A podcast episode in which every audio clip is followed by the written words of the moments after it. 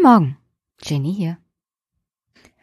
Also, ich war am Wochenende, beziehungsweise am Samstag, kurz beim CDU-Parteitag.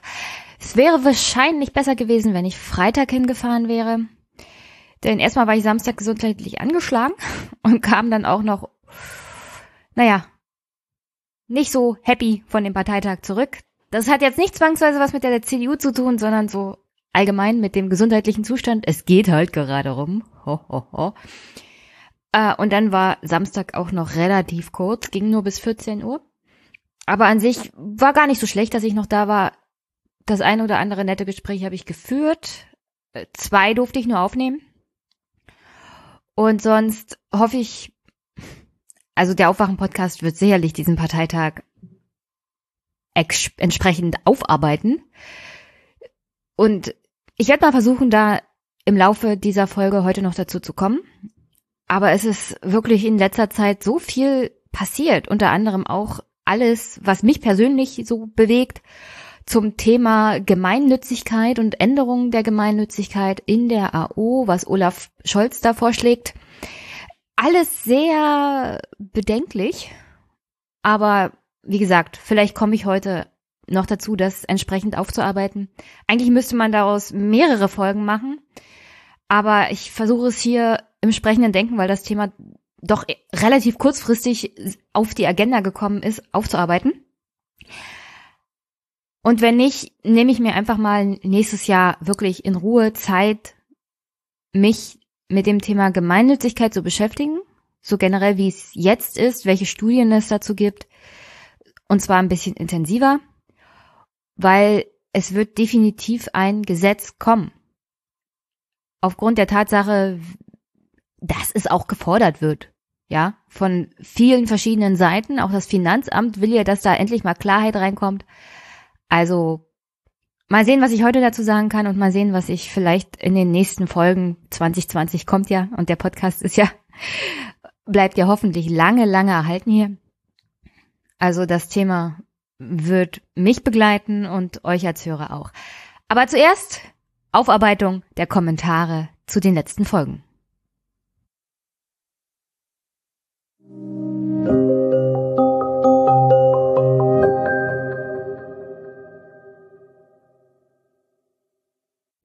Danke erstmal an Mike für den Hinweis bezüglich meiner Kommentarspalte. Äh, Mike hatte mir eine E-Mail geschrieben und mich darauf hingewiesen, dass er sich viel Mühe gibt für die Texte, die er schreibt und auch entsprechend vom formatierte Absätze hat, dass jedoch äh, meine Kommentarfunktion diese nicht zulässt und die Formatierung immer wieder löscht.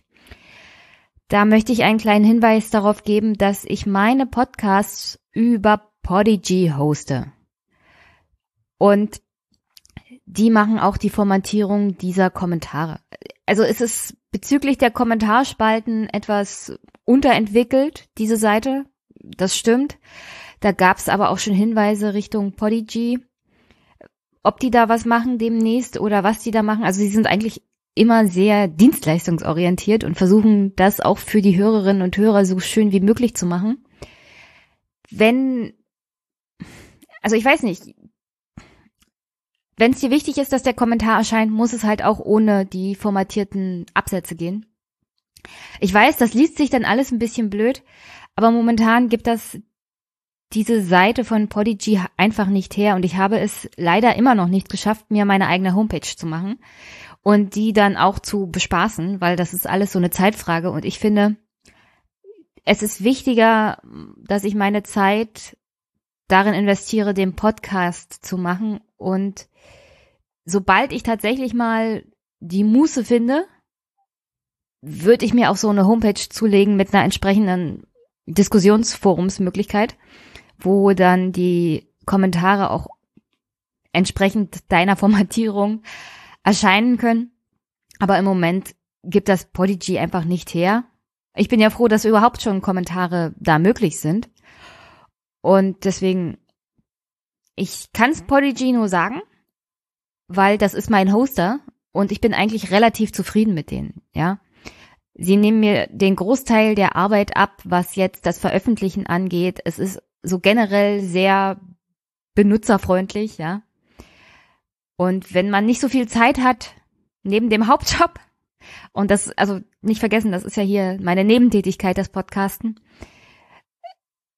Also alles, was ich an Zeit habe, stecke ich schon in das Herstellen des Audioformats rein und in den Inhalt der jeweiligen Folge. Und deswegen habe ich es wirklich zeitlich noch nicht geschafft, mich so mit einer eigenen Homepage zu beschäftigen, obwohl ich schon öfters mal den Hinweis gekriegt habe, ich sollte mir eine eigene zulegen. Also, sorry Mike, aber das muss jetzt erstmal vorübergehend noch so gehen. Ja, ich kann nicht sagen, wann ich irgendwann mal meine eigene Seite habe mit dem entsprechenden Diskussionsforum. Aber ja, läuft erstmal über Podigy so weiter. Sorry. Und damit zu den eher inhaltlichen Kommentaren. Erstmal Hubert. Hallo Jenny, danke, dass du dich mit meiner Kritik auseinandergesetzt hast. Es gibt keinen anderen Podcast, an dem ich mich beim Nachdenken so gerne reibe. Was ich sehr wichtig finde. Ich auch, Hubert. Dazu ist der Podcast auch da. Dass man verschiedene Meinungen austauscht und sich auch selber kritisch mit seiner eigenen Meinung dazu auseinandersetzt und ein bisschen zum Nachdenken soll dieser Podcast auch anregen. So, weiter mit dem Kommentar. It's the Planet Stupid war ein schönes Interview. Würde ich gerne mehr hören. Auch der Abschluss zu Wahllokal Ost hat mir gut gefallen. Anhand eurer Diskussion komme ich zu einem sehr polemischen Schluss. Wir wollen das Klima stabilisieren, wir wollen den sozialen Ausgleich, wir wollen die Demokratie erhalten. Wenn wir beim Klimaerhalt nichts unternehmen, wird es zur Naturkatastrophe kommen und in der Folge zu zivilisatorischen Katastrophen. Die Demokratie und der soziale Ausgleich geht vor die Hunde. Ergebnis Öko- bzw. Ressourcendiktatur. Wenn wir gegen den sozialen Ausgleich nichts unternehmen, du meinst wahrscheinlich für den sozialen Ausgleich, werden die Rechtskonservativen das Thema aufnehmen und zur Macht kommen. Der Klimaschutz und die Demokratie gehen vor die Hunde. Ergebnis Führerdiktatur. Demokratie kommt in jedem Fall unter die Räder. Bis dahin können wir ja noch mitgestalten. Lieben Gruß, Harald. PS, Grüße auch an Frank und Philipp. Also Harald, die Grüße an Frank und Philipp habe ich auch bestellt. Ähm, ich habe die Tage einen Artikel gelesen, da ging es hauptsächlich um Extinction Rebellion. Und die Überschrift war, glaube ich, so in dem Sinne, wir stecken alle in Widersprüchen fest. Und ich glaube, gerade beim Thema Klima stimmt das auch. Also allein wir als Einzelpersonen machen wenig, was wir eigentlich tun müssten, um vernünftig für den Klimaschutz zu agieren. Also das ist ja auch immer das, was Fridays for Future kritisiert, dass die Politik die Rahmenbedingungen setzen muss, dass sich die Menschen mal bewegen, weil sie es in der Masse nicht von alleine tun. Und am Ende soll ja die Klimapolitik, die angedacht ist, nicht zwangsweise die Unternehmen zum Umdenken bringen, sondern die Unternehmen dazu verleiten, sich umzustellen und das weiterzugeben auch an die Abnehmer. Also wir als Kunden sind ja hier auch das Problem. Und das wird, glaube ich, in der ganzen Debatte ein bisschen vergessen, dass die Politik dazu da ist, jeden Einzelnen dazu zu bewegen, sich umzustellen. Ja. Und ich, ich glaube, ich gebe dir da ziemlich recht. Also wenn wir nichts machen, erstmal gegen den Klimawandel, dann ist die Katastrophe so und so vorprogrammiert. Ich habe ja da dieses wunderbare Horror Szenario-Buch bekommen, Der unbewohnbare Planet. Danke nochmal an Tanja. An dieser Stelle, die mir das Buch von meiner Wunschliste zukommen hat lassen. Und das ist erstmal diese eine Bedrohung, die tatsächlich auf uns zukommt, die wir irgendwie nicht richtig vor Augen haben, weil wir denken, ah, uns betrifft nicht oder es ist oder Alltagsprobleme sind dann oft halt im Vordergrund und man denkt nicht an die nächsten 100 Jahre. Das ist, ist glaube ich, fast normales Verhalten, auch wenn es schädlich ist, so generell für das Überleben der Menschheit. Und auf der anderen Seite, wenn wir das Thema schon anpacken, dann geht das halt nur im Rahmen von sozialem Ausgleich und dann auch im, im Rahmen Schutz der Demokratie. Also ein Klimapaket, das keinen sozialen Ausgleich schafft, bedroht dann in dem Sinne die Demokratie, dass es ziemlich schnell dazu führt, dass rechtspopulistische Parteien, es muss nicht zwangsweise die AfD sein, einfach mal die Oberhand gewinnen, ja. Und das mag zwar negativ und pessimistisch sein, aber ich glaube, im Kern ist da was dran. Und deswegen, hm, also wenn ich eine Lösung hätte, könnte ich es ja sagen. Aber ich, ich habe da auch keine Lösung. Ich habe am Wochenende jetzt auf dem Bundesparteitag der CDU auch mit jemandem gesprochen, der ist eher aus dem Bereich, also so Science for Future. Und ich hatte den in unserem Gespräch mal gefragt, wie siehst du wie siehst du das denn? Sollten sollten Wissenschaftler eher die Gesetze machen, sollten die sich mehr in die Politik einmischen? Und der hat gesagt, er sieht das etwas kritisch, weil manchmal, wenn Wissenschaftler Politik beraten, kriegt man schon mit. Sie konzentrieren sich halt nur auf ihr Themenbereich und ihre Zahlen und ihre wissenschaftlichen Untersuchungen. Das ist ja auch richtig. Das sollen sie ja auch tun. Das fließt ja dann in die Beratung ein. Gleichzeitig darf man nicht vergessen, dass wir hier von zwei verschiedenen Ebenen sprechen. Auf der einen Seite ist die Wissenschaft und auf der anderen Seite ist die Politik, die natürlich einen sozialen und wirtschaftlichen Ausgleich schaffen muss. Also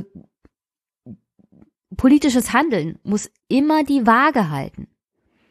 Du darfst halt nicht absolute wissenschaftliche Zahlen einfach so in ein Gesetz schreiben ohne dir über die Konsequenzen bewusst zu sein oder ohne die Konsequenzen abzusehen. Ich meine, natürlich sieht das auf dem Papier ganz toll aus, aber wenn du nicht den sozialen Ausgleich schaffst von, was ich, 60 oder 80 Euro pro Tonne CO2, dann hast du ganz schnell leichte Aufstände, ja. Also, das, vielleicht nicht Aufstände in Deutschland. Also die Deutschen sind ja da eher, eher nicht so für berühmt. Aber spätestens an der Wahl ohne lassen sie das dann raus, ja. Und das, dass Menschen, die frustriert und wütend sind, meistens nicht die richtigen Entscheidungen treffen, was bezüglich der Demokratie so auch angeraten wäre, das haben wir ja, glaube ich, in den letzten Jahren auch gesehen. Und in dem Sinne, fand ich es auch ganz interessant, mit diesem Wissenschaftler zu reden und, zu, und mir auch mal ein Feedback von ihm zu holen. Also was, was denkst du denn da?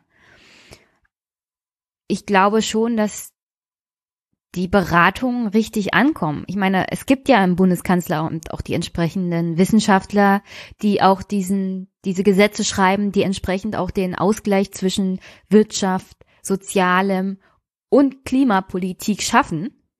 Nur leider wird das nicht aufgegriffen und das ist dann natürlich das Problem unter anderem von Lobbyarbeit, unter anderem von Politikern, die Angst haben. Was bedeutet das für unsere Unternehmer? Was bedeutet das für unsere Klientel? Äh, was bedeutet das für Spenden und Wahlergebnisse? Und das ist natürlich grundfatal. Das hat, glaube ich, auch die Rede unter anderem von Söder auf dem Parteitag gezeigt. Theoretisch ist sowohl die Wählerschaft als auch Teile der Mitgliedschaft der CDU viel weiter, was auch das Klimapaket angeht, ja. Und Söder hat das, glaube ich, als Ministerpräsident von Bayern ziemlich gut erkannt, dass man mit diesem Thema auch gewinnen kann als Konservativer, ja.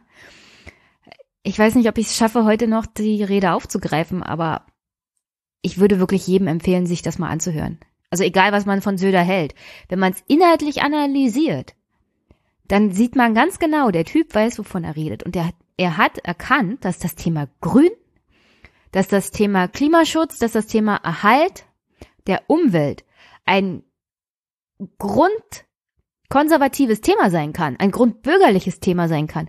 Und sie, sie, beziehungsweise er als Chef der CSU will es definitiv den Grünen als bürgerliche Partei wegnehmen und für sich nutzen und die Wählerschaft entsprechend ansprechen. Und deswegen verlangt er, glaube ich, auch ein anderes Klimapaket. Nicht alleine, weil er es äh, grundsätzlich für politisch richtig hält oder weil er verstanden hat, dass das so eine Menschheitsaufgabe ist, sondern hauptsächlich auch, weil es an der Wahl ohne natürlich entsprechend positives Feedback geben würde. Das ist eine Machtfrage mittlerweile für ihn. Und deswegen, natürlich geht nur der Ausgleich, sonst und das erkennt, glaube ich, auch jemand wie Söder. Sonst werden wir hier von Kräften bedroht, die generell, also den Untergang der Demokratie auf alle Fälle einläuten könnten. Aber auf alle Fälle danke, Hubert. Deine Kommentare bieten auch ziemlich viel Möglichkeiten zum Nachdenken und zum sprechenden Denken. Dann hat mir geschrieben Skeddy. Liebe Jenny, ich hänge mit den Folgen ein wenig hinterher. Das ist kein Problem, das scheint einigen so zu gehen. Bin bei Podcast 81, wollte mich aber nochmal dazu äußern, dass einige Menschen sich nicht trauen, sich frei im Internet zu äußern. Viele deiner Zuhörer scheinen hierbei sehr schnell an das Thema Rechtsradikalismus oder an illegale Dinge zu denken. Ich traue mich auch nicht, alles frei im Internet zu äußern. Dabei geht es mir eher um gesundheitliche Themen. Was, wenn man beispielsweise psychisch krank ist? Und dann kommen da neue Gesetze raus, wie in Bayern, die einem psychisch kranken Menschen schon irgendwie in seinen Grundrechten abschneiden. Und was, wenn da irgendwann Gesetze gemacht werden, die es der Polizei erleichtern, auf Kommentare von, von sozialen Plattformen zurückzugreifen. Vielleicht bin ich da auch zu ängstlich oder zu verschwörungstheoretisch. Allerdings hätte ich auch nie gedacht, dass so ein neues Polizeigesetz wie das in Bayern beziehungsweise das sogenannte psychisch Krankenhilfegesetz in Deutschland überhaupt möglich wären. Sieht man sich da an, was da als legal gemacht werden darf, bekomme ich zumindest ein wenig Angst, wohin sich legal oder illegal vielleicht in Zukunft entwickeln könnten. Und ja, in Bezug darauf habe ich schon ab und zu an ein leises Grummeln in der Magengrube, wenn ich einige Kommentare verfasse. Bin übrigens seit dem ersten Podcast Hörerin, mag diesen sehr und habe ihn schon oft weiterempfohlen. Danke für deine Arbeit, liebe Grüße. Ja, ich, ich glaube, so generell wird dann darauf verwiesen, es ist gut, dass man sich nicht frei äußert, beziehungsweise dass man nicht alles sagt, was im, was man sagen kann weil die meisten daran denken, dass die Leute so grundsätzlich der Meinung sind, äh, dass es dann um solche Sachen wie rassistische Äußerungen oder sexistische Sachen geht, was vermutlich in der Mehrheit sogar stimmt. Also, dass man nicht alles rauslassen darf, beziehungsweise du machst es ja im Privatleben auch nicht, ja. Du, also, du lässt einfach nicht alles raus, was dir durch den Kopf schwirrt. Das ist vielleicht auch ganz, ganz gut so. Also, das Bestimmte soziale, ungeschriebene Gesetze gibt es einfach, die das gesellschaftliche Leben überhaupt erst ermöglichen. Erstmal dazu. So, und dann, ich finde es grundsätzlich auch nicht gut, wohin sich das so bezüglich dieser, also alles unter dem Thema Sicherheit, was jetzt die CSU auch gemacht hat in den letzten Jahren, entwickelt. Und ich finde es in dem Sinne richtig, dass man dann nochmal drüber nachdenkt, was man überhaupt im Internet schreibt, als Schutz vor den Staat. Also dieses Verhalten ist vielleicht gar nicht so verkehrt. Richtig finde ich das jetzt nicht, dass man Kommentare im Internet dann dazu benutzen kann, um Leute in dem Sinne zu verfolgen, ja. Ich finde es auch bedenklich, in, also wo sich das hin entwickelt so, was soll ich dazu sagen? Ich meine, es, es kann einfach nicht sein, dass staatliche Institutionen irgendwelche Kommentare im Internet dann aufgreifen und gegen dich verwenden. Auf der anderen Seite ist es vielleicht ganz gut, wenn man drauf aufpasst, was man reinschreibt. Alleine aus Schutzgründen. Nicht nur vor dem Staat, sondern so generell ich würde so gerne, also ich würde auch so prinzipiell davon abraten, einfach alles ins Internet zu schreiben oder zu kommentieren, weil du nicht weißt, wer da noch mitliest. Es geht ja nicht zwangsweise nur um den Staat, sondern auch so, also was du auf Facebook schreibst. Es wird alles analysiert und dann am Ende gegen dich verwendet. Und deswegen, es hat ja dann auch nichts mit Verschwörungstheorie zu tun, sondern es gibt einfach Firmen, die dich psychisch analysieren, dein Verhalten und entsprechend Werbung darauf zuschneiden und dich so manipulieren, das ist ja durch Studien schon nachgewiesen. Also alles, was mit Donald Trump und dem Brexit zu tun hat, ist ja ganz klar gesteuert gewesen, unter anderem auch von Facebook und den Firmen, die Facebook benutzt haben, um Wahlkampf zu machen. Also es ist vielleicht ganz gut, dass man aufpasst, was man im Internet so von sich gibt, beziehungsweise was man von sich selber preisgibt. In dem Sinne, ist es, glaube ich, fast eine gesunde Einstellung zu dem Thema, was schreibt man im Internet und was nicht. Und du weißt auch nie, wohin das geht. Also es scheint, das Internet vergisst ja nicht wirklich was. Und ich empfehle so und so jedem eine gesunde Skepsis gegenüber. Also das hat ja dann in dem Sinne nichts mit freier Meinungsäußerung zu tun, sondern das hat damit zu tun, wie viel gibst du von dir selber persönlich preis. Und das im freien Internet zu machen, wo du nicht weißt, wer dann noch mitliest, ist so, also würde ich so generell auch nicht machen. Aber danke für den Kommentar, danke fürs Hören und danke fürs Weiterempfehlen. So, und dann hatten Matthias und Oliver einen kleinen Austausch.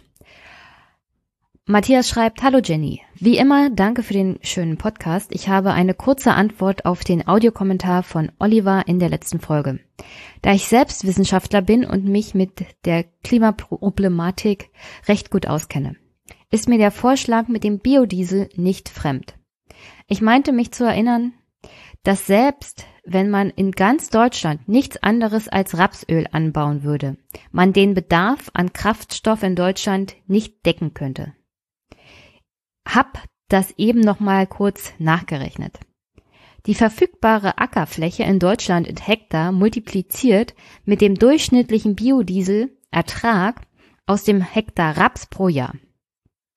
Die Fläche, die in Deutschland als Ackerland benutzt werden kann, ist 11.763.000 Hektar.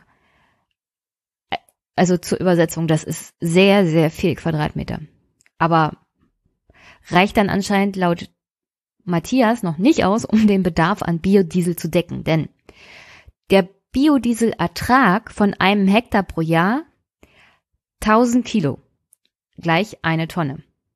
Nach Adam Riese ergeben sich rund 12 Millionen Hektar nutzbare Ackerfläche, also rund 12 Millionen Tonnen, Tonnen Öl pro Jahr. Der jährliche Kraftstoffverbrauch für Pkw in Deutschland liegt bei mehr als 50 Millionen Tonnen. Also 12 zu 50 ist schon ein großer Unterschied. Wir brauchen also bloß eine Fläche fünfmal so groß wie Deutschland und keine Menschen, die etwas essen wollen, um komplett auf Biodiesel umzusteigen. Smiley Face. Anders ausgedrückt, Biotreibstoffe funktionieren nicht auf großen Skalen, haben noch nie funktioniert und werden auf absehbare Zukunft nicht funktionieren, da sie unglaublich ineffizient sind. Sie haben ihren Platz in Nischenanwendungen, zum Beispiel für den Flugverkehr, der in naher Zukunft nicht ohne weiteres elektrisch betrieben werden kann. Im Großen und Ganzen kann aber gesagt werden, dass E-Fuels, Biofuels oder wie man sie auch nennen können, möchte, eine Nebelkerze für die Industrie sind um so lange wie möglich am Verbrennungsmotor festzuhalten, eine Form von Greenwashing, wenn man so will. Das Argument lenkt natürlich auch von der ganz anderen Problematik ab, nämlich, dass Dieselabgase gesundheitsschädlich sind und die Luftqualität beeinträchtigen. Mit Biodiesel löst man das Problem nicht. Nur durch Umstieg auf öffentlichen Nahverkehr und Antriebe, die innerorts keine Emissionen haben, zum Beispiel elektrisch, dies ist allerdings ein urbanes Problem und nicht unbedingt ein ländliches. Es bedeutet auch nicht, dass jeder unbedingt sofort umsteigen muss. Aber zumindest die Tendenz muss in die richtige, richtige Richtung gehen. Kommentare bezüglich CO2-Preis lasse ich jetzt mal weg, da wir da, glaube ich, einer Meinung sind, höherer CO2-Preis und Umverteilung zugunsten ärmerer Schichten durch Klimadividende. Einfaches System, effektiv und sozial gerecht. Liebe Grüße, Matthias. Danke für den Kommentar, Matthias. Ähm, ich, ich nehme an, deine Berechnung ist richtig. Ich kenne mich da jetzt nicht so aus und ich kann es leider nicht nachprüfen. Aber ich glaube auch schon selber Presseberichte und so generell was zu dem Thema Biokraftstoff gehört zu haben. Also es hat halt Gründe, warum die Landwirtschaft nicht komplett auf diese Biomaterialien umsteigt. Erstmals läuft auch die Subventionierung aus, wenn ich mich nicht ganz irre. Abgesehen davon wird auch sehr viel Mais angebaut, gerade für diese äh, Biogasanlagen unter anderem. Macht den Boden auch kaputt und ja, Menschen davon ernähren oder das ist jetzt noch ein anderes Problem, zum Beispiel, zum Beispiel alles das, was mit auch der Landwirtschaft bezüglich dem Halten von Rindern und Schweinen zu tun hat. Die müssen ja auch gefüttert werden. Wobei man da wieder in die Richtung gehen könnte, vielleicht weniger Tiere, mehr, also generell weniger Fleisch essen, was wäre auch für die Umwelt gut. Aber bei dem CO2-Preis gebe ich dir absolut recht. So wie es die Bundesregierung jetzt macht, ist natürlich total falsch das mit der Klimadividende, die jedem Bürger in dem Sinne ausgezahlt wird, halte ich für die bessere Variante. Also so, das Abtragen über die Steuer ist natürlich sehr, sehr dumm. Danke auf alle Fälle für den Input. Aber Olli, beziehungsweise Oliver hat ja darauf auch in seinem Kommentar geantwortet. Und zwar Antwort zu Matthias Kommentar. Wenn man nur hört, was gesagt wird und nicht mehr erkennt, was gemeint ist, werden die Probleme mit der politischen Akzeptanz nicht besser. Ich habe versucht zu sagen, dass es fatal ist, wenn nicht alle Möglichkeiten in Betracht gezogen werden. Aber gerne im Einzelnen noch erwidert. Ich habe davon im Beispiel gesprochen, die Landwirtschaft zum Beispiel mit synthetischen, also Diesel aus anderen Abfallstoffen produziert zu betreiben damit Stroh zu gewinnen, um es in Biogas zu verwandeln, um das in Autos zu tanken und nicht von einer flächendeckenden Versorgung von allen Autos mit Diesel aus Raps. Ich spreche auch davon, Gas zu benutzen, um wiederum Wasserstoff zu produzieren. Für mich ist es schade, wenn Teile aus dem Kontext gerissen werden und nicht das Gemeinte verstanden wird, obwohl ich schon zum Beispiel sage, ist wirklich alles ausgeforscht und möglich gemacht, so dass jetzt nur E-Autos und CO2-Steuer als letztes Allheilmittel übrig bleiben? Ich denke nein.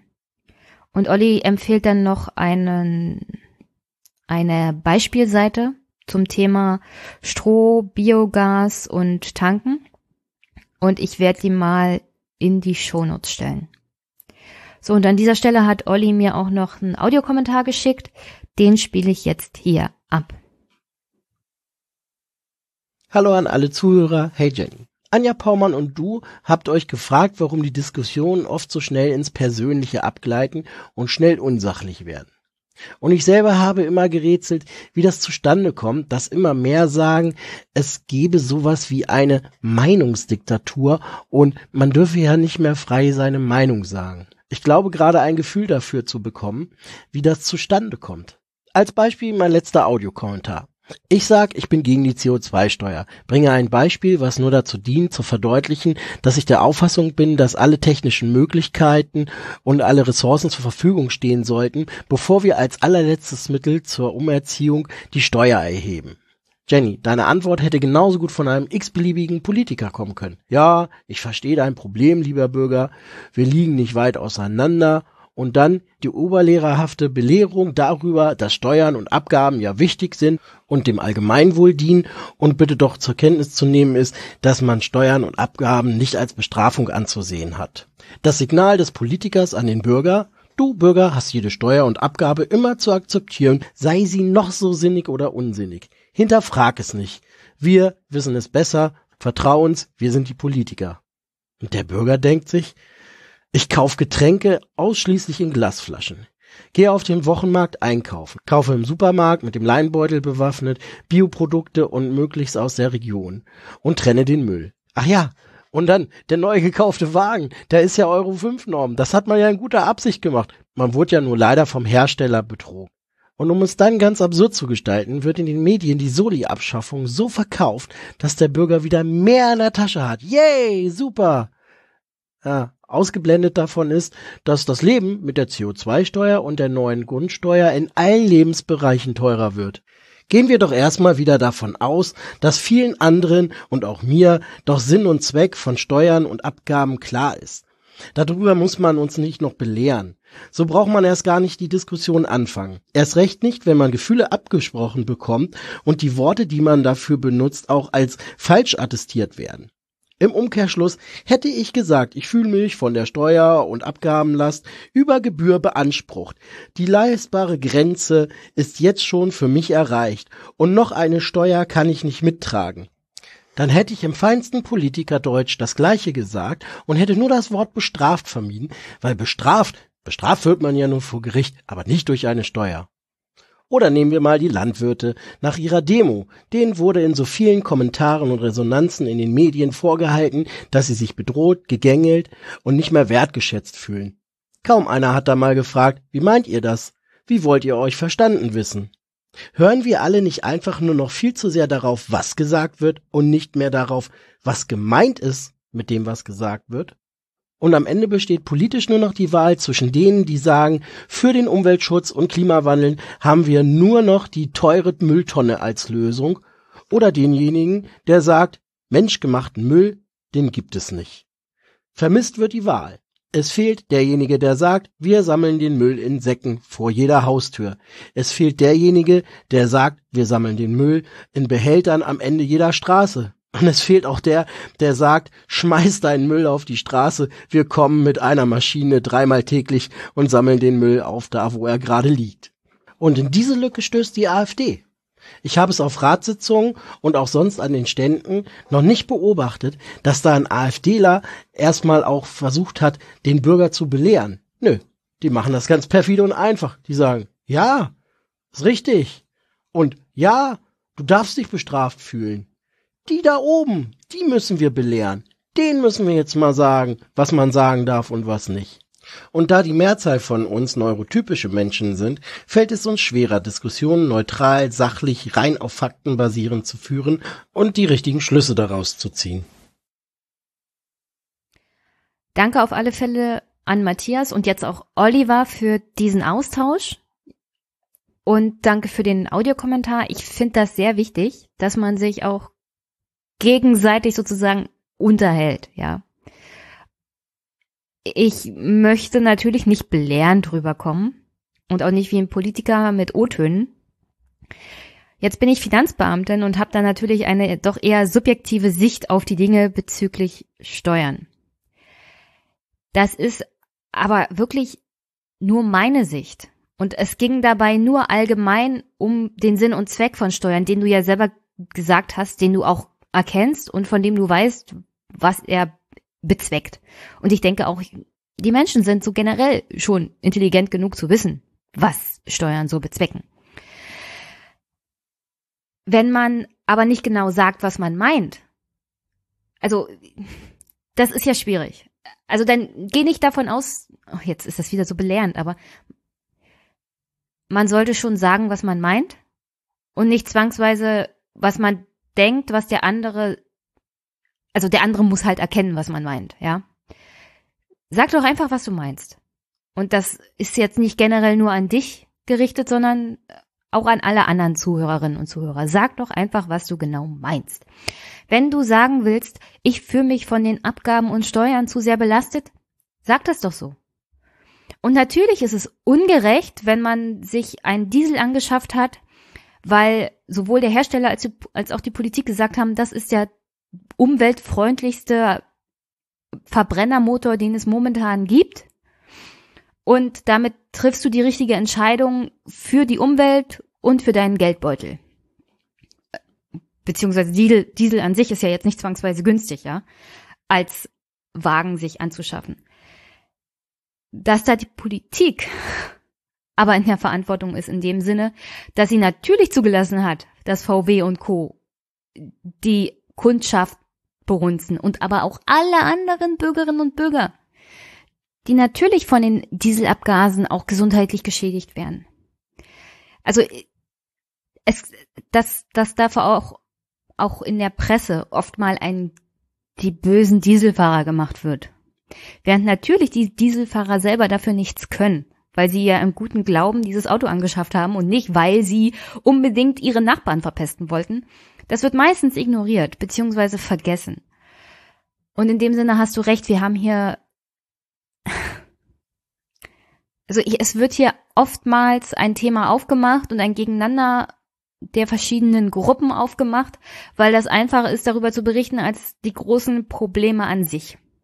Das große Problem an sich in Deutschland ist natürlich, dass sowohl die Abgabenlast als auch die Steuerlast mittlerweile viel zu hoch sind, vor allem was die arbeitnehmende Bevölkerung angeht.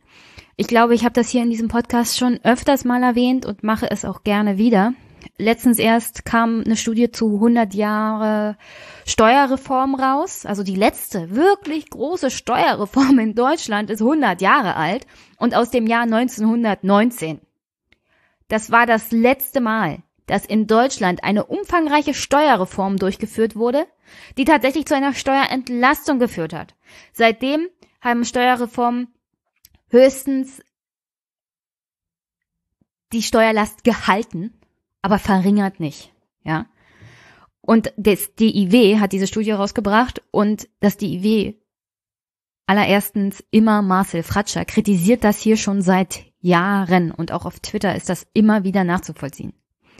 Und wenn du das Gefühl hast, dass du steuerlich und abgabentechnisch einfach mal mittlerweile an der Belastungsgrenze bist, Olli, dann sag das so, denn das ist kein Gefühl, das ist einfach mal eine Realität.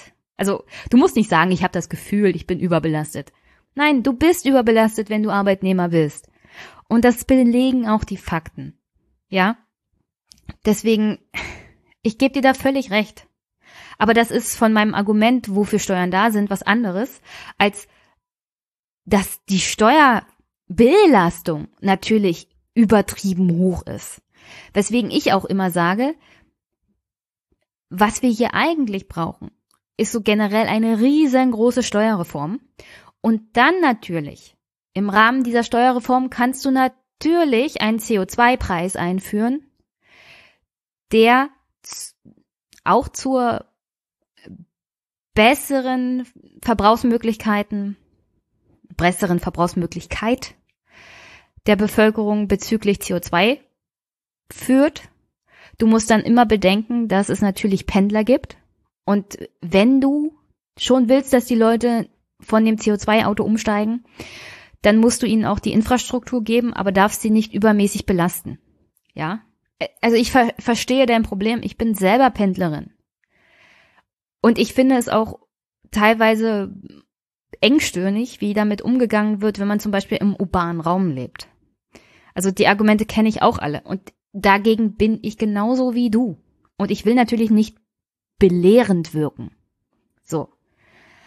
Aber mein Argument bezüglich, was ist der Sinn und Zweck einer Steuer? Und finde ich es richtig, wie das aktuelle Steuersystem funktionieren? Das sind zwei verschiedene Sachen. Erstmal dazu. Und in diese Argumentationsschiene passt auch ganz gut, ich habe auch das hier öfters mal erwähnt, alles was zum Thema Soli zu sagen ist, ja. Wie das die Parteien framen und wie das in der Presse wiedergegeben wird, ist natürlich abartig weil die Soli-Entlastung, das hat, davon hast du wirklich nur was, wenn du sehr, sehr viel Geld verdienst. Sonst frisst die Inflation diese Entlastung innerhalb von zwei Jahren mindestens auf. Und dann hast du nichts von dieser Entlastung durch den Soli. Tatsächlich ist das eine Steuer, die vor allem jene trifft, die sehr vermögend sind. Und die werden jetzt entlastet. Und das finde ich so generell falsch, weil da kommen wir wieder auf Marcel Fratscher und die Abgaben und Steuerbelastung, die arbeitnehmende Bevölkerung, die am meisten belastet wird in diesem System, ist nicht gerade die, die von dem Soli, von der Soli-Abschaffung wirklich profitiert. Die kriegen vielleicht 50 bis 100 Euro mehr im Jahr, ja, also im Jahr 100 Euro. Und wie viel das dir wirklich bringt, kannst du ja dann selber mir sagen. Ich nehme ganz stark an, dass du diese Entlastung nicht zwangsweise wirklich spüren wirst. Und dass die AfD genau in diese Kerbe reinspringt und sie noch vertieft.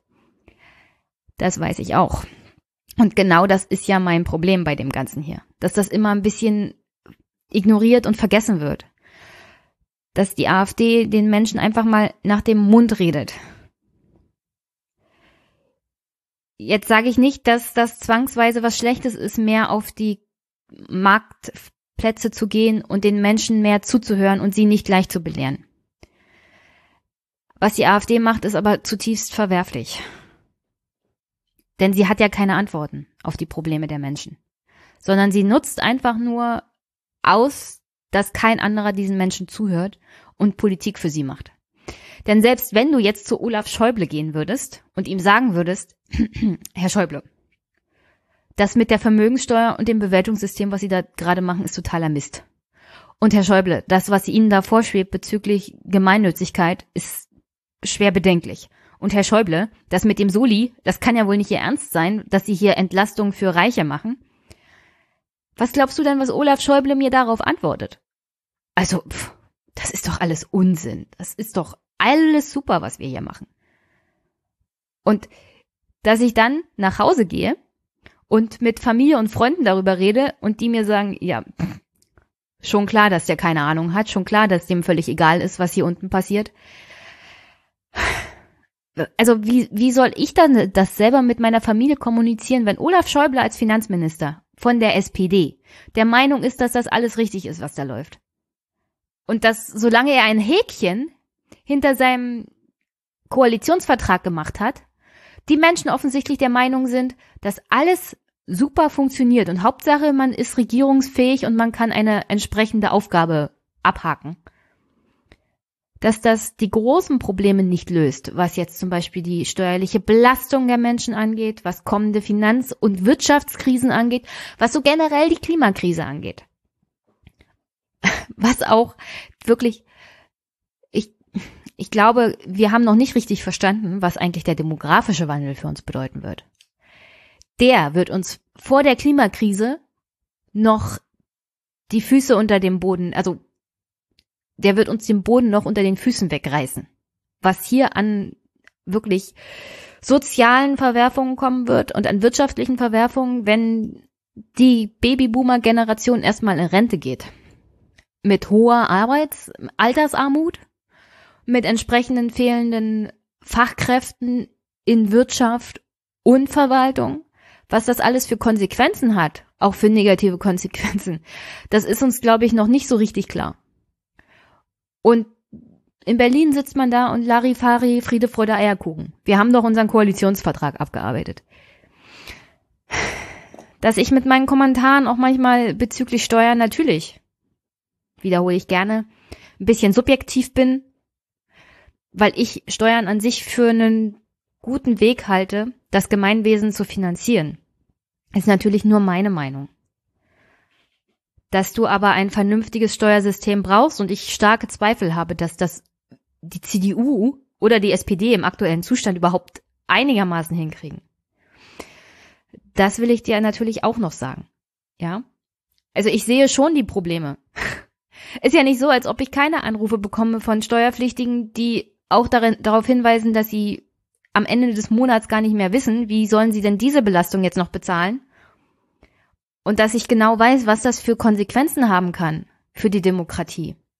Und dass ich offensichtlich das noch nicht so richtig rumgesprochen hat in Berlin, was, was das alles bedeutet. Wenn man Menschen einfach mal die Möglichkeit nimmt, am Ende des Monats sich überhaupt noch irgendwie zu bewegen. Ich meine, wir haben das in Frankreich gesehen. Ja klar, die SPD sagt, äh, die Gelbwesten und deswegen können wir kein vernünftiges Klimapaket machen. Aber im Kern ist da viel dran. Dass das aber nicht wirklich am Thema Klima liegt und am Thema CO2-Preis, sondern so generell, dass wir hier ein stark aus den Fugen geratenes Steuersystem haben und am Abgabensystem, das dringend, wirklich dringend revolutioniert werden müsste, nicht reformiert, revolutioniert. Das ist wirklich meine persönliche Meinung. Dabei darfst du aber nicht vergessen, dass ich Steuern und Abgaben so generell auch für wichtig halte, um einen Sozialstaat zu finanzieren. Und das soll nicht belernt sein, sondern, wie gesagt, das ist nur meine eigene Meinung. Und sonst zu dem CO2-Preis und dem Wissenschaftlichen hat Matthias schon einiges gesagt. Ich glaube, äh, ich glaube auch nicht, dass Biodiesel jetzt die richtige Lösung sind. Und ich glaube auch mittlerweile zu verstehen, was du meinst. Du meinst, dass wir, dass wir mehr investieren müssen in das Vorankommen auch von wissenschaftlichen Antworten auf die Klimakrise. Dass du Menschen die Möglichkeit geben musst, auch sich mit einem Auto fortzubewegen. Beziehungsweise, dass zum Beispiel die Landwirtschaft sich umstellen muss, was ihre Traktoren und wie sie die tanken angeht. Ich glaube, du hast natürlich recht. Und ich denke, auch in der Wissenschaft gibt es sehr, sehr viele Antworten, über die wir einfach in der Öffentlichkeit nicht entsprechend reden und die nicht entsprechend finanziell gefördert werden. Es ist halt auch einfacher zu sagen, also wir machen jetzt hier einen CO2-Preis und dann kommt der Rest von alleine. Das, das geht natürlich nicht. Ich glaube, dieses Klimapaket, das wir da bekommen haben, ist halt so nach dem Motto, wir haben gehört, was ihr sagt, hier ist euer CO2-Preis und das muss doch jetzt ausreichen, oder? Dass da viel mehr bezüglich des Themas Klimapolitik dranhängen muss, wie zum Beispiel mehr Förderung von Forschung und Wissenschaft, auch alternativer Antrieb, Power to Gas zum Beispiel und sowas alles.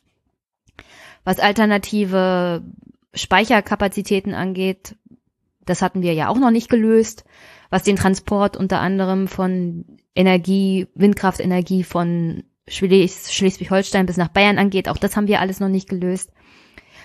Also, dass da auch sehr viel Investitionen in Infrastruktur passieren muss, auch im ländlichen Raum bezüglich Zügen, elektrischen Bussen etc. Das wird ja alles ein bisschen ignoriert und übertüncht wenn man sagt, also hier ist der CO2-Preis und der Rest macht der Markt. Und dass das natürlich auch keine Antwort ist, ist mir genauso klar. Deswegen kritisiere ich ja gerade dieses Klimapaket und deswegen kritisiere ich auch öfters mal diese Forderung von Fridays for Future, dass es halt nicht reicht, einfach zu sagen, hier, die Wissenschaft sagt und das muss nur umgesetzt werden und dann wird alles gut. Das stimmt halt nicht. Unsere Gesellschaft ist ein bisschen komplizierter die Demokratie ist ein bisschen komplizierter. Und ich hoffe, dass du verstehst, was ich meine. Und ich wünsche mir, dass du weiterhin so auch kritischen Input gibst. Das heißt ja nicht, dass man persönlich beleidigt ist. Bestimmte Sachen sieht man einfach anders. Und man muss aber nicht das Gegenüber unbedingt überzeugen, sondern es reicht einfach ein Austausch der Argumente. Manchmal führt das zum Nachdenken, manchmal nicht. Aber das ist dann auch in Ordnung. Das ist auch freie Meinungsäußerung, das ist ein Austausch freier Ideen. Das heißt aber nicht, dass du das Gegenüber unbedingt von deiner Position überzeugen musst. Man kann auch dann loslassen. Also man muss sich nicht jede Kritik zu sehr zu Herzen nehmen. Auf alle Fälle danke für den Kommentar, Olli. Danke für den Kommentar, Matthias. Und jetzt noch ein letzter Kommentar zu der Folge mit Anton über Bolivien. Und zwar hatte Dave von Heartland Blog geschrieben. Ich werde das mal in den Show Notes verlinken. Sehr schöner Podcast, hat mir sehr gefallen.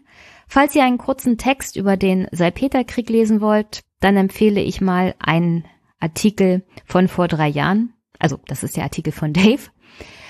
Und da ging es dann um Peru und Chile. Da standen sich die beiden nämlich in diesem Salpeterkrieg gegenüber. Den Text findet ihr, wie gesagt, in den Shownotes. Danke, Dave. Und damit zur Überleitung zum ersten Thema heute, nämlich das Neueste aus Bolivien.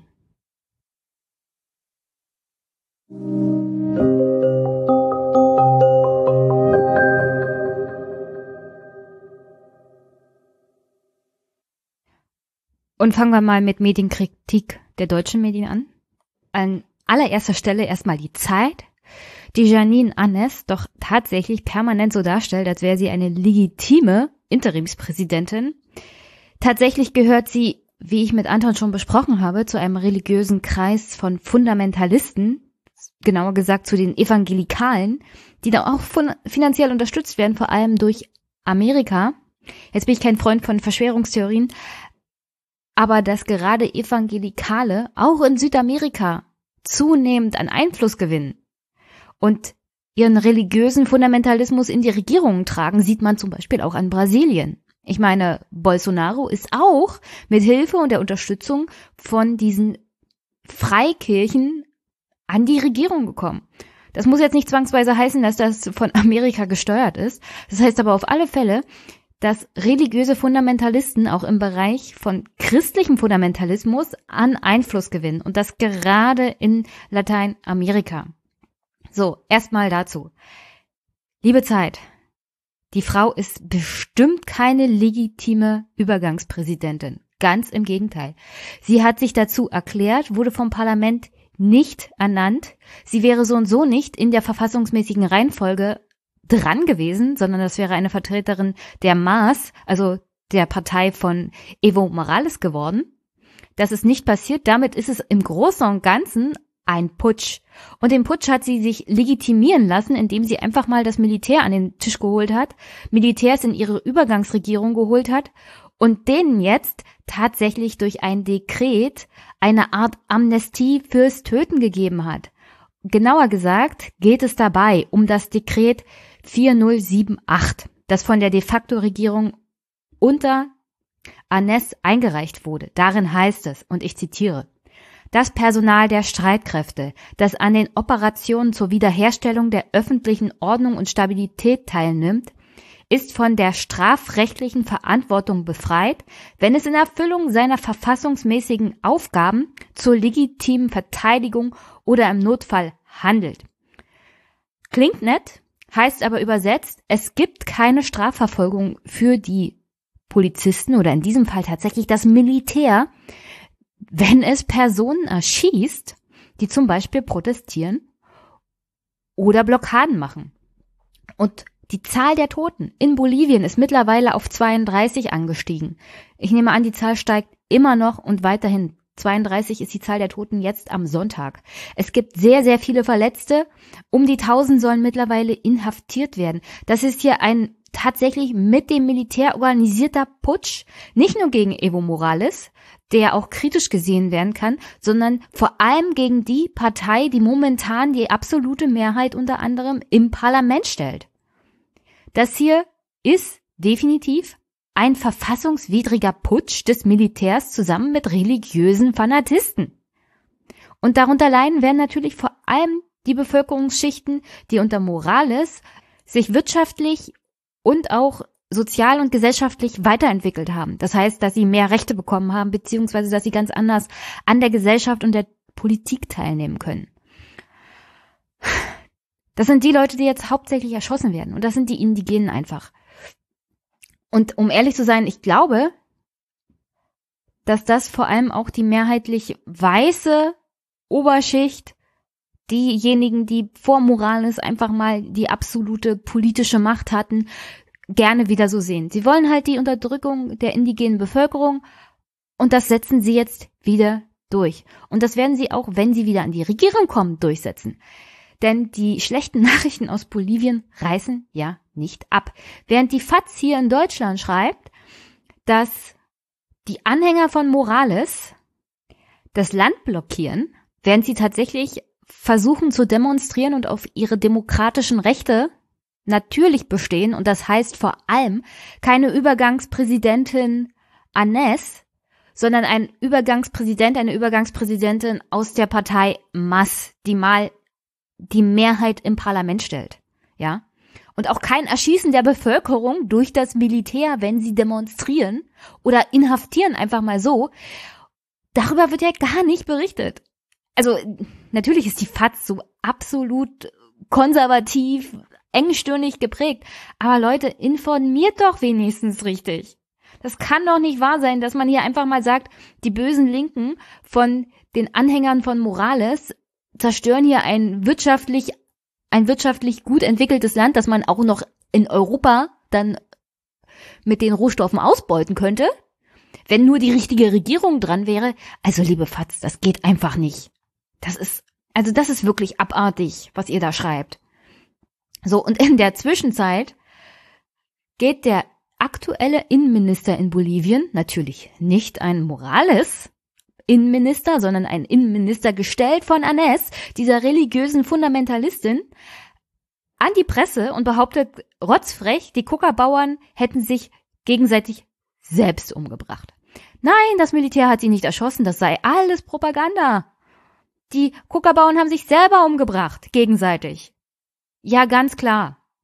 Das, also, dass das hier eine absolute Kampagne ist gegen die indigene Bevölkerung, gegen die Mass und Evo Morales. Das sollte auch in Deutschland mittlerweile in den Redaktionen angekommen sein. Dazu braucht man nicht mal mehr Spanisch lesen. Das gibt's auch auf Englisch. Also, die Presselandschaft in Deutschland ist sowas von uninformiert und nimmt anscheinend auch einfach nur Pressemitteilungen von der Putschregierung, würde ich es mal nennen, einfach mal über, weil das ist am einfachsten, anstatt sich selber zu informieren. Einen eigenen Korrespondenten vor Ort hat man anscheinend eh nicht. Also glaubt man einfach mal alles, was da aus Bolivien von der Übergangsregierung kommt. Die scheint ja legitim zu sein. Ist sie natürlich nicht, wenn man sich auch nur ein bisschen mit der Situation vor Ort beschäftigt oder der bolivianischen Verfassung. Und um ehrlich zu sein, ich bin kein Freund von Morales. Das habe ich, glaube ich, im Gespräch mit Anton klar gemacht. Aber was hier passiert, ist einfach mal verfassungswidrig. Aus Sicht der Bolivianer. Und dass es nicht in Ordnung sein kann, dass eine Regierung dem Militär einen Blankoscheck ausstellt, um auf Personen, die demokratische Rechte in Anspruch nehmen und das heißt demonstrieren nun mal, und den, den Militärs den Blankoscheck zu geben, einfach mal auf die Leute zu schießen und egal, ob jemand umkommt oder nicht, dafür werdet ihr nicht bestraft, dass das in keinster Art und Weise menschlich, moralisch oder demokratisch ist. Also die Kritik fehlt mir hier ein bisschen, liebe Medien, vor allem liebe deutsche Medien. Und was da passiert, sollte man viel mehr drauf gucken. Weil das natürlich auch in Deutschland und in Europa von Interesse, Interesse sein könnte. Die Interimsputschregierung unter Anes ist jetzt mittlerweile dazu übergegangen, auch Neuwahlen zu organisieren. Unter anderem wird Morales ausgeschlossen, weil ihm Terror vorgeworfen wird. Man kann Morales wirklich vieles vorwerfen und das würde ich auch jederzeit tun. Aber Terror also das ziehen sie sich wirklich aus den Haaren. Es wird wahrscheinlich darauf hingewiesen, dass die Indigenen und seine Anhänger entsprechend demonstrieren und blockieren und sich natürlich auch verteidigen, wenn das Militär sie angreift und beschießt. Ich bin so generell gegen Gewalt, aber wenn Militär mit Panzer kommt und dich überrollen will, hast du schon das richtig zu verteidigen, ja? Also da sind die Seiten einfach völlig außer außer Gewicht. Wenn jemand kommt und deinen Protest und deine Blockade mit einem Panzer platt machen will, hast du durchaus das Recht, dich zu verteidigen. Und das Militär hat nicht das Recht, auf dich zu schießen, wenn du demokratische Rechte in Anspruch nimmst. Und in dem Sinne ist leider nicht schön, was man dann aus Bolivien hört. Mal abgesehen davon, dass Menschen einfach mal verhaftet werden, dass auf sie geschossen wird, dass sie umgebracht werden, ist auch die Tatsache, dass wenn Morales ausgeschlossen ist von den Neuwahlen, es sehr wahrscheinlich ist, dass die Mass kein gutes Ergebnis bei den Wiederholungen hat. Weil diese Parteien, diese Bewegungen tatsächlich sehr viel an ihren Führungsfiguren hängen. Das hat man in Brasilien zum Beispiel mit Lula gesehen. Und in dem Sinne ist es eher wahrscheinlich, dass die Fundamentalisten, dass die Rechten und Konservativen in Bolivien wieder die Macht übernehmen. Und das ist dann natürlich ein Rückschritt vor allem für die indigene Bevölkerung, aber für das Land so allgemein, weil es sehr wahrscheinlich ist, dass diese weiße Oberschicht, die jahrzehntelang das Land geführt hat, sich einfach mal ihre Privilegien so komplett zurückholt und auch mit, also keinerlei Rücksicht mehr nimm, nehmen wird auf die indigene Bevölkerung. Und ob dann das Land tatsächlich in einer Art Diktatur, autoritärer Regime landet, kann ich nicht sagen. Aber befriedet wird sicherlich nicht. Also alles nicht schön, was man momentan aus Bolivien hört. Aber allein auf die Berichterstattung zum Beispiel oder den Äußerungen von grünen außenpolitischen Sprechern, wie Herr Nuripur, der das tatsächlich noch begrüßt hat, dass Morales ins Exil fliehen musste. Vielleicht sollte er sich mal genau angucken, was jetzt in Bolivien passiert und das, was passieren wird, wenn tatsächlich solch, solche Leute wie Anes eine Regierung stellen. Also das ist ja jetzt ein Putsch, was da passiert ist. Wenn sie jetzt Neuwahlen abhalten,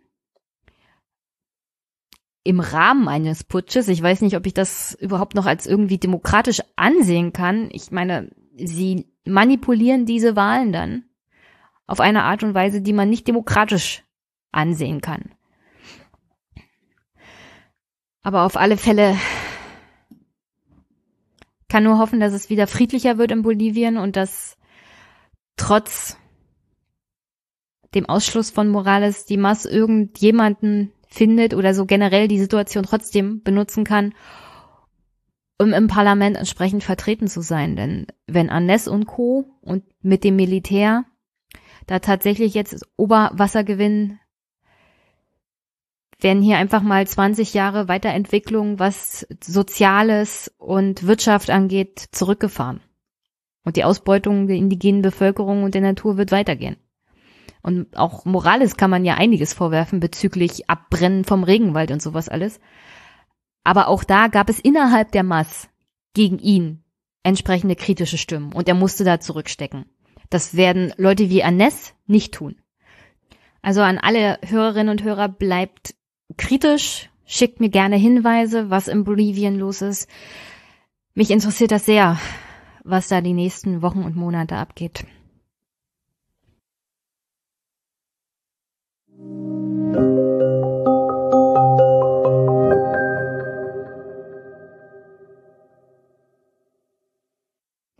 Kommen wir zurück nach Deutschland und zu unseren Politikern. Unter anderem Olaf Schäuble. Der führt ja gerade einen Kampf um die Zukunft seiner politischen Karriere. Denn wenn er und Frau Geiwitz nicht Vorsitzende werden sollten, könnte es sehr wahrscheinlich sein, dass seine politische Karriere nach dieser Koalition tatsächlich vorbei ist. Was für die SPD jetzt nicht so schlecht wäre. Aber im Rahmen dieses Wahlkampfes kommt er dann doch tatsächlich auch aufgrund des Drucks von Seiten des Teams Boyans Eskens ziemlich unter Zugzwang. Und unter diesem Zugzwang fallen Olaf interessante Sachen ein. Eine davon wurde zum Beispiel im Aufwachen-Podcast schon besprochen, dass er zum Beispiel die Gemeinnützigkeit von reinen Männervereinen entziehen will. Die Diskussion würde ich euch da wärmstens empfehlen, vor allem die Argumente von Stefan Schulz. Denn ich finde es schon sinnvoll, dass wir in Deutschland die Möglichkeit haben, Vereine zu gründen, wie es einem passt. Und dass sich diese Vereine dann auch eine entsprechende Satzung geben. Wenn es Gesangsvereine gibt, die der Meinung sind, nee, wir nehmen nur Männer auf und sie meinen in Zukunft so existieren zu können, dann lasst sie doch machen. Ja, und dann lasst ihnen auch die Gemeinnützigkeit, denn um ganz ehrlich zu sein, beim Aufwachen-Podcast wurde das ja auch genannt, wenn Frauen einen Verein gründen und sagen, nee, wir wollen hier nur Frauen haben, dann ist das genauso richtig. Und leider Gottes unterscheidet jetzt das Steuergesetz halt dann nicht mehr, beziehungsweise der Gesetzgeber, also reine Männervereine das geht nicht, aber reine Frauenvereine, das ist in Ordnung. Könntest du ins Gesetz schreiben, wird dir dann aber vor Gericht um die Ohren gehauen. Und ich finde, dass es nicht richtig sein kann, dass Olaf Schäuble in seinem Kampf um den SPD-Vorsitz irgendwelche fadenscheinigen Argumente macht, so nach dem Motto, also ich mache jetzt hier den großen Kampf gegen die gegen die diskriminierenden Männer-Gesangsvereine entziehe ihnen die Gemeinnützigkeit und mit dem Entzug der Gemeinnützigkeit kommt in der Regel auch die Existenzbedrohung dieser Vereine. Also wenn du nicht gemeinnützig bist, dann ist es sehr wahrscheinlich, dass du den Verein über längere Zeit nicht mehr erhalten kannst. Weil da müssen wir uns leider nichts vormachen. Ehrenamtliche Tätigkeit ist auch teuer. Ehrenamtliche Unterstützung ist auch teuer. Und dieses Argument der Spendenabsetzung, also wenn ich einem Verein spende, der gemeinnützig ist, dann kriege ich eine Spendenquittung und das kann ich von der Steuer absetzen. Allein schon der psychologische Effekt, der das hat, ja. Also du kriegst das Geld nicht zu 100 Prozent immer wieder zurück als Spender, aber einen Teil davon kannst du halt steuerlich geltend machen. Und davon leben halt sehr, sehr viele Vereine in Deutschland.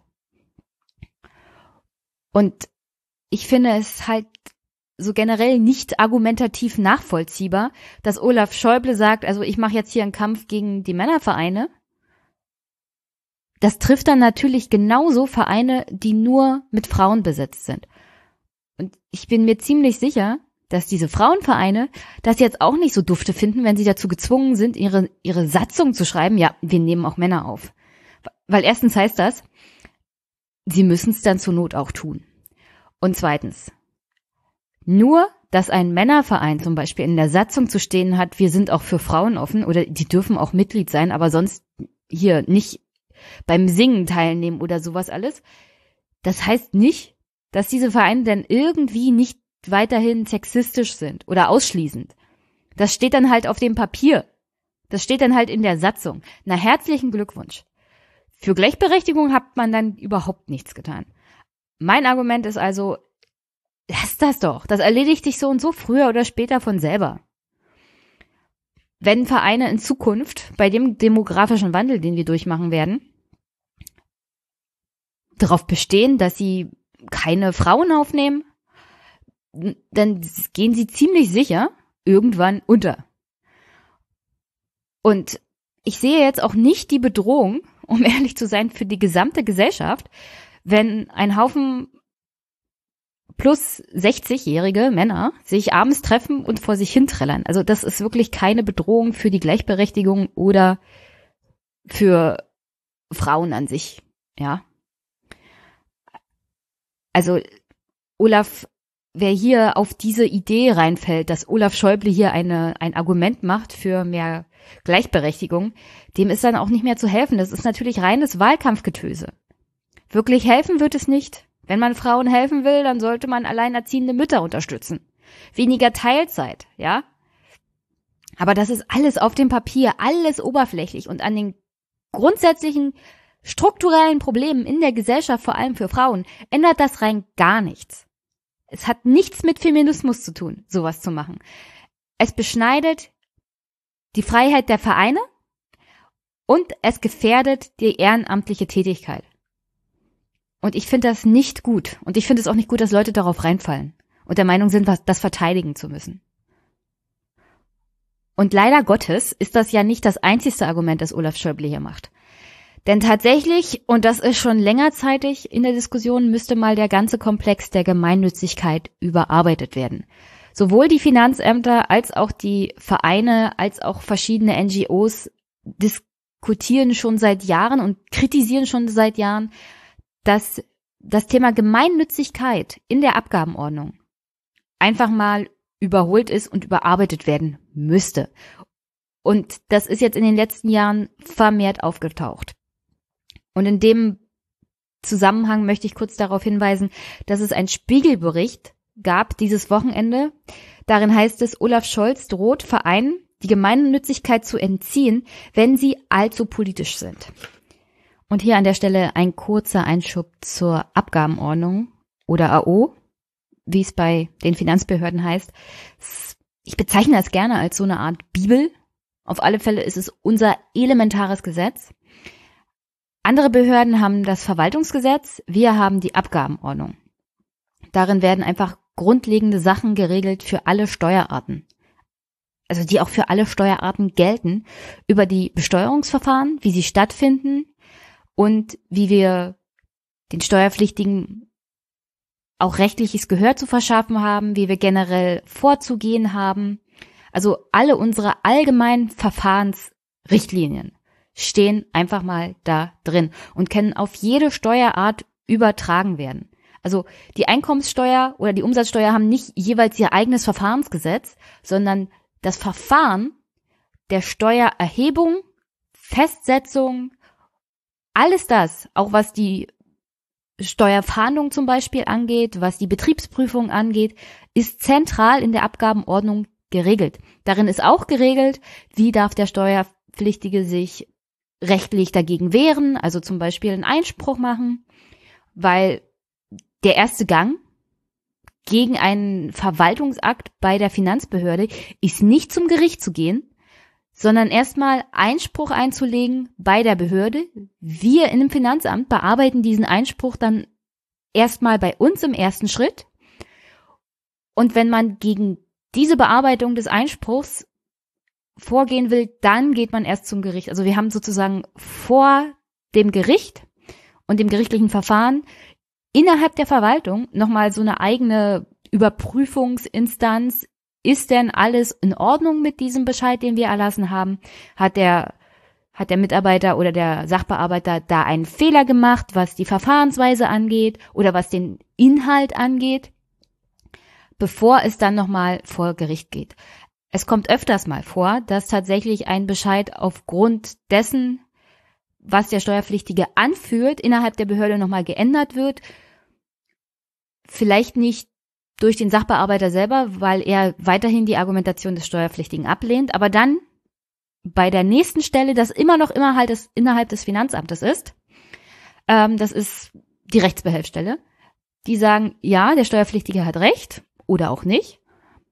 Und dann wird entweder der Bescheid geändert oder ein Einspruchs, eine Einspruchsentscheidung durch die Rechtsbehelfsstelle gemacht. Und wenn dann der Steuerpflichtige noch sagt, nee, ihr habt Unrecht, oder der Steuerberater des Steuerpflichtigen oder ein Anwalt, dann geht's erst vor Gericht. Was auch sehr interessant ist, diese Abgabenordnung ist ursprünglich so generell ziemlich alt. Also die Basis für die moderne Abgabenordnung, die wir jetzt noch verwenden, ist eigentlich die Reichsabgabenordnung aus dem Jahr 1919. Das ist sehr lustig. Tatsächlich gab es eine Frage in meiner Abschlussprüfung, wer ist denn derjenige, der diese Abgabenordnung damals geschrieben hat? Und das war einfach ein ganz stinknormaler Verwaltungsmitarbeiter, Dr. Enno Becker, der hat damals diese Reichsabgabenordnung zusammengefasst und der Finanzbehörde damit einen ziemlich schönen Leitfaden gegeben, wie wir Steuererklärungen zu verschicken haben, was wir zu beachten haben, welche, welche Terminlagen es gibt, welche Rechte auch der Steuerpflichtige hat. Also wirklich ein roter Faden, der sich so in dieser Art und Weise durch kein einziges der Steuergesetze zieht. Die Abgabenordnung ist sehr gut aufgebaut. In den letzten Jahren ist es ein bisschen komplizierter geworden. Das liegt aber mit der Veränderung so generell, was auch die Digitalisierung angeht, zusammen.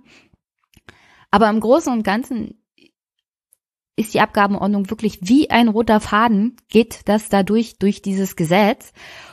Und im Vergleich zu, zu zum Beispiel Einkommenssteuergesetz oder Umsatzsteuergesetz, was bei weitem nicht so stringent aufgebaut ist, wo immer mal wieder Ausnahmen sind, wo die Richtlinien immer dicker werden, wo immer mehr Ausnahmen kommen, im Vergleich dazu ist wirklich die Abgabenordnung sehr einfach verständlich.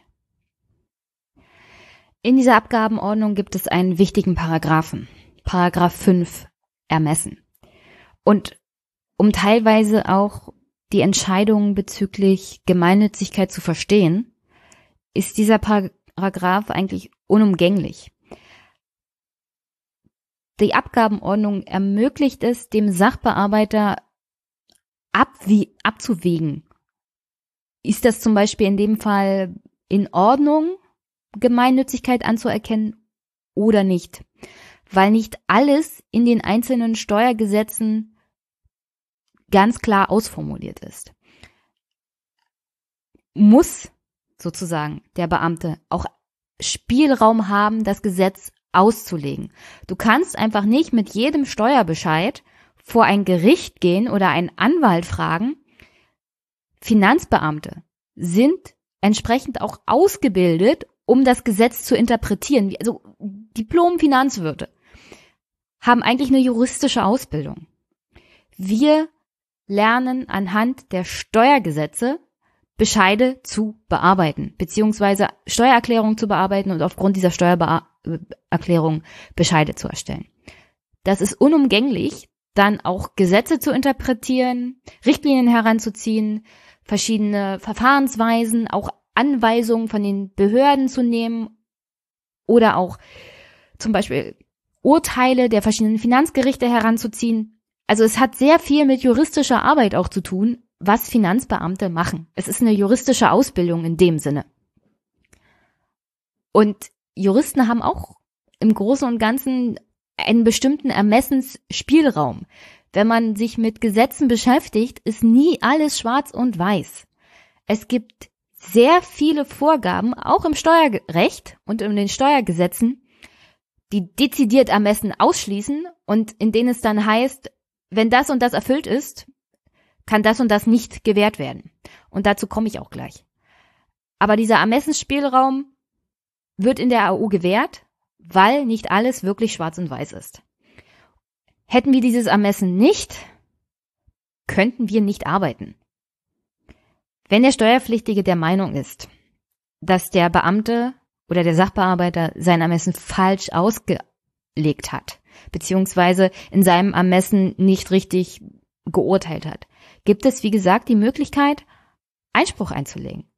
Also wenn der Steuerpflichtige der Meinung ist, das und das hast du aber nicht beachtet, lieber Sachbearbeiter, dann kann natürlich der Steuerpflichtige jederzeit ein neues Argument bringen.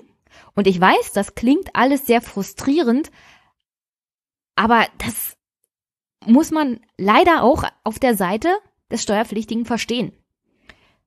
Wir haben hier in den Behörden auch jede Menge Druck, so viele Erklärungen wie möglich zu bearbeiten. Und da dreht man nicht jede Seite zehnmal um, sondern arbeitet einfach manchmal auch bestimmte Sachen einfach ab und macht ein Häkchen und das war's dann. Und wenn der Steuerpflichtige der Meinung ist, oder wenn teilweise bei den Erklärungen dann auch Sachverhalte fehlen, das kommt dazu. Ja, wir können nicht in den Kopf der Steuerpflichtigen reingucken. Manchmal fehlt ein Argument, von dem wir gar nicht wussten, dass es da ist. Das liegt auch daran, dass man nicht so viel Rückmeldung zwischen den einzelnen Ebenen in der Verwaltung hat, auch nicht in der Steuerverwaltung. Also die eine Stelle weiß zwar was, aber die andere weiß das nicht zwangsweise. Das fällt mir zum Beispiel in der Bewertung immer mal wieder auf, ja. Wir haben dann nicht alle Informationen über den Steuerpflichtigen, die vielleicht bezüglich des Grundstücks auch wichtig wären, dass ich dann bewerte. Wie zum Beispiel, der hat vor zig Jahren schon seine, sein Gewerbe abgemeldet, wohnt da eigentlich nur noch. Eigentlich müsste ich das jetzt anders bewerten, dieses Grundstück, aber meistens kriege ich die Information gar nicht. Und um ehrlich zu sein, ist der Steuerpflichtige auch in der Verantwortung, der jeweiligen Behörde beziehungsweise der Stelle auch Bescheid zu sagen. Wir können leider Gottes nicht hell sehen.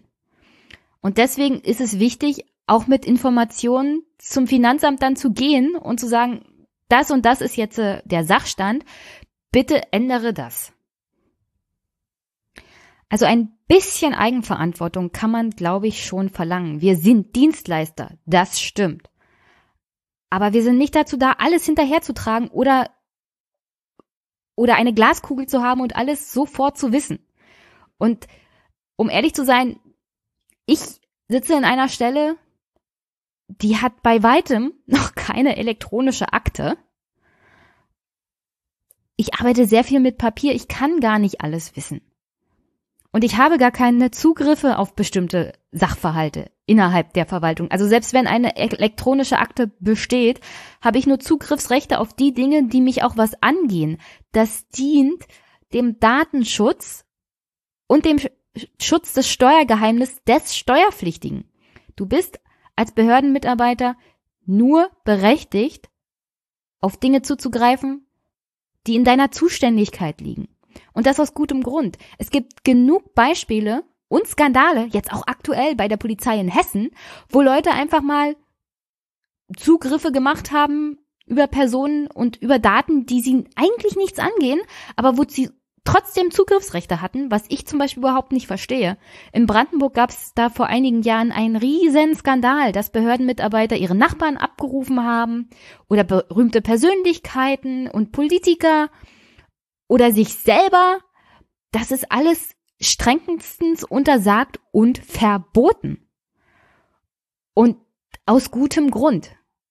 Wenn du als Staat, und ich repräsentiere in dem Sinne dann den Staat oder andere Mitarbeiter der Verwaltung, das Vertrauen der Bürgerinnen und Bürger in diesem Sinne missachten und misshandeln, dann untergräbst du damit nicht nur die Arbeitsweise der Verwaltung und das Vertrauen in die Verwaltung und in die Behörde, sondern auch in den Staat und dann in gewisser Weise in die Demokratie an sich. Und deswegen ist es glaube ich, nicht verkehrt, sich als Bürger nochmal ins Gedächtnis zu rufen, dass wir nicht auf alle Daten Zugriff haben und dass das auch gut so ist. Und dass man vielleicht als Bürger frustriert ist und dass es einem wie Bürokratie vorkommt, aber dass, dass seine Bürgerrechte und seine Daten schützt. Und dass es nicht normal ist, dass alles im Internet steht und alles abrufbar ist und schon gar nicht durch eine staatliche Behörde. Also, das wollte ich hier auf, an dieser Stelle schon mal loswerden. Gemeinnützigkeit steht in Paragraph 52 AO. Wir sind ein, eine Demokratie und ein Land, in dem ehrenamtliche, zivilgesellschaftliches Engagement, in dem Vereinsleben geschützt und gefördert wird. Auch steuerlich. Also der Staat, die Demokratie in Deutschland fördern Vereinsleben, Zivilgesellschaft, gemeinnützige Zwecke, vor allem auch deswegen, weil es das soziale und gesellschaftliche Zusammenlegen bestärkt, wenn wir eine vielfältige, aktive Vereinslandschaft haben. Wir haben aktuell über 600.000 Vereine in Deutschland. Und darunter sind, glaube ich, an die 27.000 sportliche Vereine mit Millionen von Mitgliedern. Und nicht alle sind irgendwie der DFB und Bayern München, sondern die meisten Sportvereine sind wirklich ganz, ganz geringe Ebene und sehr, sehr ehrenamtlich. Die finanzieren sich nur durch Spenden und durch das, was Eltern oder Mitglieder da noch einbringen. Und deswegen ist es umso wichtiger, dass diese Sportvereine oder so generell gemeinnützige Vereine steuerlich gefördert werden, weil das hält auch diese Vereine am Leben. So, Paragraph 52 Abgabenordnung definiert dann, was gemeinnützige Zwecke sind. Und da heißt es dann, eine Körperschaft verfolgt gemeinnützige Zwecke, wenn ihre Tätigkeit darauf gerichtet ist, die Allgemeinheit auf materiellen, geistigen oder sittlichen Gebiet selbstlos zu fördern. Eine Förderung der Allgemeinheit ist nicht gegeben, wenn der Kreis der Personen, dem die Förderung zugutekommt, fest abgeschlossen ist, zum Beispiel Zugehörigkeit zu einer Familie oder zur Belegschaft eines Unternehmens oder infolge eines seiner Abgrenzung insbesondere nach räumlichen oder beruflichen Merkmalen dauernd nur klein sein kann. Eine Förderung der Allgemeinheit liegt nicht allein deswegen vor, weil die Körperschaft ihre Mittel ihrer Körperschaft des öffentlichen Rechts zuführt. Klingt alles ein bisschen kompliziert, heißt aber erstmal in der Form, der aktuell die Abgabenordnung ist bezüglich von Gemeinnützigkeit, kann man durchaus sagen, Vereine, die nur Männer aufnehmen und nur Frauen, kann man schon als gemeinnützig definieren. Solange sie auf breitem Gebiet tätig sind, solange sie nicht nur Mitglieder einer Familie aufnehmen und solange sie selbstlos eigentlich der Allgemeinheit dienen, könnte tatsächlich ein gemeinnütziger Zweck vorliegen.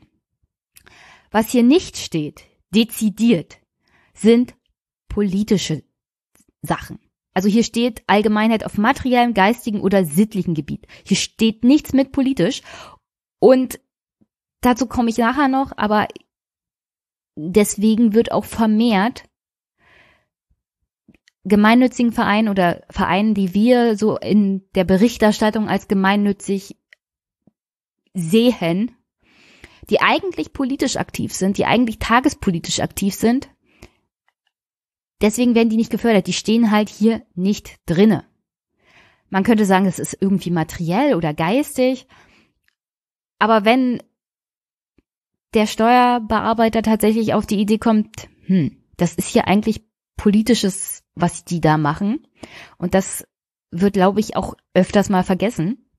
Wir haben ja so ein Grundgesetz, in dem heißt es, dass Parteien bei der Willensbildung, der politischen Willensbildung zu aktiv zu sein haben. Diese Parteien haben ein Monopol. Die SPD, die CDU, die FDP, die haben alle ein Monopol auf die Beeinflussung der politischen Willensbildung der Bevölkerung. Und was man hier versteckt sieht, was glaube ich auch der Sinn und Zweck von Olaf Schäubles Ideen sind und dazu auch später nochmal, ist die Verteidigung des Monopols der Parteien bei der politischen Willensbildung. Ich will jetzt an der Stelle noch keine Diskussion darüber führen, ob das richtig oder falsch ist. Für mich heißt das nur ganz klar, Olaf Schäuble und die Parteien im Bundestag haben ganz klar erkannt, wir müssen hier unser Monopol gegen Vereine, die zunehmend politisch aktiv sind und bei der politischen Willensbildung der Bevölkerung wirken, verteidigen. Das ist eine Sache, das machen nur Parteien. Und sie versuchen das in der Art und Weise, dass sie vielleicht, ich kenne, wie gesagt, an der Stelle noch nicht den Entwurf von Olaf Schäuble, dass sie sagen, gemeinnützig kann kein Verein sein, der sich politisch engagiert.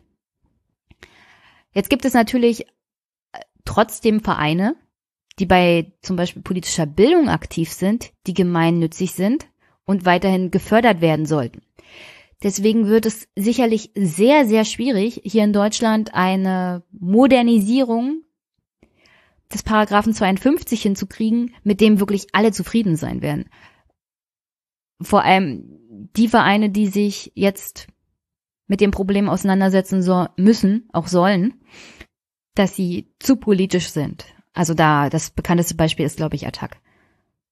Und ich glaube schon, dass jemand wie Olaf Schäuble hm, vor allem im Vordergrund hat, dass das halt eine Sache der Parteien ist und dass sie das unbedingt verteidigen müssen, weil immer weniger Leute in die Parteien als Mitglieder eintreten. Und nichts, nichts bewegt, glaube ich, jemanden wie Olaf Schäuble oder Angela Merkel mehr, als dass die Bevölkerung sich zunehmend zurückzieht aus den politischen Parteien und gleichzeitig immer mehr Vereine und eher so eine Art Bewegung politisch aktiv wird. Und dass sie das wenigstens in dem Sinne untergraben wollen, dass das nicht auch noch gemeinnützig gefördert wird. Dass das Grundproblem hier tatsächlich die Parteien an sich sind, das bekämpfen sie damit natürlich nicht, sondern sie machen da einfach nur einen Deckel drauf und gehen nicht an das Grundproblem heran. Aber ich glaube, das ist auch wieder so eine Sache, die ich in einem anderen Podcast besprechen könnte, in einer anderen Folge. Auf alle Fälle ist mir dieser Gedanke halt bei dieser ganzen Diskussion gekommen, als ich das erste Mal davon gehört habe, dass Olaf Schäuble hier die Gemeinnützigkeit auch im Bereich politischer Aktivitäten begrenzen will. Im Großen und Ganzen. Aber dazu noch später. Zurück zu Paragraph 52 Abgabenordnung. Weil es gibt noch einen Absatz 2. Unter der Voraussetzung des Absatzes 1 sind als Förderung der Allgemeinheit anzuerkennen. Also wir, ich habe ja auf Paragraph 5 hingewiesen, Ermessen. Hier wird das Ermessen des Sachbearbeiters beschränkt, weil du kriegst hier eine Reihe von Sachen genannt, die gemeinnützig sein können oder beziehungsweise die der Förderung der Allgemeinheit dienen. Es wird sozusagen nochmal genauer definiert, wie zum Beispiel Förderung von Wissenschaft und Forschung, Förderung von Religion, Förderung des öffentlichen Gesundheitswesens und der öffentlichen Gesundheitspflege, Verhütung, Bekämpfung von übertragbaren Krankheiten, auch durch Krankenhäuser und von Tierseuchen, Förderung der Jugend- und Altenhilfe, Förderung von Kunst und Kultur, Denkmalschutz, Denkmalpflege, Erziehung, Volks- und Berufsbildung einschließlich Studentenhilfe, Förderung des Naturschutzes und der Landschaftspflege, Förderung des Wohlfahrtswesens, insbesondere der Zwecke der amtlich anerkannten Verbände der freien Wohlfahrtspflege, ihrer Unterverbände und ihrer angeschlossenen Einrichtungen und Anstalten. Hier wird's nochmal interessant. Die Förderung der Hilfe für politisch, rassistisch und religiös Verfolgte, für Flüchtlinge, Vertriebene, Aussiedler, Spätaussiedler, Kriegsopfer, Kriegshinterbliebene, Kriegsbeschädigte, Kriegsgefangene, Zivilbeschädigte und Behinderte sowie Hilfe für Opfer und von Straftaten, Förderung der Andenk des Andenkens an verfolgte Kriegs- und Katastrophenopfer, Förderung des Suchdienstes für Vermisste. Also das Gesetz in dem Sinne ist schon ziemlich alt. 1977 ist das in Kraft getreten, die Abgabenordnung, die wir jetzt haben. Auch wenn die Grundlage, wie gesagt, viel älter ist. Förderung in dem Sinne für Kriegsopfer kommt noch aus der Zeit, 70er Jahre. Und das ist nochmal ein Hinweis, wie alt dieser Paragraph ist und wie überholungsbedürftig der teilweise mittlerweile geworden ist. Förderung der Rettung aus Lebensgefahr, Förderung des Feuer, Arbeits-, Katastrophen- und Zivilschutzes sowie Unfallverhütung, Förderung internationaler Gesinnung der Toleranz auf allen Gebieten der Kultur und der Völkerverständigung, Förderung des Tierschutzes, der Entwicklungszusammenarbeit, Verbraucherberatung und Verbraucherschutz, Fürsorge für Strafgefangene und ehemalige Strafgefangene, übrigens Förderung Verbraucherschutz. Die deutsche Umwelthilfe soll ja demnächst auch diese Gemeinnützigkeit entzogen bekommen, wenn es nach CDU und FDP geht. Ich würde sagen, Förderung von Verbraucherberatung und Verbraucherschutz fällt auf alle Fälle unter anderem in den Bereich der Umwelthilfe. Weil was anderes als darauf hinzuweisen, dass unter anderem die Dieselfahrer behunzt wurden von den Unternehmern, machen die ja auch nicht. Förderung des Schutzes von Ehe und Familie, Förderung der Kriminalprävention, Förderung des Sports, Schach gilt als Sport, steht übrigens drinne, Förderung der Heimatpflege und Heimatkunde, Förderung der Tierzucht und der Pflanzenzucht, der Kleingärtnerei, also Kleingartenvereine etc., allgemeine Förderung des demokratischen Staatswesens im Geltungsbereich dieses Gesetzes. Hierzu gehören nicht Bestrebungen, die zu bestimmte Einzelinteressen staatsbürgerlicher Art verfolgen oder die auf den kommunalpolitischen Bereich beschränkt sind. Also, Vereine können gemeinnützig sein, wenn sie allgemeine politische Bildung anbieten, sich nicht auf untere kommunale Ebene beschränken, nicht der Förderung einzelner Personen bedacht ist, also solche Wahlkampfvereine für den Wahlkampf einer Person wäre zum Beispiel nicht gemeinnützig. Damit ist das praktisch dann ausgeschlossen. Was hier ein bisschen kompliziert ist, weil wir reden ja immer wieder davon, auch politisch aktive Vereine zu fördern. Es ist, glaube ich, mittlerweile ziemlich klar, dass es hier hauptsächlich darum geht, allgemeine demokratische Ordnung und allgemeine politische Bildung zu machen. Nichts, was in den Bereich von zum Beispiel Parteien fällt. Tagesaktuelle Politik oder die Politik in irgendeiner Art und Weise in eine bestimmte Richtung, was jetzt die Willensbildung angeht, zu drängen. Und das ist ja auch das, was Olaf Schäuble ablehnt. Das heißt, in diesem Sinne wird wahrscheinlich sich nichts an der Gemeinnützigkeit ändern. So die Förderung des bürgerlichen Engagements zugunsten gemeinnütziger, mildtätiger und kirchlicher Zwecke. Und in dem Sinne wird dann noch weiter definiert, was sind mildtätige Zwecke und kirchliche Zwecke. Aber da wir uns ja hauptsächlich mit dem Problem der gemeinnützigen Zwecke auseinandersetzen, es wird ein großer, großer Katalog genannt, was unter den Bereich gemeinnützige Zwecke fällt. In dem Sinne ist schon ziemlich klar definiert, was ein Beamter anzusehen hat als gemeinnützig und was nicht. Denn das verstehen, glaube ich, die meisten nicht. Wir machen hier keine Willkür. Wenn ein Gesetz so abschließend eine Aufzählung macht, dann ist damit das Ermessen des Sachbearbeiters tatsächlich komplett eingeschränkt. Hier ist nichts mehr mit interpretieren. Wird es hier nicht genannt, ist es nicht gemeinnützig. Und hier wird nichts von politischer Aktivität genannt, was zum Beispiel Attac betrifft, was die allgemeine politische Lage angeht, was eine bestimmte politische Sicht angeht. Ich weiß, viele sagen, Attac macht politische Bildung. Ja, Attac macht politische Bildung aus der Sichtweise einer politischen Richtung, könnte man dann argumentieren. Und damit fallen sie einfach mal raus. Wenn sie politische Willensbildung machen, in dem Sinne auch politische Bildung, dass in dieser politischen Bildung eine bestimmte politische Will Willensbildung mit drinne ist, darf ein Steuersachbearbeiter, also eine, ein Sachbearbeiter der Finanzbehörde, sie gar nicht als gemeinnützig anerkennen, dann würde er definitiv gegen das Gesetz verstoßen. Und um ehrlich zu sein, dass Attac die Gemeinnützigkeit dann so lange hatte, liegt auch daran, dass sich der Sachbearbeiter oft nicht ganz hundertprozentig sicher ist, das nochmal in Rücksprache macht mit seinem Vorgesetzten, mit der Rechtsbehelfsstelle, nochmal sich die einschlägigen, einschlägigen Urteile an, durchliest. Es gibt Anweisungen von den höheren Behörden, wie zum Beispiel Landesfinanzbehörde oder Bundesfinanzbehörde zu solchen Sachen. Ich habe nämlich, und das hat mich wirklich tierisch gestört, heute auf Twitter einen Kommentar gelesen, ich suche den mal raus, und zwar ähm, at Watch Union, die finde ich ja immer ganz gut. Aber leider gab es da einen Kommentatoren, der hat sich tierisch darüber aufgeregt, wie Beamte so agieren.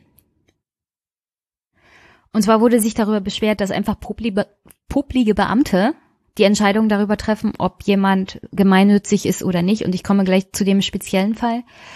Und dass es nicht sein kann, dass sie Ermessen ausüben und das total will willkürlich ist. Also, es gibt Ermessen.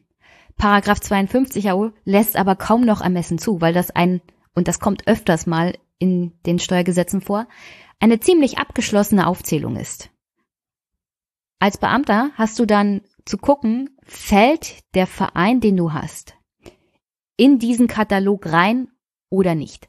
Und da steht nichts, aber auch gar nichts von politischer Willensbildung und Tagespolitik.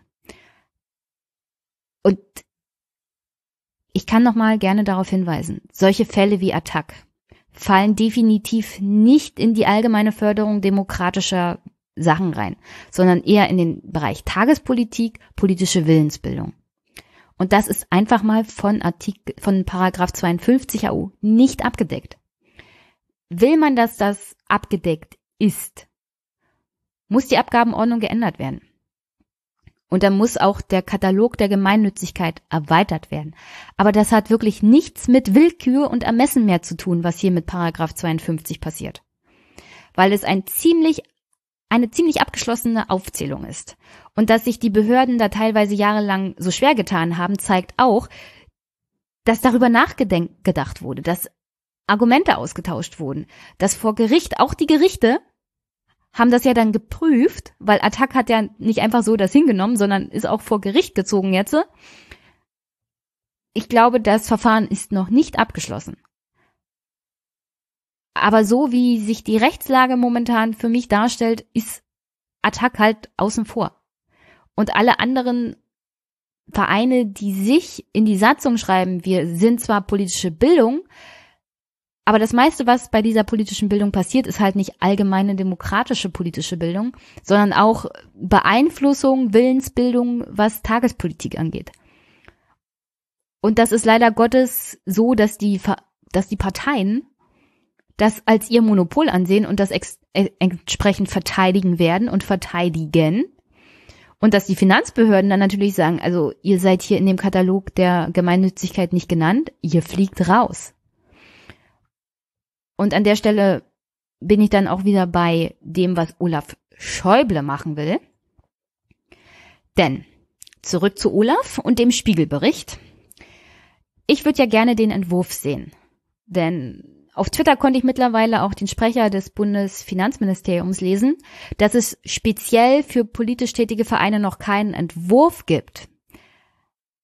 Aber anscheinend gibt es einen Entwurf für die Gemeinnützigkeit. Denn er hat nicht gesagt, dass es dafür keinen Entwurf gibt. Allgemein für Vereine, die gemeinnützig tätig sind.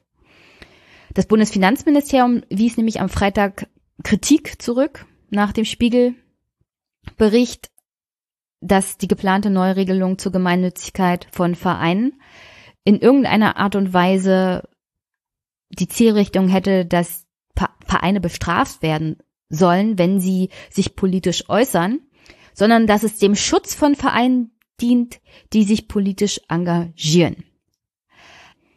Aber der Spiegel hatte berichtet, dass Vereine sich nur noch politisch äußern dürfen, wenn es ihren Vereinszwecken diene. Die Absicht, politische Parteien oder staatliche Willensbildung zu beeinflussen, müsse laut des Entwurfs von Minister Scholz weit in den Hintergrund treten. Und an der Stelle kann man dann sagen, ich glaube schon, dass es einen Entwurf gibt. Und ich glaube, dass definitiv das Ziel dieses Entwurfs sein wird, auch weiterhin politische Vereine nicht als gemeinnützig anzuerkennen. Und so wie sich das liest, ist das folgendermaßen.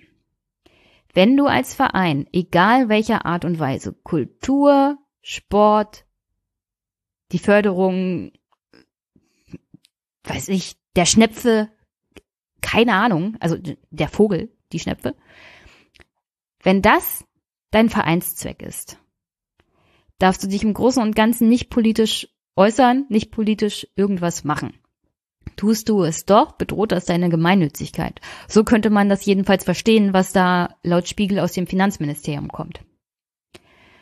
Und wenn dein Hauptzweck die politische Willensbildung ist, wirst du auch in Zukunft nicht steuerlich gefördert.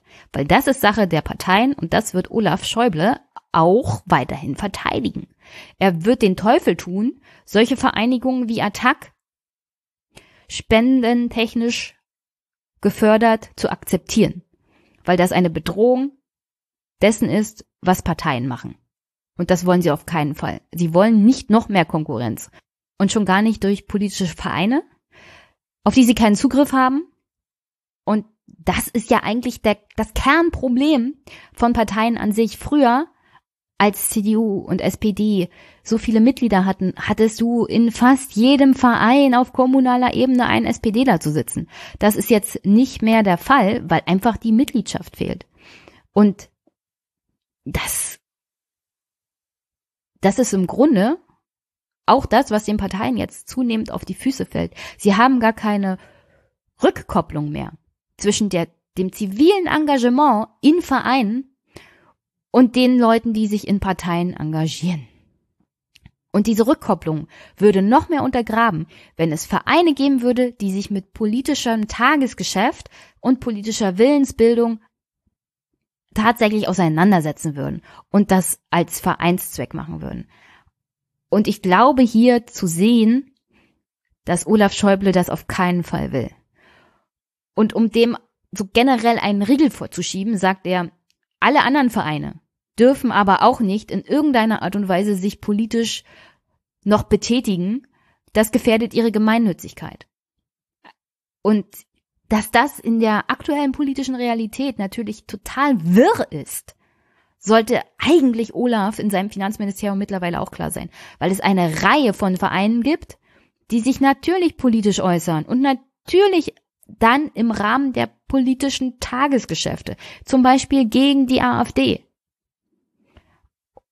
Und da gleich mit Entzug der Gemeinnützigkeit zu drohen, gefährdet zivil gesellschaftliches Engagement an sich. Und was hier auch nicht beachtet wird, ist alles das, was zum Beispiel Lobbyfirmen können, was Stiftungen können, die teilweise auch oft Lobbyarbeit betreiben. Wenn man NGOs und der Zivilgesellschaft zunehmend die Möglichkeit nimmt, sich in Vereinen gemeinnützig zu engagieren und auch selber darin die Möglichkeit zu finden, Politik zu beeinflussen, und die politische Willensbildung zu beeinflussen oder überhaupt herzustellen. Weil im Kampf gegen die AfD ist das so generell ziemlich schwierig, vor allem da, wo Parteien sich massiv zurückgezogen hat, wo sich der Staat auch zurückgezogen hat, gibt es ein, eine, ein riesiges Vakuum, das zu füllen wäre. Das durch eigenes bürgerliches Engagement, zivilgesellschaftliches Engagement zu füllen wäre. Und dem gleich mal ein Korsett zu geben, weil offensichtlich ist der Drang, politisch sich auch zu engagieren, politische Vereine zu gründen, sehr groß. Dem ein Korsett zu geben und zu sagen, ihr dürft aber nicht. Das halte ich für schwer kontraproduktiv. Und es gibt einfach solchen, naja, Lobbyvereinen, wie zum Beispiel Bund der deutschen Steuerzahler, die Möglichkeit, konträr gegen das Interesse auch der Bevölkerung massiv Lobbyarbeit zu betreiben. Und dafür auch noch steuerlich gefördert zu werden. Ich weiß jetzt nicht, ob der Bund deutscher Steuerzahler steuerlich gefördert wird. Müsste ich nochmal nachgucken. Aber es gibt davon eine Vielzahl von Beispielen. Es gibt eine Vielzahl von Stiftungen, die natürlich einen anderen Zweck in ihrer Satzung haben, die aber trotzdem Lobbyarbeit machen können, weil sie die entsprechenden finanziellen Mittel haben und weil sie auch noch steuerlich gefördert werden, indem sie als gemeinnützig anerkannt sind. Und die Förderer und Mitglieder von solchen Lobbyvereinen und Stiftungen haben natürlich ganz andere finanzielle Mittel, die sie auch ganz anders steuerlich absetzen können, als der gemeine Bürger. Und dass hier auch wieder das, was der Bürger leisten kann im Kampf gegen teilweise Lobbyarbeit, und das, was von Olaf Schäuble dann als gemeinnützig anerkannt wird, in einer Waage massiv auseinanderfällt, also das, das würde diese Ungerechtigkeit auch der politischen Beeinflussung dermaßen verfestigen und verhärten. Also am Ende solch eines Gesetzes, was bisher so an Informationen durchgesickert ist, steht nur noch der Bürger außen vor und sagt, aha, also meine Meinung wollt ihr nicht hören. Meine politischen, mein politisches Engagement ist euch egal. Ich muss also in eine Partei, um überhaupt gehört zu werden. Und da ist dann auch noch der Olaf Schäuble der Chef. Na der, herzlichen Dank. Nee. Und auf der anderen Seite hört ihr euch jeden Tag das an, was der Chef vom BDI also zu sagen hat, weil er euch in irgendeine so Stiftungsveranstaltung eingeladen hat. Das, das kannst du doch keinem normalen Mann und keiner normalen Frau mehr auf der Straße erklären solch ein Gesetz und solch eine Gemeinnützigkeit. Das hat nichts mehr gemein mit Gemeinnützigkeit zu tun. Ich weiß, Olaf, du willst deine Monopole auf Parteienarbeit verstärken und verteidigen. Aber der Rückzug der Bevölkerung aus den Parteien hat wirklich nichts mit der Gemeinnützigkeit zu tun. Du musst tatsächlich das politische Engagement steuerlich fördern, auch in Vereinen. Weil das der einzigste Weg ist, Menschen überhaupt noch politisch engagiert irgendwie organisiert zu bekommen. Und bevor wir mit, ja, das würden dann auch die Rechten machen, gleich anfangen. Es geht hier erstmal darum, wie kriegen wir Personen dazu, sich an der allgemeinen politischen Willensbildung zu beteiligen. In großer Zahl. Und die Parteien kriegen das offensichtlich in dem Maße nicht mehr hin in Bewegungen scheint das noch zu funktionieren, Fridays for Future zum Beispiel.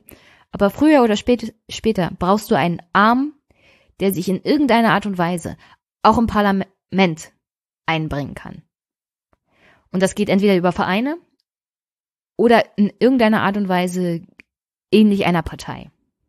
Aber auf alle Fälle muss es steuerlich gefördert werden, sonst ist das Engagement von vornherein zum Scheitern verurteilt weil es einfach zu teuer ist für die meisten Menschen.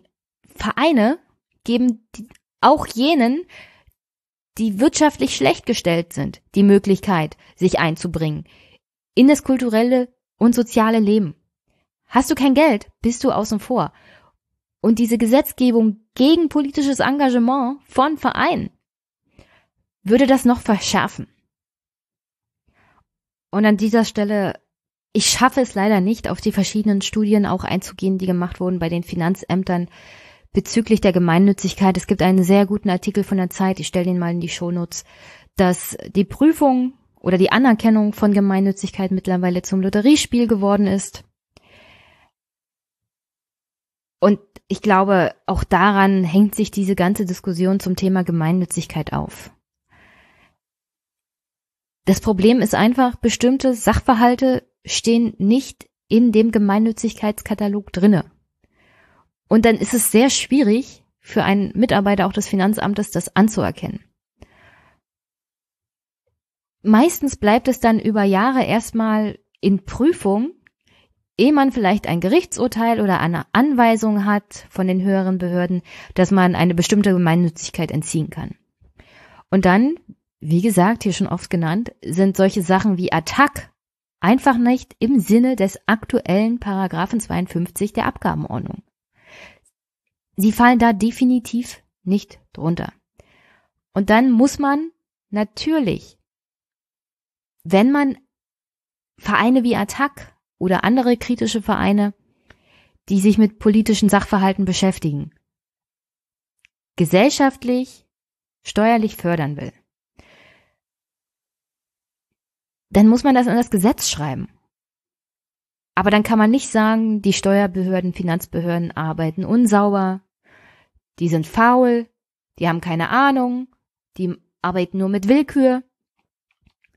Teilweise ist es halt unklar und teilweise ist ziemlich klar, was Gemeinnützigkeit ist und was nicht.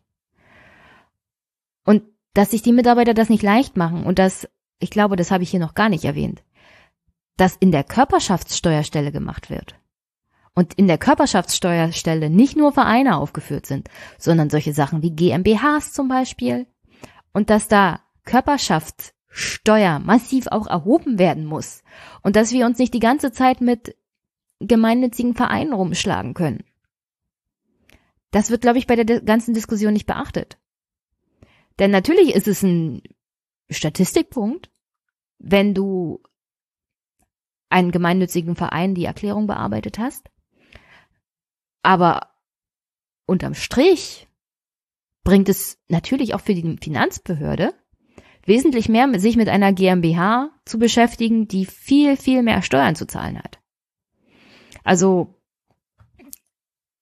die Unklarheit teilweise bezüglich auch solchen gemeinnützigen Vereine, die sich politisch engagieren, die sich dann natürlich auch entsprechend wehren, die die auch Gerichtsverfahren nach sich ziehen, das ist alles Zeit und kostet Nerven, auch bei dem Mitarbeiter in der Behörde. Das ist ein Stress, den wir einfach mal nicht brauchen und das ist ein Zeitfaktor, der uns dann auch fehlt. Glaubt nicht, dass wir das gerne machen, dass wir da rumsitzen und uns freuen, wenn wir solchen Vereinigungen wie Attac die Gemeinnützigkeit entziehen können. Ganz im Gegenteil. Man weiß doch ganz genau als Mitarbeiter, was das für einen Stress nach sich zieht was das für ein Aufschrei ist in der Presse, dass man sich da dreimal bei dem Vorgesetzten, bei den Vorstehern, vielleicht sogar bei der Finanzverwaltung auf Landesebene an sich rückversichert, bevor man da einen Bescheid rausschickt. Weil ich glaube, die wenigsten wissen, dass man solche Bescheide nicht alleine zeichnet, sondern dass es natürlich einen Zeichnungskatalog gibt, unter anderem über die Höhe der Steuer wird geregelt, wer schlussendlich diesen Bescheid sozusagen zeichnet. Das macht dann natürlich nicht ein schnöder Öder Mitarbeiter oder Sachbearbeiter, sondern das läuft dann über den Tisch des Sachgebietsleiters, des Vorstehers vielleicht und manchmal in ganz besonderen Fällen sogar über den Tisch vom Staatssekretär selber. Und manchmal kriegt es sogar der Minister zu sehen. Also solche Sachen macht man nicht einfach mal hinter verschlossenen Türen für sich alleine und denkt, ha, jetzt habe ich aber Attacke gekriegt. Das ist alles ein bisschen komplizierter. Da wird sich ein bisschen mehr informiert und da wird nicht einfach mal Ermessen ausgeübt. Und wie gesagt, bei Paragraph 52 ist Ermessen so und so außen vor. Also bevor man sich über die Behörde aufregt und das Ermessen und die Willkür, ein bisschen darüber informieren, wie so eine Behörde überhaupt arbeitet. Und dass das Grundproblem hier tatsächlich der Paragraph 52 ist, der völlig überaltet ist. Aber in gewissen, in gewisser Hinsicht auch gut. Aber da komme ich gleich zu. Die AO an sich ist vielleicht aus dem letzten Jahrtausend. Aber in sich schon ziemlich geschlossen und auch eigentlich ziemlich durchdacht. Dass sich mittlerweile die Gesellschaft weiterentwickelt hat und dass mit der Weiterentwicklung der Gesellschaft und der anderen Anforderungen an demokratische Beteiligung jetzt vielleicht auch Gemeinnützigkeit neu zu definieren wäre. Das ist jetzt wirklich erst in den letzten Jahren massiv hochgekommen. Und da kann man sich jetzt nicht von heute auf morgen total drüber aufregen, ja, was macht denn da die Finanzverwaltung? Oder was macht denn da der Minister? Warum ist da schon nicht längst was passiert? Leute, das braucht halt alles ein bisschen Zeit. Gesetze ändern sich nicht von heute auf morgen. Auch da immer mal noch ein bisschen zurückfahren, die Aufregung. So, und bevor ich jetzt zu dem aktuellen Fall komme, mit der Bundesvereinigung der Verfolgten des Nazi-Regimes. Nochmal zum Ende. Ich würde super gerne den Entwurf aus dem Haus des Finanzministeriums sehen. Ich würde es mir gerne angucken. Ich würde gerne sehen, wie der neue Gemeinnützigkeitskatalog aussieht. Wer da drunter fällt und wer nicht und wie das formuliert ist. Denn so wie aktuell 52 formuliert ist, geht keine Gemeinnützigkeit für politische Vereine, die sich mit der Willensbildung der, Pol der äh, Bevölkerung beschäftigt und die sich mit allgemeinem Tagesgeschäft der Politik beschäftigt. Das ist einfach nicht im Sinne des Paragraphen 52 AO. Und ich hoffe, wenn ich das Thema das nächste Mal aufgreife, dass ich mir auch die Studien dann nochmal zur Brust genommen habe bezüglich der Arbeitsweise von Behörden und Finanzbehörden bei der Beurteilung von Gemeinnützigkeit. Aber im Grunde ist meine Meinung dazu, der Paragraph gehört halt überarbeitet.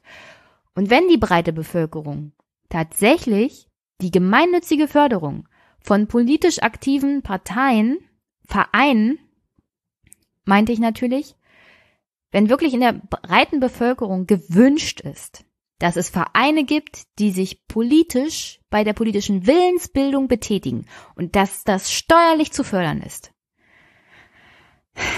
dann ruft eure Abgeordneten an und beschwert euch bei Olaf Schäuble und sagt ihm, dass das da reingehört. Im Finanzamt müssen wir die Gesetze anwenden. Wir sind nicht dazu da, sie zu schreiben oder umzuinterpretieren. Denn ich hoffe, das ist an der Stelle klar geworden. Mit Ermessen ist hier bei der Gemeinnützigkeit bezüglich politischer Aktivität reichlich wenig. Und ich möchte auch an der Stelle nochmal sagen, Ermessen ist kein Synonym für Willkür. Das Ermessen wird entsprechend ausgeübt anhand der juristischen, teiljuristischen Ausbildung, die ein Sachbearbeiter hat. Und natürlich machen auch wir Fehler und sind nicht perfekt. Aber das deutsche Steuergesetz ist es bei weitem auch nicht. Bitte bedenkt immer, wenn ihr euch so ein Steuergesetz mal heranzieht, was für einen Job wir zu machen haben. Und dass man sich natürlich über jeden publiken Sachbearbeiter ohne Ende aufregen kann. Aber dass wir schon eine ziemlich gute Ausbildung genossen haben. Und für das, was wir leisten, also das arbeiten wir jeden Tag noch und nöcher raus. Und das kommt wirklich jedem in diesem Staat auch zugute. Und dass es natürlich immer angebracht ist, auch Verwaltungsarbeit zu kritisieren und zu hinterfragen. Aber am Ende des Tages können wir nur anhand dessen arbeiten, was uns das Parlament gibt. Wir machen die Gesetze nicht. Das macht ihr. Ihr seid die Wähler. Ihr seid der Souverän. Ihr schickt Leute in das Parlament. Und diese Leute sollen dann Gesetze machen, an die sich die Behörden zu halten haben. Und wenn ihr andere Gesetze wollt, wenn ihr andere Förderung von Gemeinnützigkeit wollt, dann müsst ihr entsprechend wählen, euch selber einbringen und entsprechend auch handeln. Aber sich immer nur darüber zu beschweren, dass die Finanzbehörden doch so willkürlich agieren und das Ermessen ausüben und warum überhaupt? Nein, da komme ich jetzt zu dem Punkt, der mich dieses Wochenende auch nachdenklich gestimmt hat und auch aufgeregt hat. Der Entzug der Gemeinnützigkeit für die Bundesvereinigung der Verfolgten des Nazi-Regimes oder VVN BDA. Der Verein wurde gegründet 1947 unter anderem von Überlebenden von Konzentrationslagern und Widerstandskämpfern gegen das NS-Regime. Noch heute sind die Nachkommen der Gründer in diesem Verein organisiert. Er ist selber überparteilich. Vertreter verschiedener Star-Parteien sind Mitglied des Vereins oder engagier engagieren sich für den Verein. Seit ihrem Anfängen thematisiert der Verein nicht nur die Verfolgung durch den Nationalsozialismus und den Widerstand dagegen, sondern hinterfragt, kritisiert und bekämpft auch als undemokratisch und friedensfeindlich betrachtete politische Nachkriegserscheinungen, wie etwa die Präsenz von ehemaligen Nationalsozialisten in Behörden, Justiz bis hin in die Regierungsebene reichende politische Gremien der Bundesrepublik. Also unter anderem haben sie sich auch ganz genau angeguckt, wen holt zum Beispiel Adenauer ins Kanzleramt. Oder wer entscheidet hier politisch weiterhin über das Wohl und Wehe der Bundesrepublik nach dem Zweiten Weltkrieg? Und hat das auch immer offen angesprochen und kritisiert. Und in der Zeit haben sie nicht die Gemeinnützigkeit verloren. Nur so ein Hinweis. Und seit 2002 gibt es die gesamtdeutsche Vereinigung, zu deren Mitgliederverbänden auch die Lagergemeinschaft ehemaliger Haft Häftlinge aus den Konzentrationslagern gehören. Nach eigenen Angaben ist der VVN BDA die größte Organisation von Antifaschisten in Deutschland. In dem Fall kann man sagen, das ist der größte Antifa-Verein, den man so kennen sollte. Und ich meine jetzt nicht Antifa als irgendeine skurrile Masse, sondern der Sinn und Zweck dieses Vereins ist tatsächlich die Bekämpfung von Faschismus und in dem Sinne sind sie Antifaschisten. Und ich glaube, ich habe genug auch schon klar gemacht, dass ich so die Idee von Antifa nicht verstehe. Aber dass das ein Verein ist, der sich aus gutem Grund als antifaschistisch bezeichnet, ist, glaube ich, klar. Die Gründer waren Opfer von Faschismus. Und dass du dann einen Verein gründest, der sich dezidiert auf die Fahnen geschrieben hat, Faschismus zu bekämpfen und dass man sich dann als Antifaschisten bezeichnet. Und dass im, in der DNA dieses Vereins das ist. Und das aus gutem Grund, weil die, weil die Mütter und Väter dieses Vereins tatsächlich am eigenen Leib erfahren haben, wie schlimm Faschismus wirklich ist. Also, dass man dafür kein Verständnis hat, unter anderem in Bayern, dafür fehlt mir dann wieder das Verständnis. Weil das hier ist keine obskure Antifa-Vereinigung mit irgendwelchen Vermummten. Das ist ein ganz solider zivilrechtlicher Verein, der sich auf die Fahnen geschrieben hat, die Demokratie gegen den Faschismus zu verteidigen. Und dann darf man sich auch als Antifaschist bezeichnen. Und daran ist auch nichts Schlimmes. Also zu dem Verfassungsschutzbericht aus Bayern komme ich gleich noch. Aber zum Selbstverständnis von diesem Verein VVN BDA. Die beschreiben sich, wie gesagt, als überparteilich, ein Zusammenschluss von Frauen und Männern, von Widerstandskämpfern gegen den Nationalsozialismus, Überlebende der NS-Verfolgung, Angehörige der nachfolgenden Generation mit der Zielsetzung, aus der Vergangenheit zu lernen, für die Vision eines einer antifaschistischen Zukunft einzutreten, für eine Welt ohne Rassismus, Antisemitismus, Nazismus und Militarismus, ohne Ausgrenzung, ohne Faschismus und Krieg tätig zu sein. In den Anliegen beziehen sie sich auf den Spur von Buchenwald als historischen Ausgangspunkt. Und man darf aber auch nicht vergessen, der Verein hat es in seiner Geschichte nicht leicht gehabt. Es gab in den 50er Jahren Verbotsversuche, vermutlich weil sie sich als Antifaschisten bezeichnet haben und dass man schon damals irgendwie als linksextremistisch gesehen hat. Es gab individuelle Beschäftigungs- und Berufsverbote. Es gab eine Neuorganisation in den 80er Jahren. Also ich würde dringend empfehlen, sich so generell mit dem Verein und seiner Geschichte zu beschäftigen. Werde ich auch noch tun. Das ist jetzt nicht der Punkt dessen, warum ich das aufgreife. Es ist im Grunde ein sehr, sehr positiver Verein, also ein zivilgesellschaftlich aktiver Verein, wie man ihn sich eigentlich wünscht.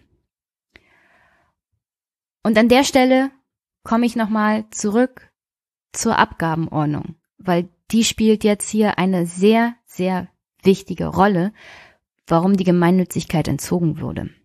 Kleiner Einschub, Paragraph 51 AO. Ich habe ja da schon darauf hingewiesen, dass Paragraph 52 eigentlich reichlich wenig Raum zum Interpretieren und Ermessen lässt. Vor allem im Bereich politisch aktiver Vereine. Paragraph 51 Abgabenordnung regelt so Allgemeines.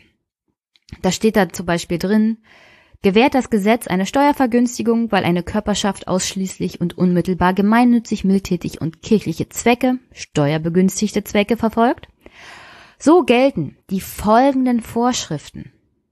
Unter Körperschaften sind die Körperschaften Personenvereinigung und Vermögensmassen im Sinne des Körperschaftssteuergesetzes zu verstehen. Funktionale Untergliederungen, Abteilungen von Körperschaften gelten nicht als selbstständige Steuersubjekte.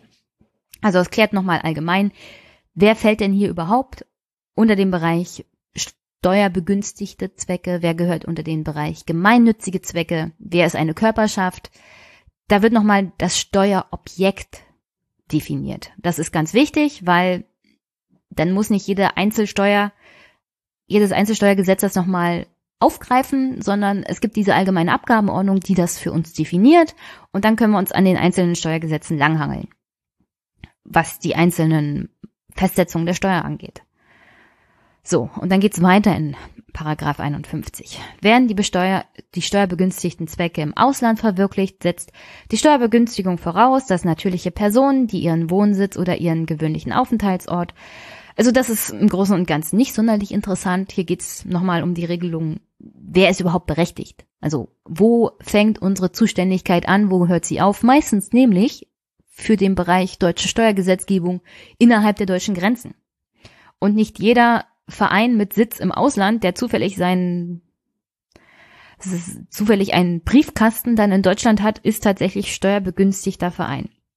Aber hier nicht so erheblich. Es gibt dann aber noch einen ganz wichtigen Absatz 3. Eine Steuervergünstigung setzt zudem voraus, dass die Körperschaft nach ihrer Satzung und bei ihrer tätlichen, tatsächlichen Geschäftsführung keine Bestrebungen im Sinne des Paragraphen 4 des Bundesverfassungsschutzgesetzes fördert und dem Gedanken der Völkerverständigung nicht zuwiderläuft.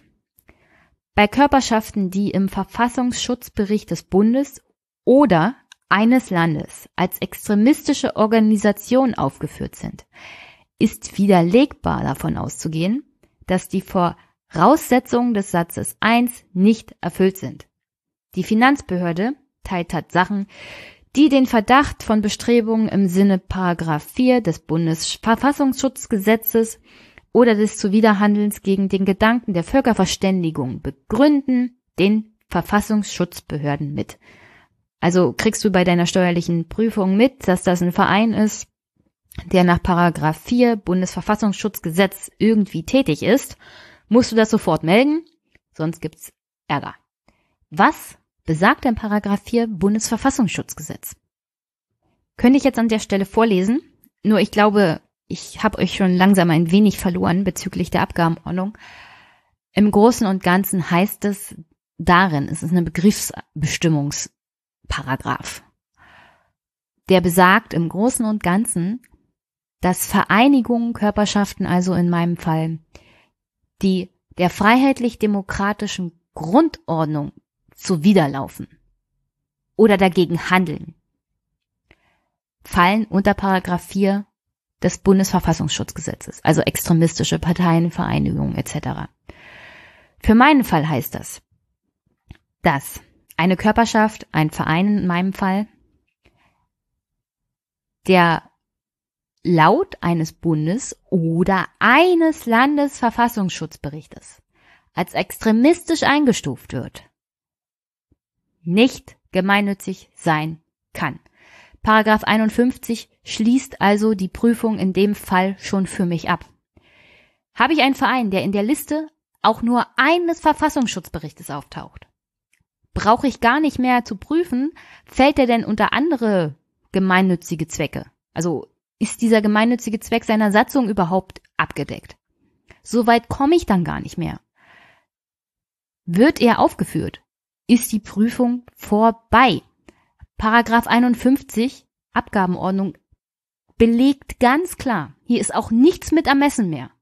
Hier ist kein Spielraum mehr. Hier ist das Gesetz eindeutig. Wird ein Verein aufgeführt im Verfassungsschutzbericht als extremistisch, ist die Prüfung vorbei. Du bist nicht gemeinnützig. Das war's. Der Sinn und Zweck dahinter ist vor allem der Schutz natürlich auch der Demokratie, weil jeder normal denkende Mensch natürlich davon ausgeht und sich darauf verlassen muss, dass in Verfassungsschutzberichten auch nur extremistische Parteien auftauchen, die der freiheitlich-demokratischen Grundordnung zuwiderlaufen. Und bevor ich jetzt nochmal in meine innerliche Diskussion einsteige bezüglich dieses einen Fallbeispiels, die Bundesvereinigung der Verfolgten des Naziregimes. Es geht hier nicht darum, ob ich das für richtig oder falsch halte. Es geht hier hauptsächlich darum zu sagen, das Gesetz ist eindeutig. So wie es formuliert ist, gibt es kein Wenn und Aber. Hier gibt es kein Ermessen, hier gibt es keine Willkür. Das Finanzamt Berlin ist tatsächlich, beziehungsweise der Finanzbeamte, der das gemacht hat, ist tatsächlich dazu verpflichtet, die Gemeinnützigkeit zu entziehen. Selbst wenn er selber Mitglied ist, selbst wenn er es für positiv hält, was der Verein macht, selbst wenn er dem Verein selbst mal Geld gespendet haben sollte, wenn er selber Nachkomme eines Verfolgten des Naziregimes ist. Ich meine, na klar, dann wäre er so und so schon längst außen vor, was die Prüfung angeht, weil er persönlich betroffen ist, aber das ist jetzt eine ganz andere Frage. Selbst in all diesen Fällen ist das Gesetz eindeutig. Wirst du aufgeführt, kannst du kein gemeinnütziger Verein sein, weil offensichtlich die Verfassungs Schutzbehörde davon ausgeht, dass du eine Gefahr für die Demokratie darstellst, in irgendeiner Art und Weise. Und das kann die Demokratie nun mal nicht auch noch fördern. Und schon gar nicht durch Steuergelder. Der Sinn und Zweck hier ist der Schutz, die wehrhafte Demokratie gegen ihre Feinde. Und das jetzt nur als Argument allgemein, nicht für diesen speziellen Fall. Der Sinn und Zweck ist die Verteidigung der Demokratie und nicht noch die steuerliche Förderung ihrer Feinde. Weil eh ein Verein verboten wird, ist auch auf Seiten des Verfassungsschutzes noch einiges zu tun und zu machen. In der Zwischenzeit kannst du aber als Finanzbehörde einem extremistischen Verein schon mal die Füße wegziehen und jegliche Aktivität vielleicht sogar schon beenden, indem du einfach mal die Finanzmittel und die Förderung wegnimmst. Und das ist in dem Sinne schon die beste Art und Weise, Demokratie zu verteidigen, indem man seine Feinde nicht noch fördert. Und jetzt zurück zu der Bundesvereinigung der Verfolgten des Naziregimes. Das scheint nicht das erste Mal zu sein, dass diese Vereinigung im bayerischen Verfassungsschutzbericht auftaucht. Die kommen da öfters vor. Und ich habe mir mal den Verfassungsschutzbericht des Jahres 2018 rausgenommen. Und das ist jetzt keine Wertung, weil ich finde, sie gehören da überhaupt nicht rein. Sie tauchen aber auf in einem Verfassungsschutzbericht des Landes Bayern. Und aufgrund der Tatsache, wie, ich habe es ja vorgelesen, Paragraph 51 im Wortlaut ist, reicht es, dass eine Vereinigung in einem Verfassungsschutzbericht des Landes auftaucht. Und jetzt gibt es sehr viele Fälle, in denen das bei weitem nicht so viel mediales Interesse hat. Es ist immer wieder erstaunlich, wie gut die Finanzbehörden arbeiten, wie geräuschlos und wenn eine Sache mal tatsächlich in der breiten Öffentlichkeit unschön auffällt, ist gleich das ganze System K.O. oder kaputt oder faul oder willkürlich. Das System funktioniert ziemlich gut. Und der Schutz der Demokratie funktioniert ziemlich gut. In diesem Fall trifft es einen Verein und ich würde sagen, da müsste man sich mal mit dem Verfassungsschutz des Landes Bayern beschäftigen. Und nicht jetzt grundsätzlich das Gesetz in Frage stellen oder sich hinterfragen, warum nicht die Landesbehörden das gemacht haben in Bayern, sondern da sollte man mal beim bayerischen Innenminister nachfragen, ob das wirklich so sinnvoll ist, diesen Verein in seinem Verfassungsschutzbericht zu haben. Denn das ist hier das Kernproblem. Und natürlich ist es sinnvoll, dass Vereine, die bundesweit aktiv sind, auch von jeglicher Finanzbehörde sozusagen die Gemeinnützigkeit entzogen bekommen können. Egal, ob er im Verfassungsschutzbericht in Bayern oder in Nordrhein-Westfalen oder in Bremen auftaucht. Der Sinn und Zweck ist ja, die Feinde der Demokratie überall zu kriegen.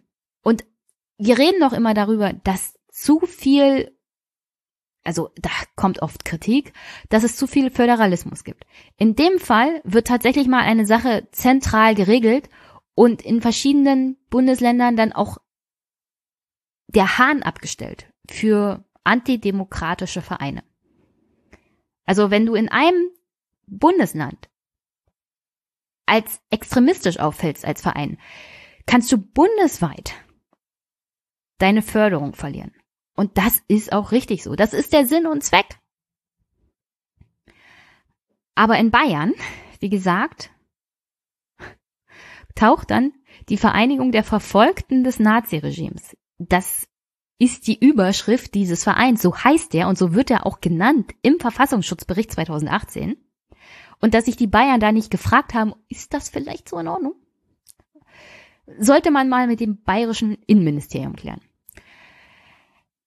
Die tauchen da jedenfalls als, als Verein auf. Und da heißt es, die VVN-BDA ist die bundesweit größte linksextremistisch beeinflusste Organisation im Bereich des Antifaschismus.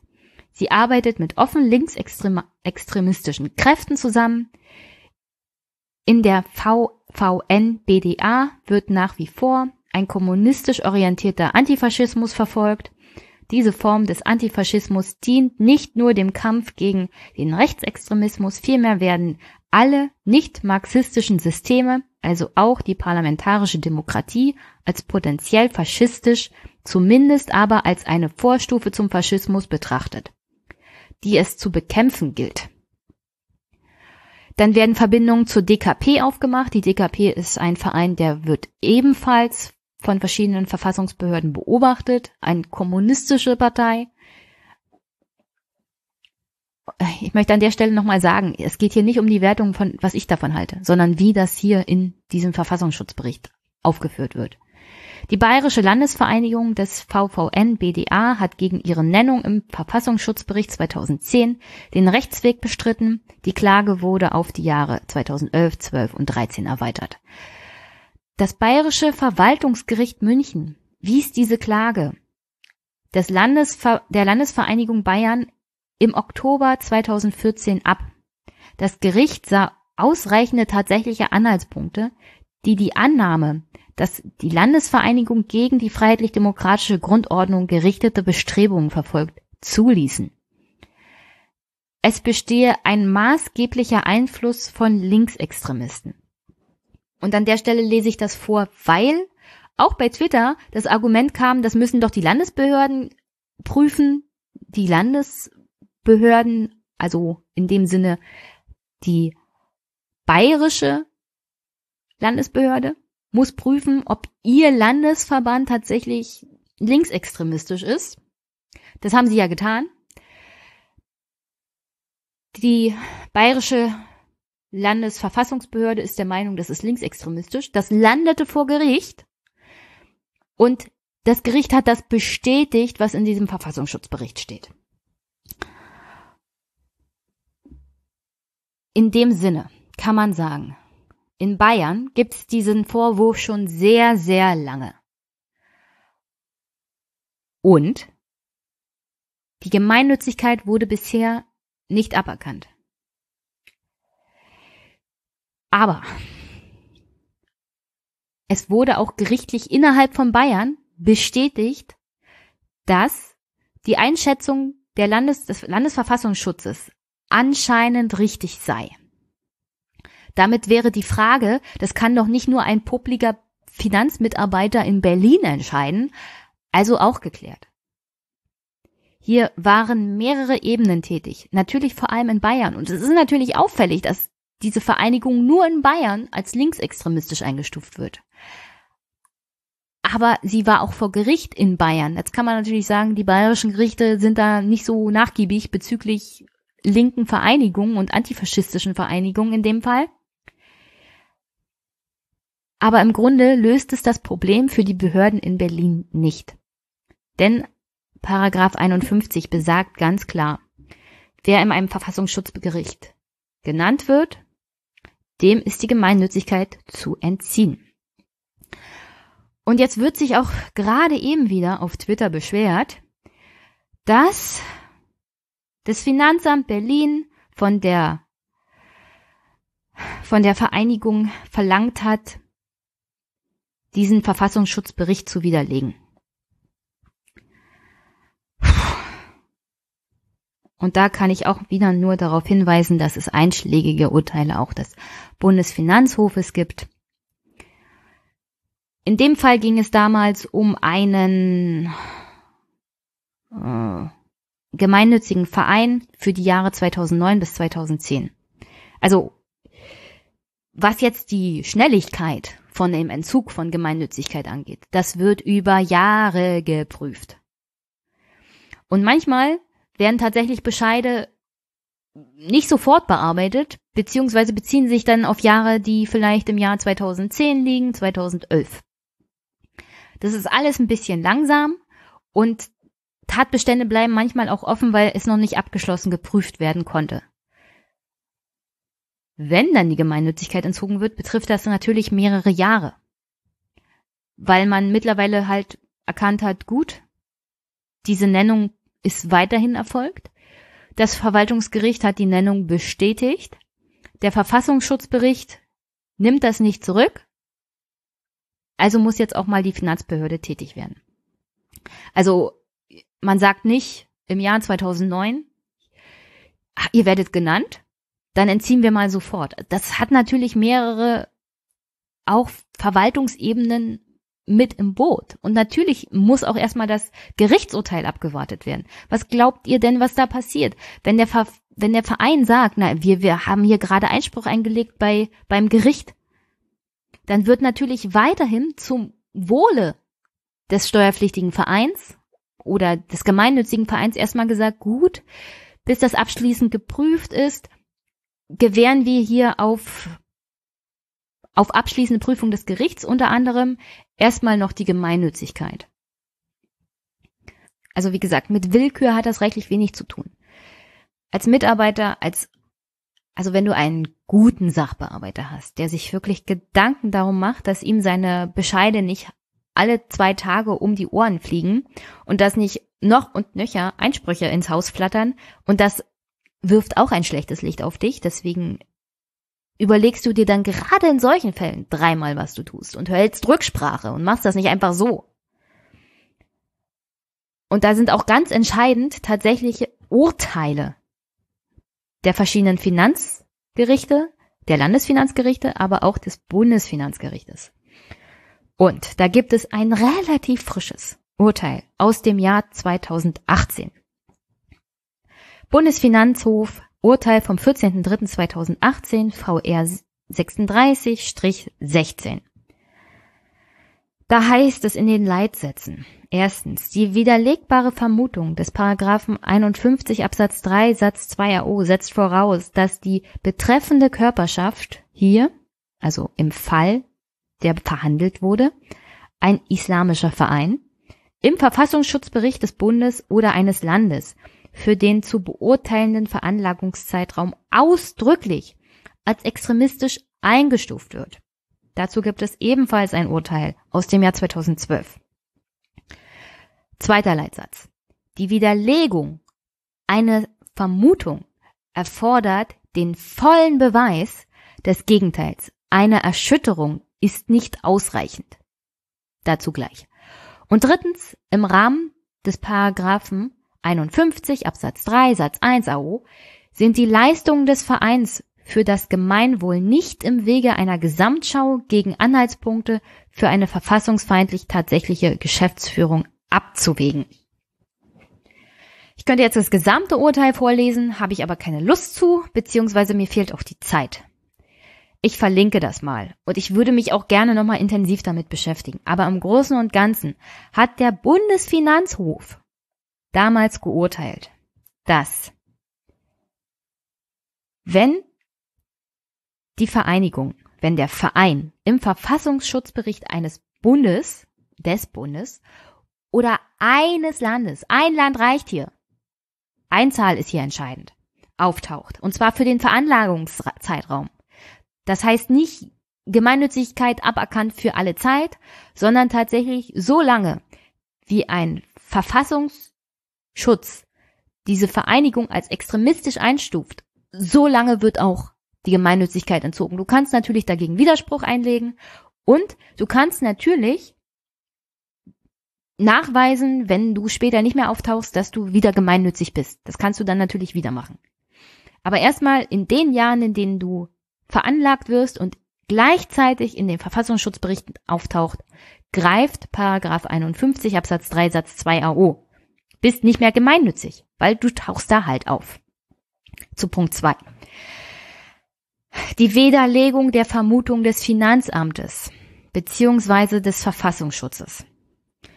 Es reicht nicht aus, dass hier der Verein beim Finanzamt erhebliche Zweifel auslöst, warum du da überhaupt aufgetaucht bist.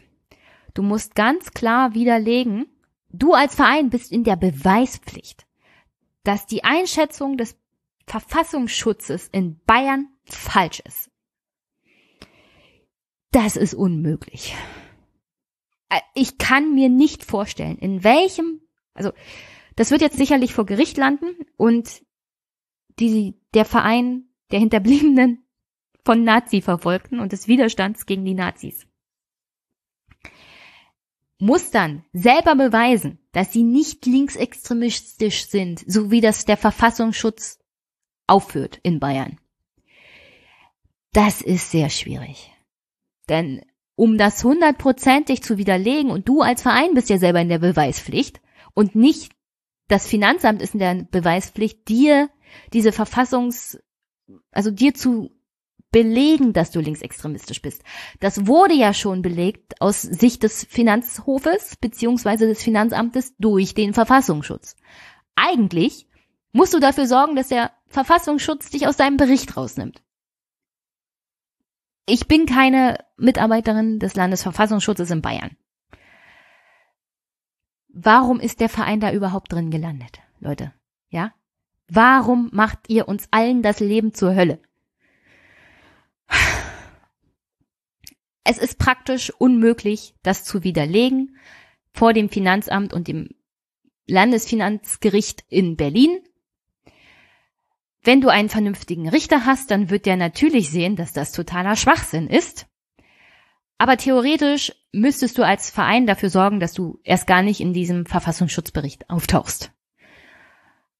Ich glaube nicht, dass die Bayern sonderlich unvoreingenommen sind, sagen wir es mal so. Also ich kann mir halt auch nicht erklären, wie diese Vereinigung in diesem Verfassungsschutzbericht gelandet ist, außer der Tatsache, dass die Bayern so generell etwas gegen Leute haben, die sich als Antifaschisten bezeichnen und alles, was irgendwie links ist. Jetzt kenne ich aber die Einzelfälle nicht und ich kenne auch den Landesverband in Bayern von den Verfolgten des Nazi-Regimes nicht. Aber ich gehe mal davon aus, ich zweifle jetzt tatsächlich erstmal die Urteilskraft der bayerischen Verfassungsschutzbehörde an, ja? Denn wenn eine Vereinigung, die so alt ist und so offenkundig auch eher links steht, nur in einem Bericht auftaucht als Linksextremisten, dann wirft das erhebliche Fragen auf. So, und im Rahmen des Paragraphen 51 Absatz 3 Satz 1 AU sind die Leistungen des Vereins für das Gemeinwohl nicht im Wege einer Gesamtschau gegen Anhaltspunkte für eine verfassungsfeindliche tatsächliche Geschäftsführung abzuwägen. Heißt im Großen und Ganzen nochmal, die Nennung im Verfassungsschutzbericht reicht völlig aus. Du musst hier nicht mehr großartig als Finanzbehörde irgendwelche Ermessensspielräume ausüben. Die Nennung ist erfolgt, damit war's das. Du musst nicht noch groß gucken, ist die dann tatsächlich von ihrer Aufstellung her gegen die freiheitlich-demokratische Grundordnung eingestellt oder nicht. Weil ich sehr viel mittlerweile bei Twitter mitbekommen habe, wie kann es denn sein, dass diese willkürlichen Leute in der Finanzbehörde Berlin das überhaupt so gemacht haben? Ja? Die Mitarbeiter in der Finanzbehörde Berlin hatten keinen Ermessensspielraum. Das Gesetz gibt ihnen ein klares Korsett vor und diese Entscheidung des Bundesfinanzhofes ebenfalls. Wir agieren hier nicht im luftleeren Raum, Leute. Die AO gibt da bestimmte Richtungen vor und zur Hilfe nimmt man sich natürlich immer auch Gerichtsurteile, damit man als Finanzbehörde nicht eine Entscheidung trifft, die einem dann natürlich auch vor Gericht wieder um die Ohren geschlagen wird. Deswegen guckt man sich immer einschlägige Urteile an. Und hier geht es nicht darum, dass es ein islamischer Verein war. Es hätte genauso gut ein rechtsextremer Verein sein können oder irgendein anderer Verein. Es geht allein um die Tatsache, dass es eine Körperschaft gibt, die im Verfassungsschutzbericht aufgetaucht ist. Und deswegen bekommt sie aufgrund der gesetzlichen Lage die Gemeinnützigkeit entzogen. Und daher kommt tatsächlich der Entzug auch für den Verein der Nachkommen von Widerstandskämpfern gegen das NS-Regime und Überlebenden von KZs. Weil die Bayern der Meinung waren, dass die Landesvereinigung dieses Vereins linksextremistisch ist. Und das schon öfters mal es ist nicht das erste Mal 2018, dass die Landesvereinigung im Verfassungsschutzbericht auftaucht. Und es wird wahrscheinlich auch nicht das letzte Mal sein. So, und jetzt mache ich da ein bisschen eine Schleife drum. Ich hoffe, es ist klar geworden, dass es hier keine Willkürentscheidung gab, dass es hier eine Entscheidung des, der Finanzbehörde Berlin ist, die wahrscheinlich über Jahre über Rücksprache mit mehreren Ebenen in der Verwaltung selber, auch in der Behörde passiert ist. Anders kann das gar nicht stattfinden, weil du dir als einfacher Sachbearbeiter diesen Aufschrei nicht ans Bein bindest. Wenn du noch irgendwas in der Behörde werden willst, sicherst du dich da ab. So. Das Gesetz ist eindeutig, das Urteil des Bundesfinanzhofes ist eindeutig. Und jetzt hat es halt einen Verein getroffen, der in meinen Augen von der Grundeinstellung her nicht als, also nicht als extremistisch gelten kann, sondern eine eindeutige Förderung zivilrechtlichen Engagements hat oder zivilgesellschaftlichen Engagements mit dem Ziel Kampf gegen Faschismus, aus der Geschichte lernen und so generell rechtsextreme und rassistische Bewegungen in der Gesellschaft kritisch zu beobachten und zu bekämpfen. Das ist meine persönliche Meinung. Auf der anderen Seite steht das Gesetz, das eindeutig ist und kein Bewegungsrahmen mehr ermöglicht. Das heißt, ich persönlich hätte den Fall auf dem Tisch gehabt und hätte so entschieden wie die Kollegen in Berlin. Weil alles andere würde dem widersprechen, was ich auch gelernt habe während der Ausbildung. Das ist keine Sache, die du in der Behörde als Beamter klären kannst. Das ist auch kein Problem, dass das Gesetz irgendwie überarbeitet werden muss. Denn ich finde, Vereine, die im Verfassungsschutzbericht auftauchen, sollten aber mir wirklich schleunigst die Gemeinnützigkeit entzogen bekommen, weil es dem Schutz der Allgemeinheit und der Demokratie dient. Das Problem in diesem Fall ist definitiv der Verfassungsschutz in Bayern. Also wenn ihr eine Änderung von Gesetzen wollt, beziehungsweise in dem Fall würde ich sagen, wenn ihr eine Änderung der Handhabung von Gesetzen wollt, dann müsste man sich mit dem Bundesverfassungsschutzgesetz beschäftigen und dem Agieren der Verfassungsschutzbehörde in Bayern. Also der Aufschrei, uh, die Finanzbehörde in Berlin ist hier nicht die richtige Lösung. Und auch nicht Änderung AO bezüglich dem Ausschluss von Gemeinnützigkeit, wenn man an einem Verfassungsschutzbericht genannt wird. Ist ja, kann es auch nicht sein. Oder das zu begrenzen, nur wenn es im Bundesverfassungsschutzbericht genannt wird. Ich finde, die wehrhafte Demokratie, über die wir hier ja oft reden, ist hier genau aktiv, wo sie aktiv sein muss. Während den Anfängen, sage ich nur. Und das ist jetzt nicht bezogen auf die Nachkommen von Opfern des Naziregimes, sondern das ist bezogen tatsächlich auf rechte Vereine, auf extremistische Vereine, die unsere Demokratie gefährden und das können wir nicht noch steuerlich fördern.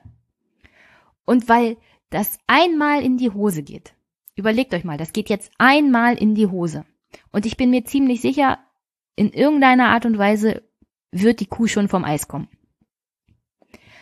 Aber die Antwort kann hier nicht sein, wir müssen die AO ändern und das rausstreichen. Wenn es in 99 von 100 Fällen gut funktioniert, dann sollte man das Gesetz auch so lassen, wie es ist. Sollte an den Kern des Problems rangehen und das ist der Verfassungsschutzbericht in Bayern.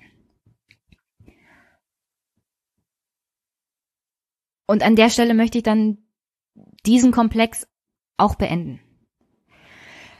Für mich. Ich persönlich finde es falsch, dass die Gemeinnützigkeit aberkannt wurde. Ich kann es aber nachvollziehen und in dem Sinne, wie gehandelt wird von der Behörde in Berlin ist es auch rechtlich richtig. Und das demokratische Prinzip dahinter ist auch richtig. Wenn ihr mit Fackeln und Forken und Empörung loslaufen wollt, bitte in München. Denn da ist das Problem. Die Verfassungsschutzbehörde in München ist das Problem.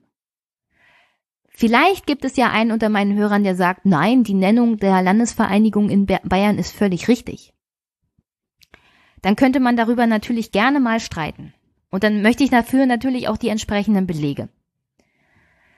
Aber dass eine Bundesvereinigung dann die Gemeinnützigkeit entzogen bekommt, ist, wie gesagt, im Kern, weil es um den Schutz der Demokratie geht. Und wenn wir das anders anwenden, dann betrifft das einfach mal alle Vereine. Das würde auch rechtsextremistische Vereine betreffen.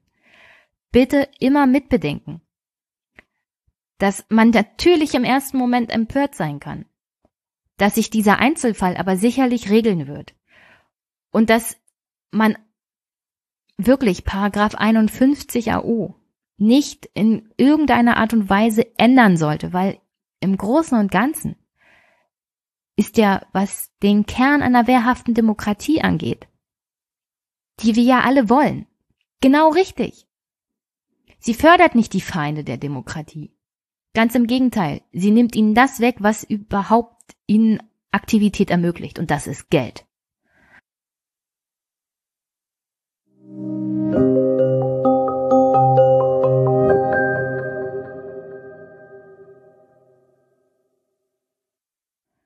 So, und dann hier an der Stelle zum Abschluss. Weil ich tatsächlich wieder fast zweieinhalb Stunden Monolog geredet habe.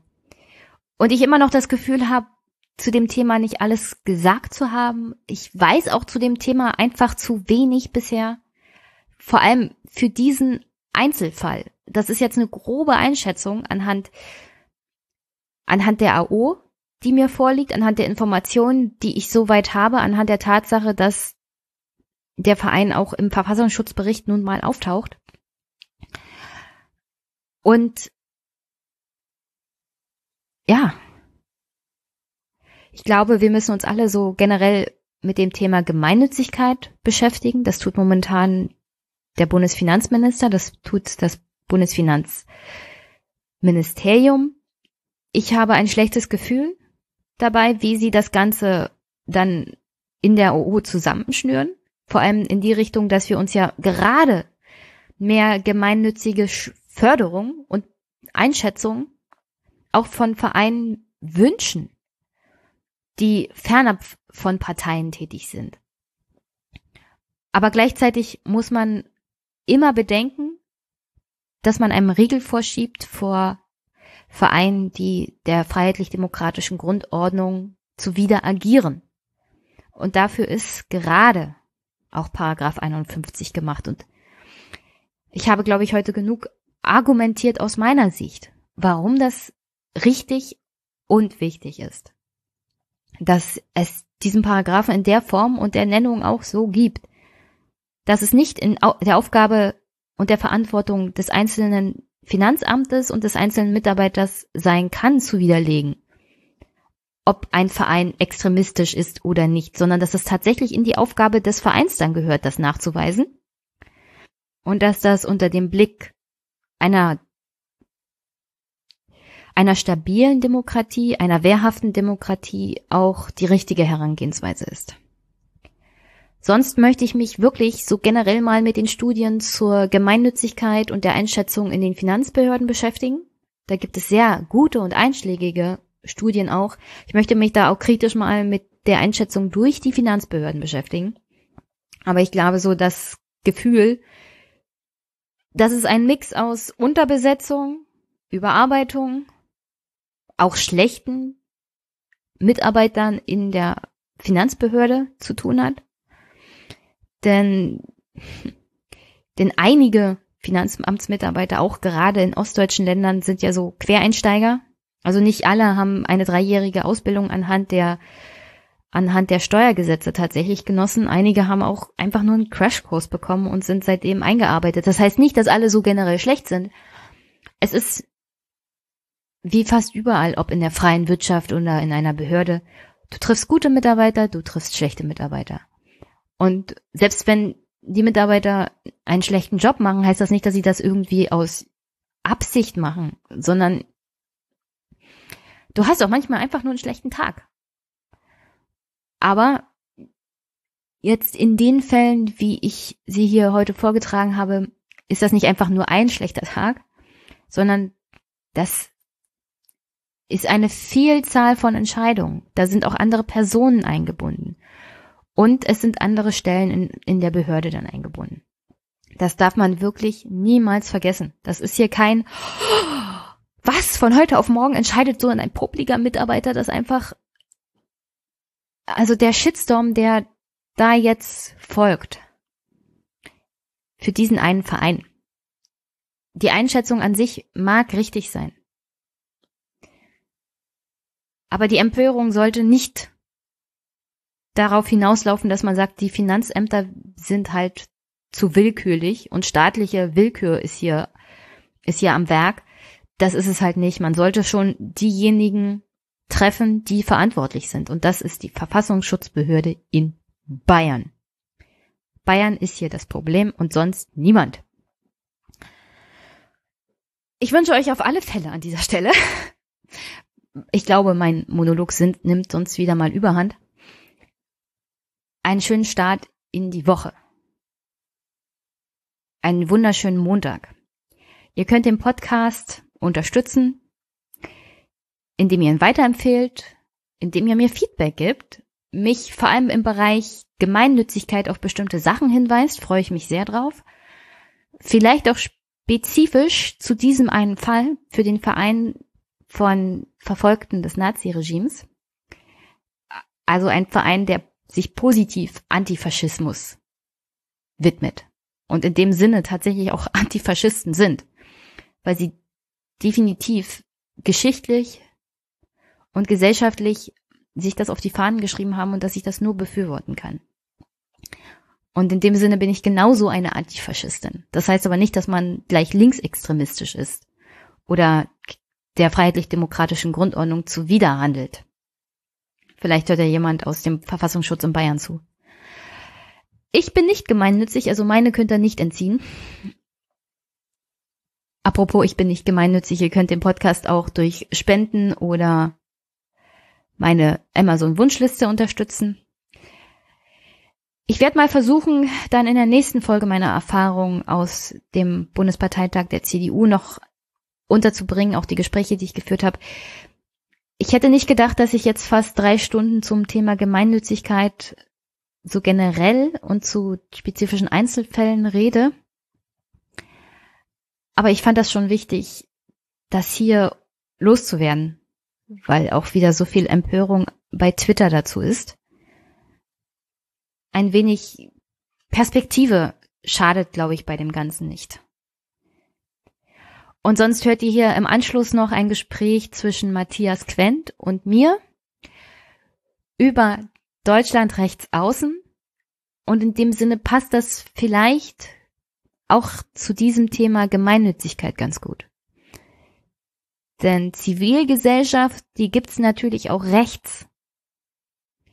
Zivilgesellschaft scheint nicht zwangsweise immer was Gutes zu sein.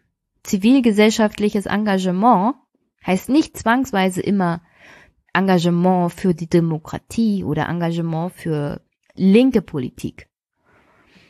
Zivilgesellschaftliches Engagement kann genauso gut der AfDler oder der NPDler sein, der sich am Wochenende darum kümmert, dass die alte Omi ihre Brötchen vom Bäcker geliefert bekommt. In dem Sinne ist es ganz gut, wenn wir jetzt eine breitere Debatte zum Thema Gemeinnützigkeit führen, weil das auch in den Bereich wehrhafte Demokratie gehört. Und dass wir da auch auf dem rechten Auge nicht blind sein dürfen. Aber gleichzeitig niemals die Relationen vertauschen beziehungsweise einen realen Blick auf die Dinge verlieren dürfen. Weil nicht alles Handeln von einer Behörde ist Willkür und gegen Demokratie und gegen zivilgesellschaftliche Vereine, sondern es hat manchmal halt einen Hintergrund, den man nicht so richtig verstehen mag, aber meistens ist es auch gesetzlich begründbar. Ob man die Gesetze für richtig oder falsch hält, kann jeder für sich selbst entscheiden. In meinem Fall halte ich die Gesetze für richtig, die Auslegung für richtig, den getroffenen Verein naja, es hat halt den Falschen getroffen. Aber auch das ist nicht die Schuld der Finanzbehörden, sondern da waren dann andere Behörden am Werk, die uns allen das Leben schwer machen. Und ja, ich hoffe, dass euch das Gespräch mit Matthias Quent genauso gut gefällt wie mir. Es war jedenfalls für mich sehr unterhaltsam, auch sehr lehrreich und ich hoffe, ihn vielleicht mal wieder im Podcast zu haben. Auf alle Fälle solltet ihr sein Buch lesen. Es ist sehr positiv auch, also sehr optimistisch auch eingestellt. Die Message ist im Grunde, ja, wir werden bedroht von rechts, die Demokratie auch, aber das war schon immer so. Und gesellschaftlich sind wir so und so schon viel weiter, als uns die AfD oder Rechte generell glauben machen wollen. Und in dem Sinne möchte ich den heutigen Podcast auch beenden. Es ist nicht immer alles so schlimm, wie es auf den ersten Blick scheint. Und die Entwicklung im Großen und Ganzen haben wir tatsächlich alle, jeder Bürger, selbst in der Hand. Wir können jeder was verändern. Und wenn es nur darin besteht, Olaf Schäuble unsere Meinung zu sagen bezüglich seiner Ideen für die Änderung der Gemeinnützigkeit, oder wenn wir uns beim bayerischen Innenminister über seinen Verfassungsschutzbericht beschweren. Ich bin mir ziemlich sicher, der hat auch jede Menge E-Mail. Und in dem Sinne, habt eine schöne Woche. Wir hören uns. Bis bald.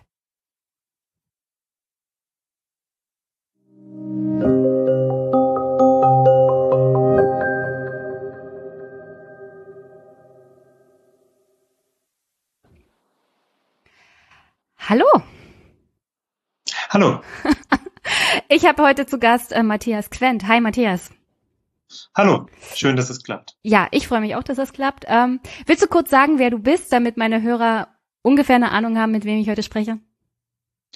Ja, du sprichst mit äh, Matthias Quent. Ich bin Soziologe in Jena, Rechtsextremismusforscher. Ich leite das Institut für Demokratie und Zivilgesellschaft. Wir sind eine außeruniversitäre Forschungseinrichtung, die gefördert vom Land und vom Bund wird, in Trägerschaft der Amadeo Antonio Stiftung ist. Mein Schwerpunkt ist Rassismus, Rechtsextremismus, rechte Radikalisierung und ich habe vor ähm, gar nicht allzu langer Zeit, Anfang August, ein neues Buch veröffentlicht, ein äh, populärwissenschaftliches Sachbuch mit dem Titel Deutschland rechts aus aus. Und ich denke, das ist das, wie wir zusammengekommen sind und um das es heute auch gehen soll.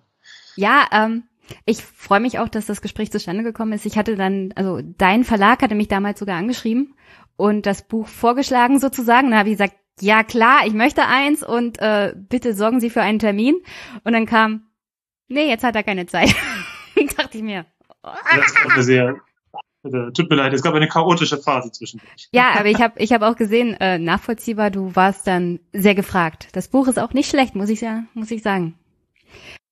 Vielen Dank. Ich habe aber auch gelesen bei Twitter, bevor wir zu dem Buch kommen und dein, deinen Inhalten auch äh, in Jena am, an, an dem Institut.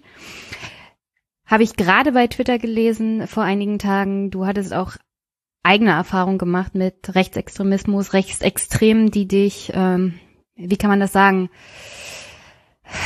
gemobbt haben. Genau. Ja, also Mobbing, Mobbing war, war, war das nicht. Es war, es war mehr. Ich war als äh, Jugendlicher in meiner Kleinstadt in Anstadt hier in Thüringen ähm, mit unorthodoxen Frisuren, etwas längeren Haaren, T-Shirts und so weiter äh, unterwegs, wie das so im alternativen Gymnasiastenalter durchaus auch üblich war. Und das waren nicht mehr die ganz krassen Baseballschlägerjahre, wie das bei Christian Bangel zitiert wird, Anfang der 2000er Jahre dann, ähm, aber es war immer noch äh, die Zeit, wo Neonazis auf der Straße allgegenwärtig waren, jedenfalls in unserem Umfeld. Das hieß, sie waren ähm, äh, am Wochenende abends unterwegs, wenn wir auch äh, unterwegs waren. Allerdings waren wir mit Fahrrädern oder zu Fuß unterwegs. Sie sind mit Autos durch die Städten patrouilliert, haben Leute abgefangen und überfallen, wenn sich die Möglichkeit geboten hat. Ähm, sogar auf dem Schulweg morgens an der Bushaltestelle am Gymnasium haben Nazis gewartet und äh, mich und meine Freunde und Freundinnen angegriffen.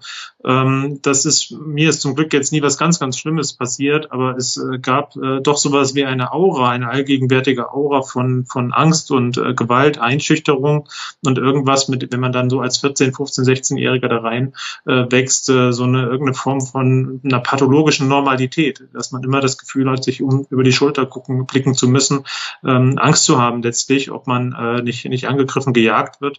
Ähm, das ist sicher was, was auch dazu beigetragen hat oder sogar maßgeblich beeinflusst hat, dass ich das mache, was ich jetzt heute mache. Hm.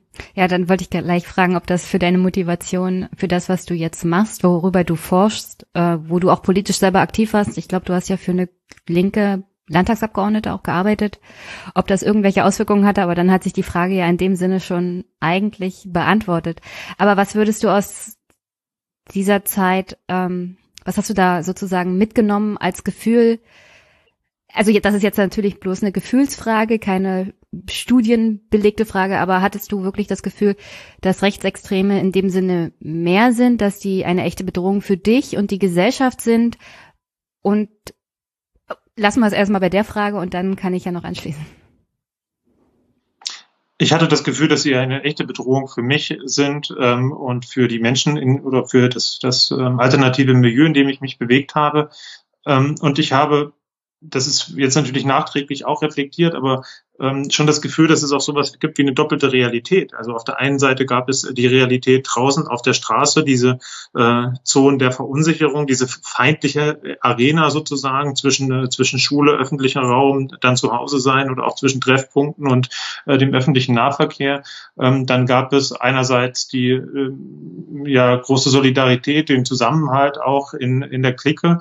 Ähm, und es gab die sozusagen die bürgerliche Öffentlichkeit, also die, die Schule, das öffentliche Leben, die Busfahrer, die da völlig weggesehen haben, als hätte das einfach nicht existiert, die dieses äh, Problem, dieses Thema nicht angenommen haben, nicht thematisiert haben. Auch die Polizei, die oftmals nicht gekommen ist, ähm, die Öffentlichkeit, die darüber nicht diskutiert hat, nur sehr wenige Politiker, Politikerinnen, die sich dem angenommen haben, ähm, damals vor allem auch schon äh, der Linkspartei, deswegen bin ich dann auch während meines Studiums in dem, äh, dort gelandet. Ich war nie Parteimitglied, aber habe während meines Studiums eine halbe Stelle bei einer Landtagsabgeordneten Katharina König-Preuß, mit der ich immer noch eine sehr gute, sehr guten Kontakt habe. Ich will mich gar nicht davon distanzieren, ähm, ähm, habe.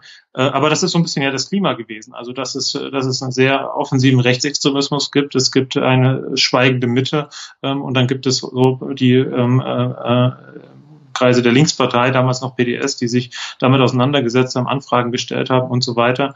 Und ähm, ähm, ja, das war für mich vielleicht äh, so ein bisschen, das, äh, das, das äh, beschreibt das Gefühl so ein bisschen einerseits natürlich Angst, andererseits auch äh, Vertrauen und dann diese zwei Weltenrealität, also diese, diese letztlich eine schizophrener Gesellschaftszustand. Offiziell ist alles in Ordnung, aber in Wirklichkeit im Alltag war überhaupt nichts in Ordnung. Also hast du in der Zeit irgendwas an Hilfe erfahren, fernab vielleicht von Freunden und Familie und der Partei PDS Linke? Das hört sich ja nicht so an, als ob die staatlichen Institu Institutionen, auf die man sich verlassen sollte, äh, wie zum Beispiel die Polizei oder auch die Schule, Lehrer jetzt sonderlich hilfsbereit waren. Ja, zum einen war es jetzt auch nicht die Partei, die da irgendwie ansprechbar oder oder äh, die Instanz war, sondern schlicht Personen, Menschen, ja, die da präsent waren und die da, die sich dafür interessiert haben. Ähm, in der Schule hat das Person, also es gab, hatte, ich hatte eine sehr gute Deutschlehrerin, für die hat es durchaus eine Rolle gespielt. Die hatte, hat sich da auch eingebracht. Das kann ich jetzt nicht, ähm, äh, kann man nicht ausblenden, auch wenn die Mehrheit das nicht getan hat. Ähm, die Polizei ist schon auch mal gekommen. Es gab auch ein Gerichtsverfahren, wo ein, ein einer der, der äh, Angreifer dann auch zu einer Jugendstrafe verurteilt wurde. Äh, und da gab es eine, habe ich neulich erst wieder daran gedacht, eine ganz, eine ganz komische Äußerung, die so sinngemäß der Richterin war. Warum, ja, warum haben Sie denn das nicht unter sich geklärt? Ähm, offensichtlich gab es da tatsächlich auch schon so eine Erwartungshaltung. Naja, das sind da draußen die, die Rechten und die Linken und das hat eigentlich mit uns gar nicht so richtig, äh, so richtig was zu tun. Ähm, das heißt, ich habe das durchaus eingefordert, habe immer wieder die Polizei auch angerufen und äh, ähm, eigentlich verlangt, dass der Rechtsstaat da seine Wirkung, seine Wirkung entfacht und äh, uns nicht damit allein lässt. Ähm, aber das Gefühl war dann oftmals doch schon eins des, der Verlassenheit. Und so das Denken der Richterin, das sind Jugendliche, die wissen so und so nicht so richtig, was das für Äußerungen sind, was die da machen. Die sollen das mal unter sich klären und da stoßen sich Jugendliche untereinander ab und das hat überhaupt keine Bedeutung. Ähm, glaubst du, dass das ein bisschen das Denken ist auch? Das kann ich jetzt für die Richterin nicht beurteilen aus diesem einen Satz. Äh, meine Wahrnehmung war aber schon, dass genau das auch. Und äh, ich meine, ich habe mich ja dann mit auch in der Forschung mit den 1990er und den 2000er Jahren beschäftigt, wie es dazu kam, dass sich Gruppen wie der NSU radikalisieren konnten, wie dort ähm, damals auch in, ähm, in Dokumenten, wie in der Polizei gesprochen wurde, wie man das behandelt hat. Und auch da gab es das, da gab es immer auch ähm, äh, äh Leute, die das sehr ernst genommen haben, die die Gefahr gesehen haben. Andererseits aber gab es genau diese Wahrnehmung, salopp gesagt, man hat es mit rivalisierenden Jugendbanden zu tun, die dort äh, miteinander kämpfen. Das sei eigentlich kein gesellschaftliches Problem. In einer Studie, die in Saalfeld gemacht wurde, habe ich mal gelesen, ähm, naja, das hat ja mit unseren Diskussionen nichts zu tun, wenn die sich auf der Straße äh, prügeln. Ähm, das, das ist äh, tatsächlich, wie du das gesagt hast, glaube ich, ein Teil der Antwort. Jetzt vielleicht nicht unbedingt auf diese eine Person, aber so für, das, für die generelle Grundstimmung, ja. Dass man das halt als Wahrnehmung so denkt, ach, in fünf Jahren wissen sie es alle besser. Und da müssen wir uns jetzt erstmal nicht einmischen und das ist eh keine, kein Problem, mit dem wir uns hier als Richter befassen müssen. So nach dem Motto. Das soll man die Eltern klären, das soll man die Jugendlichen klären. Und wenn sie sich prügeln, ist es auch in Ordnung. Also parallel dazu gab es ja zeitlich parallel, etwa, etwa parallel oder sogar noch früher gab es ja durchaus auch äh, Richter, die sehr ähm, äh, problembewusst waren. Der NSU-Terrorist Uwe Böhnhardt beispielsweise, der wurde ja, bevor er Terrorist wurde, mehrfach verurteilt ähm, vom Gericht. Ich habe die Urteile eingesehen aus den Jahren 96, 97 und das waren sehr gute Gerichtsurteile, wo also die politische Motivation sehr deutlich herausgearbeitet war, wo drin stand, ähm, der ist, ist es nicht sichtbar, dass er sich ändert. Ähm, die Radikalisierung findet stark über die Musik äh, statt. Äh, Dinge, die wir also heute auch diskutieren, die damals schon ähm, präsent waren. Was ich damit nur sagen will, ich möchte jetzt nicht alle ostdeutschen Richterinnen und Richter oder Polizisten und Polizistinnen über einen Kamm äh, scheren. Da gibt es sicher, ähm, äh, das, das wäre sicher hochgradig ungerecht. Aber insgesamt gibt es schon, und das zeigt ja auch dieser von Christian Bangel installierte Hashtag auf äh, Twitter oder hervorgerufene Hashtag auf Twitter, ähm, ist es so, dass äh, die Erfahrung, die ich gemacht habe, ihr habe jetzt keineswegs ähm, allein stehen, sondern dass die sich eigentlich einreihen in ähm, die Biografien von vielen Menschen meiner oder unserer Generation, die ganz ähnliche Erfahrungen gemacht haben. Ja, das war, ist jetzt bloß eine Frage des Problembewusstseins halt auch bei allen möglichen Institutionen. Und wenn das schon teilweise Richter nicht als Problem sehen, dann hat man grundsätzlich schon in den verschiedenen Institutionen. Also dann fehlt es Mangel, also dann mangelt es einfach daran, auch die entsprechenden Gegen, also Gegenhandlungen vorzunehmen, wenn man das schon als Problem ja. nicht erkennt. Absolut. Wenn man ein Problem nicht sieht, kann man es nicht therapieren. Wenn man nicht mehr weiß, dass man, dass, dass man, dass man krank ist, kann man nicht, äh, kann man, kann man nichts tun gegen. Also man kann nicht die äh, richtige Medizin finden, so, so könnte man. Kann man nicht die richtige Medizin finden, genau. Äh, und das ist leider ein Problem, was ja heute auch nicht anders ist. Also auch heute gibt es noch jede Menge Gerichtsurteile, in denen politische Tatmotive nicht zur Kenntnis genommen wird, werden, die nicht, wo die Sachen nicht aufgenommen wurden, äh, nicht aufgenommen werden. Ähm, da ist nach wie vor viel, viel Arbeit zu leisten, um zu sensibilisieren und dann eben doch die richtige Medizin reichen zu können. Jetzt hast du also diese Erfahrung als Jugendlicher, als Student gemacht. Und das hat dich motiviert, um Soziologie zu studieren, beziehungsweise hast du nicht auch Politikwissenschaften, Geschichte? Ich habe ein Magisterstudium gehabt, das heißt, ich konnte ein Hauptfach und zwei Nebenfächer studieren. Ich habe äh, Soziologie im Hauptfach studiert und Politikwissenschaft und neuere Geschichte im Nebenfach. Das hat gut äh, zusammengepasst. Hm. Ähm, ja, und auch während des Studiums hat das eine Rolle gespielt. Auch in den Studieninhalten äh, habe ich mich äh, weiter damit äh, auseinandergesetzt. Und natürlich führt, führen solche Erfahrungen nicht generell, aber hat das bei mir dazu beigetragen, dass ich mich schon gefragt habe, was ist hier eigentlich los? Auch familiär hat die Auseinandersetzung mit dem Nationalsozialismus schon auch immer eine Rolle gespielt. Ähm, das ist jetzt nicht so, dass wir irgendwie eine Ostfamilie sind, wo das verdrängt wurde, man sich damit nicht auseinandergesetzt hat. Im Gegenteil. Das hat sicherlich auch seinen Beitrag dazu geleistet, dass ich äh, mehr verstehen wollte, was eigentlich dahinter hintersteht, was das mit der Gesellschaft zu tun hat, weil ich äh, nie das Gefühl hatte, dass das jetzt irgendwas ist, was äh, vom Mond gefallen ist, sondern es sind ja die Menschen, die unter uns aufwachsen, die ähm, äh, aus dieser Gesellschaft entspringen und nicht aus irgendeinem Paralleluniversum fallen. Ähm, und da war natürlich die Soziologie als die Wissenschaft von der Gesellschaft genau der richtige Ansatz, um sich damit auseinanderzusetzen, was die Unterschied, was die Ursachen sein können. Ähm, dann ist nach meinem Studium, als ich gerade fertig geworden bin, ähm, die, der NSU-Komplex aufgeflogen, öffentlich bekannt geworden, der ja hier in, in Jena sich äh, radikalisiert hat, hier genau in diesem äh, Spektrum der öffentlichen Ignoranz auch entstanden ist. Ähm, und dann hat dieses Thema, dieses Thema in der Öffentlichkeit eine größere Bedeutung bekommen, in der Auseinandersetzung, auch in der Forschung. Ähm, und ich stelle einigermaßen entsetzt fest, dass in den letzten acht Jahren es eigentlich jedes Jahr schlimmer geworden ist und äh, die ähm, äh, Dringlichkeit des Problems auch immer schlimmer geworden ist.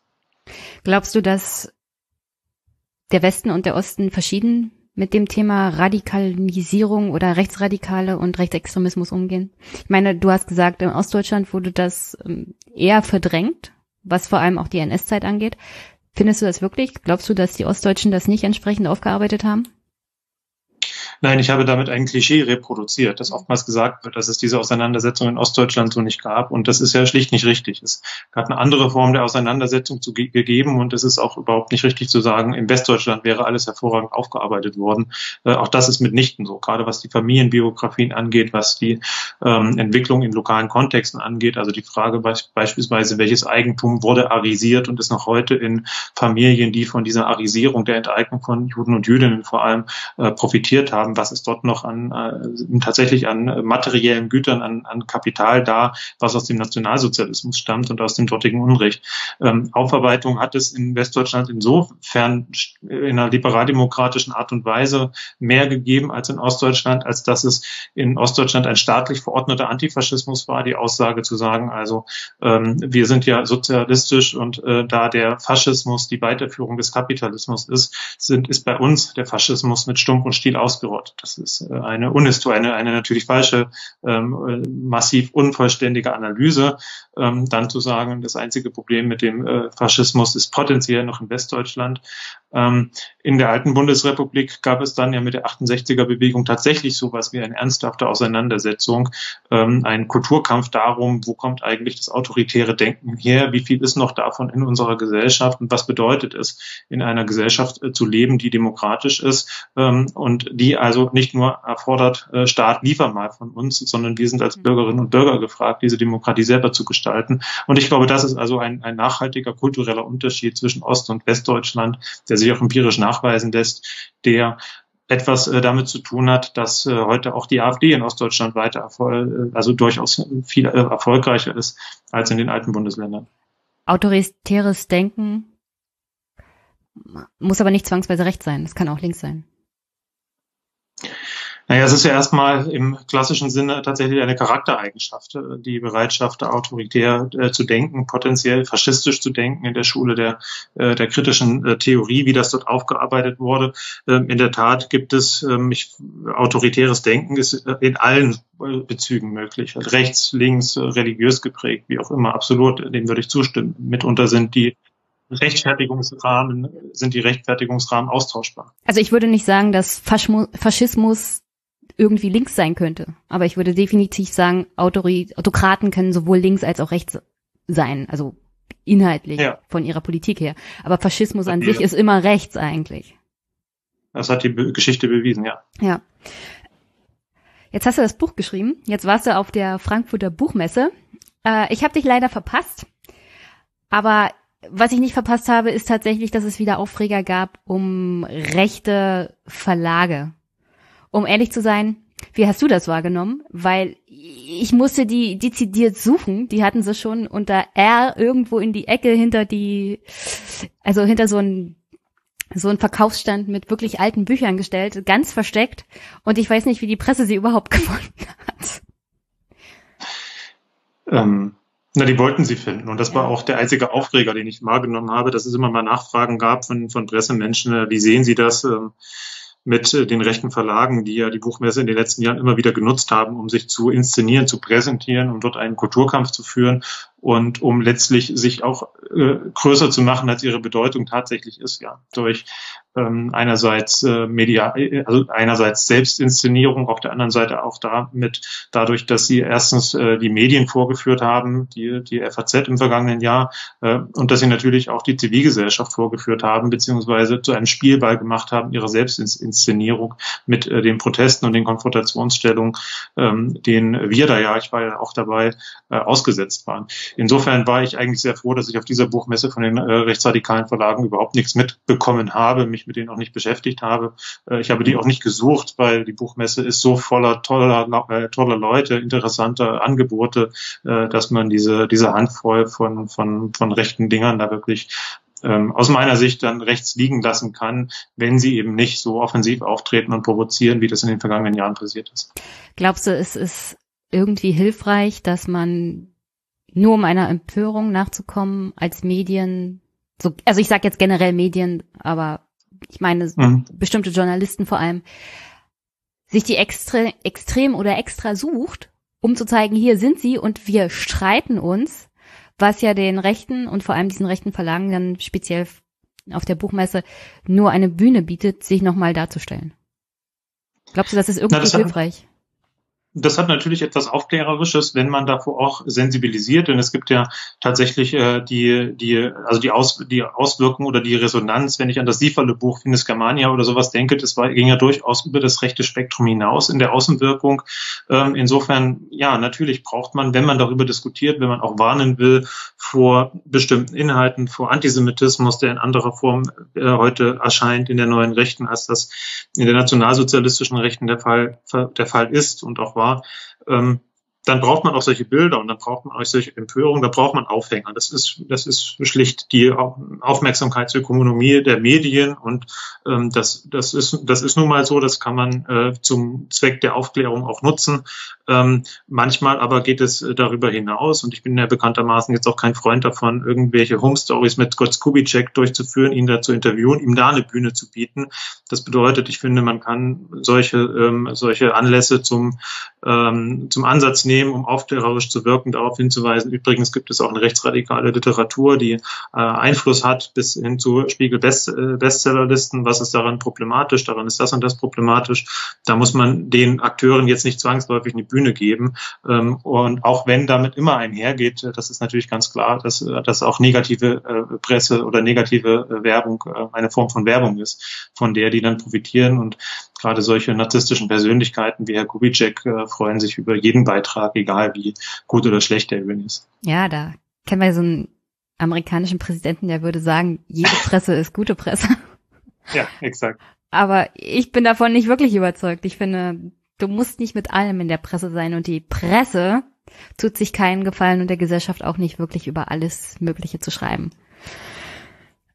Naja, ich meine, das ist eine ambivalente Diskussion. Andere würden dann sagen, ähm, äh, die, die, die, die Frage der Meinungsfreiheit aufgreifen. Also warum werden bestimmte Sachen nicht berichtet? Warum werden bestimmte Positionen nicht abgedeckt? Ähm, dann ist es ihnen auch wieder nicht recht, wenn die Positionen abgedeckt werden. Aber äh, wenn sie kritisch dargestellt und, und, und, und äh, äh, präsentiert werden. Ich halte ja vieles von dem, was im Moment an Diskussionen äh, verläuft in der Öffentlichkeit, in unserem Bereich, über den wir heute sprechen, zwar für relativ hysterisch mitunter, ähm, und alarmistisch auf Clickbaiting aus und so weiter, äh, aber letztlich trotzdem wichtig, weil die Gesellschaft ist in einem Umbruch. Sie muss sich damit auseinandersetzen, wie wollen wir eigentlich zusammenleben mit all diesen kulturellen ähm, Veränderungen, auch wirtschaftlichen Veränderungen, sozialen Veränderungen. Und ich glaube schon, dass dort ein, Kontro ein, ein, ein konfrontativer, ein ähm, äh, äh, demokratischer Streit eigentlich hilfreich und notwendig ist, um genau das auszuhandeln und Menschen auch mitzunehmen. Und dazu gehört auch, dass man die Grenze zieht, wo sind äh, Positionen, die streitbar, aber akzeptabel sind und wo sind Positionen, wo wir sagen, ähm, hier, das ist rechts außen oder auch rechts draußen, das steht nicht zur Disposition. Ja, gebe ich dir vollkommen recht. Ähm, die Frage ist nur, wenn, das habe ich öfters erlebt und das ist dann natürlich falsch, wenn zum Beispiel Donald Trump mal wieder irgendeinen verkorksten Tweet in die Welt setzt und das wird vorgelesen und dann ein spöttisches Lachen hinterher, dann lässt man natürlich einige Zuschauer einfach so mit diesem Tweet und dem Inhalt und den spöttischen Lachen stehen und manche denken sich, äh, was ist denn jetzt daran falsch? Also oft fehlt halt die kritische Einordnung tatsächlich und das ist mein Problem daran.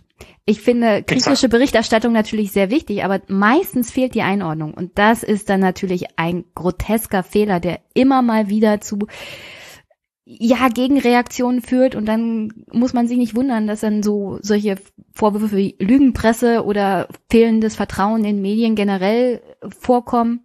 Weil wenn du nicht einordnest und wenn du nicht sagst, also das hier ist falsch, weil, und damit eine klare Meinung auch darlegst, kann man sich damit gar nicht kritisch auseinandersetzen. Und das ist dann natürlich als Hörer oder als Zuschauer, der, der den Kontext vielleicht gar nicht versteht, absolut fatal. Überheblichkeit ist keine Aufklärung, in der Tat. Ähm, allgemein Plätze wie Lügenpresse finde ich dennoch äh, falsch. Äh, ja, das war jetzt natürlich ein übertriebenes Beispiel. Ja, ja, ja. Ähm, dass, dass äh, es, es guten und schlechten Journalismus, gute und schlechte Berichterstattung gibt, äh, unbenommen. Okay. Wie würdest du jetzt aktuell, ich weiß nicht, ob du es mitbekommen hast, aber ich hätte gerne noch eine Reaktion dazu, die Diskussion um die Äußerung von Rutscher Hallem einordnen. Der sagte, ähm, wir Deutschen sind, äh, nehmen das mit dem Holocaust zu ernst und das sei ja im Grunde, in Deutschland würde man sagen, nur ein Vogelschiss. Ja, genau, das ist mir dann auch als äh, Zitat eingefallen. Ich finde das unsäglich. Ehrlich gesagt ist mir diese ganze Extinction Rebellion Organisationsstruktur ähm, nicht ganz geheuer, wie sie so funktionieren. Sie haben ja auch vorher in, ähm, in Großbritannien bereits mit so Stereotypen und Bildern gespielt, die auch im Antisemitismus benutzt werden. Also so die, die Krake als ein Bild von der äh, Steuerung und Manipulation von, von Wirtschaft und Medien. Ähm, ich bin da äh, im Moment noch, ich habe am vergangenen, der, am vergangenen Freitag auf einem Podium mit äh, einer Aktivistin von Extinction Rebellion und Fridays for Future, ähm, äh, einer, also einer weiteren Aktivistin von Fridays for Future, äh, genau darüber auch diskutiert. Und die Frage, ist das eigentlich eine Bewegung, die von oben gesteuert wird, also eine Top-Down-Bewegung, ähm, hinter der eine Kapitalgesellschaft steht, oder ist das ähnlich wie die Fridays for Future eine ähm, äh, ja, Bottom-up-Bewegung, die eine Graswurzelbewegung, die sich von unten gründet. Und mir wurde so äh, dargestellt, in Deutschland sei es tatsächlich sehr weit eine ähm, Bottom-up-Bewegung und dazu zählen dann auch die Äußerungen, die Distanzierung, die ja sehr schnell kam von den Extinction Rebellion Seiten in Deutschland, die gesagt haben, also wir haben mit diesen Typen, mit diesen Äußerungen wollen wir nichts mehr zu tun haben, er ist in Deutschland unerwünscht, wenn er den Holocaust relativiert.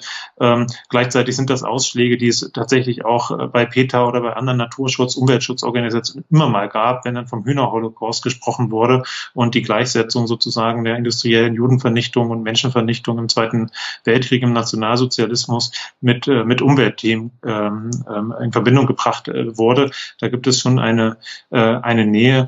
Ähm, und ich glaube, wenn die Klimabewegung in irgendeiner Weise anschlussfähig sein will, glaubwürdig sein will, dann muss sie von, von solchen ähm, äh, Bildern sich weit äh, entfernen. Aber das scheint in Deutschland, jedenfalls, wenn ich die Tweets heute so sehe, ja durchaus auch zu funktionieren. Ja, also ich hatte ja gesagt, ich komme aus Brandenburg, also diese rechten Naturfreunde gibt's ja auch. Mhm, und das, ja. Das muss man natürlich dann immer mal das gibt's halt und das darf man nicht vergessen und dazu muss man sich dann auch klar positionieren und ich finde Extinction Rebellion in Deutschland hat das ziemlich gut gemacht. Äh, ich habe auch demnächst ein Gespräch mit jemandem, der bottom-up sozusagen daran beteiligt ist und der scheint mir jetzt kein verkappter Antisemit zu sein und den Mitinitiator Roger Harlem habe ich auch schon von Anfang an irgendwie komisch gefunden. Liegt hauptsächlich daran, dass ich sein, sein Pamphlet schon gelesen hatte äh, mhm. Common Sense in the 21st Century und das war schon grenzwertig, was bestimmte Ansichten zum Thema Demokratie angeht. Mhm. Und deswegen hm, wundert mich das jetzt nicht großartig. Ja, ich habe mich mit ihm noch nicht so ausführlich auseinandergesetzt, äh, aber überrascht haben mich die, die, die Äußerung ähm, äh, dann jetzt auch nicht großartig, das ist ja gesagt, diese rechten Umweltschutznarrative, die gab es ja immer wieder. Also natürlich haben sie historische Wurzeln auch im Nationalsozialismus, Blut- und Bodenpolitik, mhm. die Scholle, das Landleben gehört alles zusammen. Ja, ja, ähm, ex extreme die, Auswürfe hier auch in Brandenburg haben wir da. Ja, die NPD hat das dann weitergeführt, mhm. genau, auch mit Anti, also versucht sich in der Anti-Atomkraftbewegung zu äh, organisieren und gleichzeitig äh, äh, gibt es also dieses Umweltschutz, das Heimatschutz, diese ökofaschistischen Tendenzen.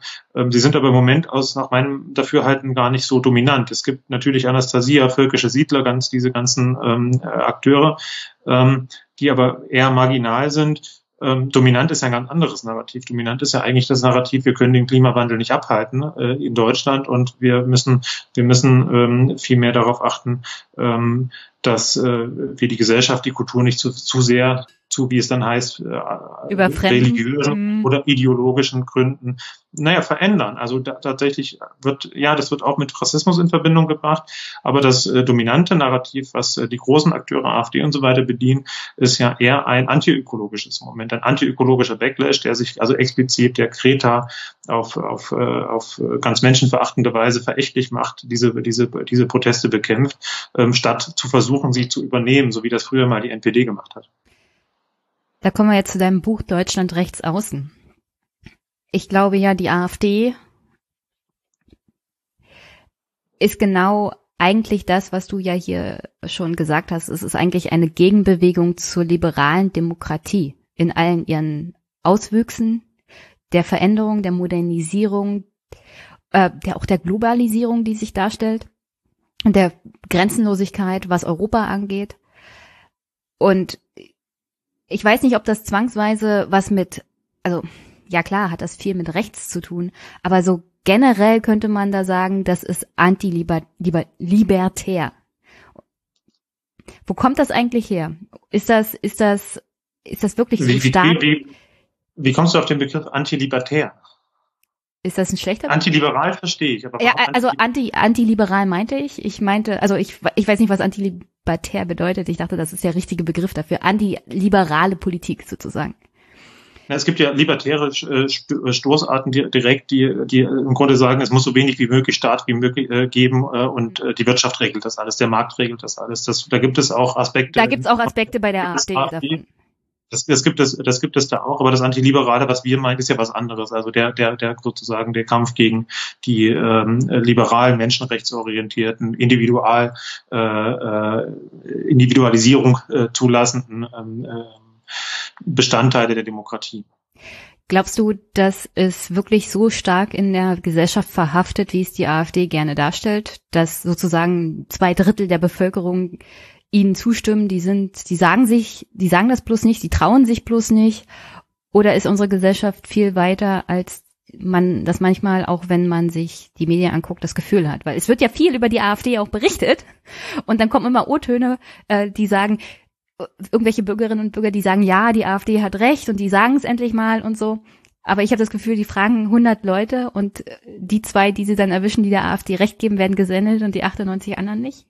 Wo ich dann wieder bei Medienkritik bin natürlich, aber das ist ein anderes es sind, Es sind unterschiedliche, es sind verschiedene Punkte. Das eine ist, ähm, die Erzählung der AfD, wir sind das Volk, ist definitiv falsch. Also das ist auch keine Glaubensfrage, sondern das ist eine Faktenfrage. Ich habe in dem Buch ja eine ganze Reihe von Studien ähm, äh, reflektiert, wo sehr deutlich wird, dass die AfD eine rechtsradikale oder zumindest eine rechtsaffine Minderheit vertritt, die sich in ihren Einstellungen und Positionen von der Mehrheit der Bevölkerung, die immer liberaler, offener, weniger anti, äh, immer weniger rassistisch, immer weniger sexistisch und so weiter wird, äh, unterscheiden. Also es ist ähm, nicht so, dass die Bevölkerung hinter der AfD steht und es ist auch nicht so, dass zu befürchten ist, dass die AfD demnächst absolute Mehrheiten erringen wird. Das ist sehr unwahrscheinlich. Es gibt eine gläserne Decke, hinter der die AfD liegt, aus verschiedenen Gründen.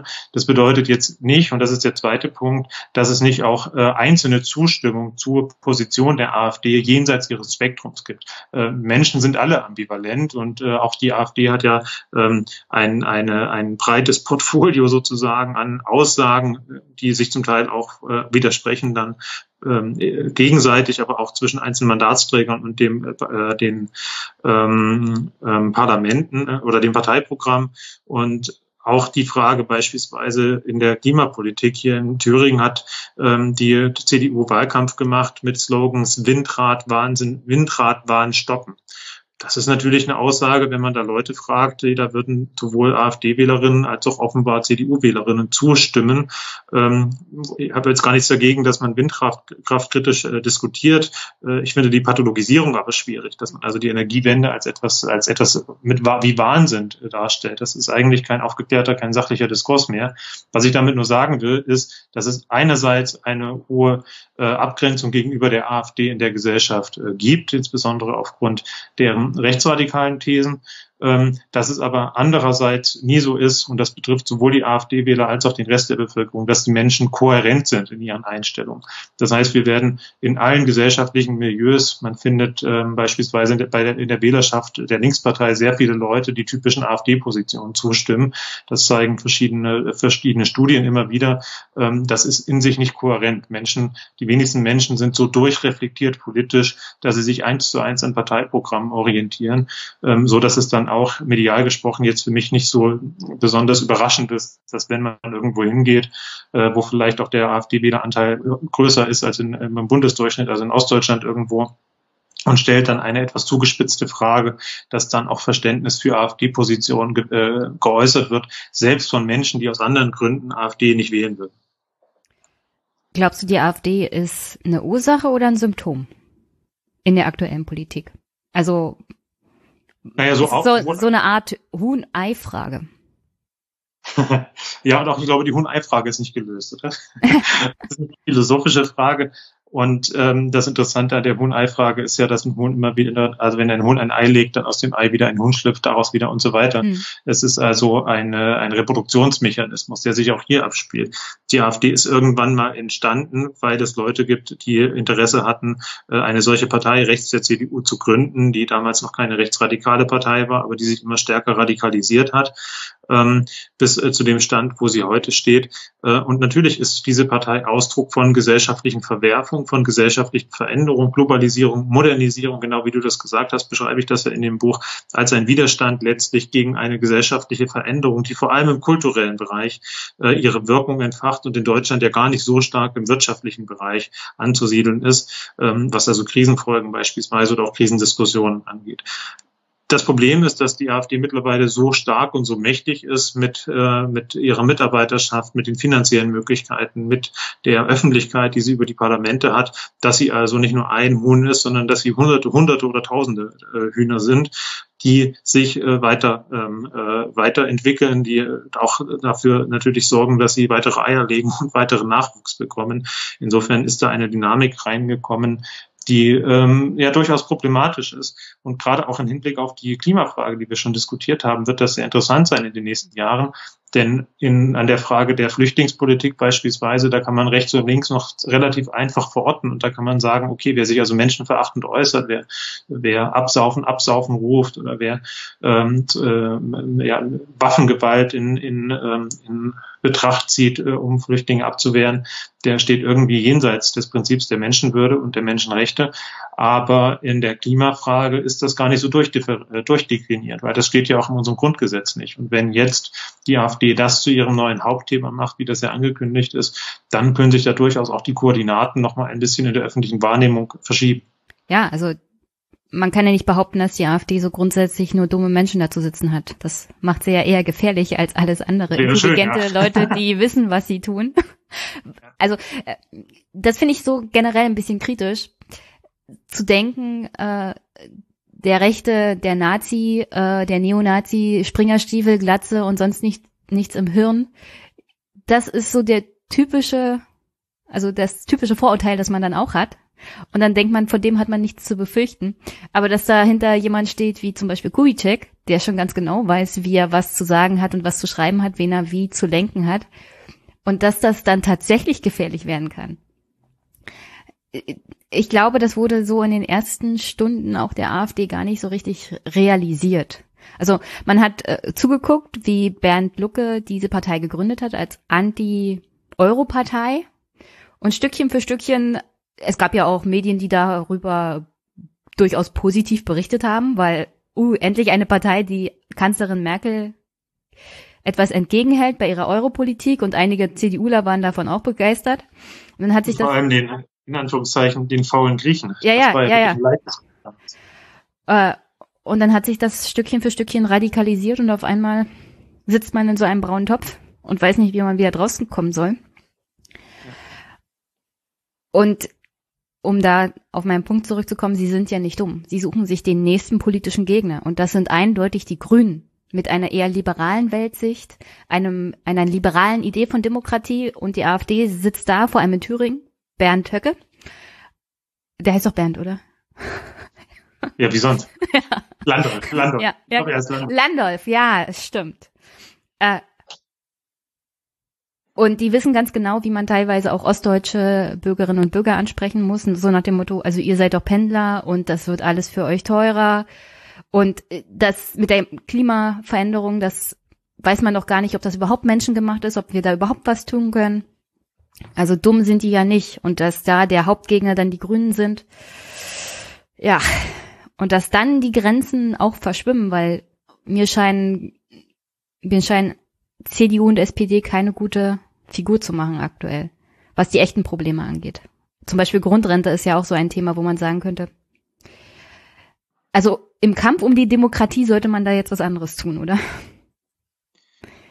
Naja, das Paradox ist ja tatsächlich, dass ähm, die AfD einerseits sagt, sie sind die einzigen, die bestimmte Positionen vertreten, gerade auch in der Klimafrage. Gleichzeitig stimmt das ja überhaupt nicht. Also auch die äh, FDP und die CDU, ich habe das Beispiel ja schon angeführt, äh, auch die haben ja nun, ich sage mal, keinen besonders progressiven äh, Kurs, was die ko- konkrete Ausgestaltung der Energiewende an, an, angeht. Die sind nicht prinzipiell dagegen, die haben andere Änderungen, die haben andere Wünsche als die Grünen. Insofern gibt es da ja schon eigentlich eine Polarisierung im demokratischen Spektrum zwischen den ähm, denjenigen, die äh, zum, für, für also eine sozialökologische Transformation werben und denjenigen, die eher stärker auf eine wirtschaftliche Transformation äh, äh, setzen, ähm, so dass äh, für die AfD eigentlich in dieser Spaltungslinie gar nicht so riesen viel Platz sein müsste. Ähm, den können sie sich natürlich trotzdem einräumen, weil sie alles nochmal lauter und stärker und schärfer formulieren, als das vielleicht ein Herr Lindner machen äh, sollte äh, und auch und auch machen kann.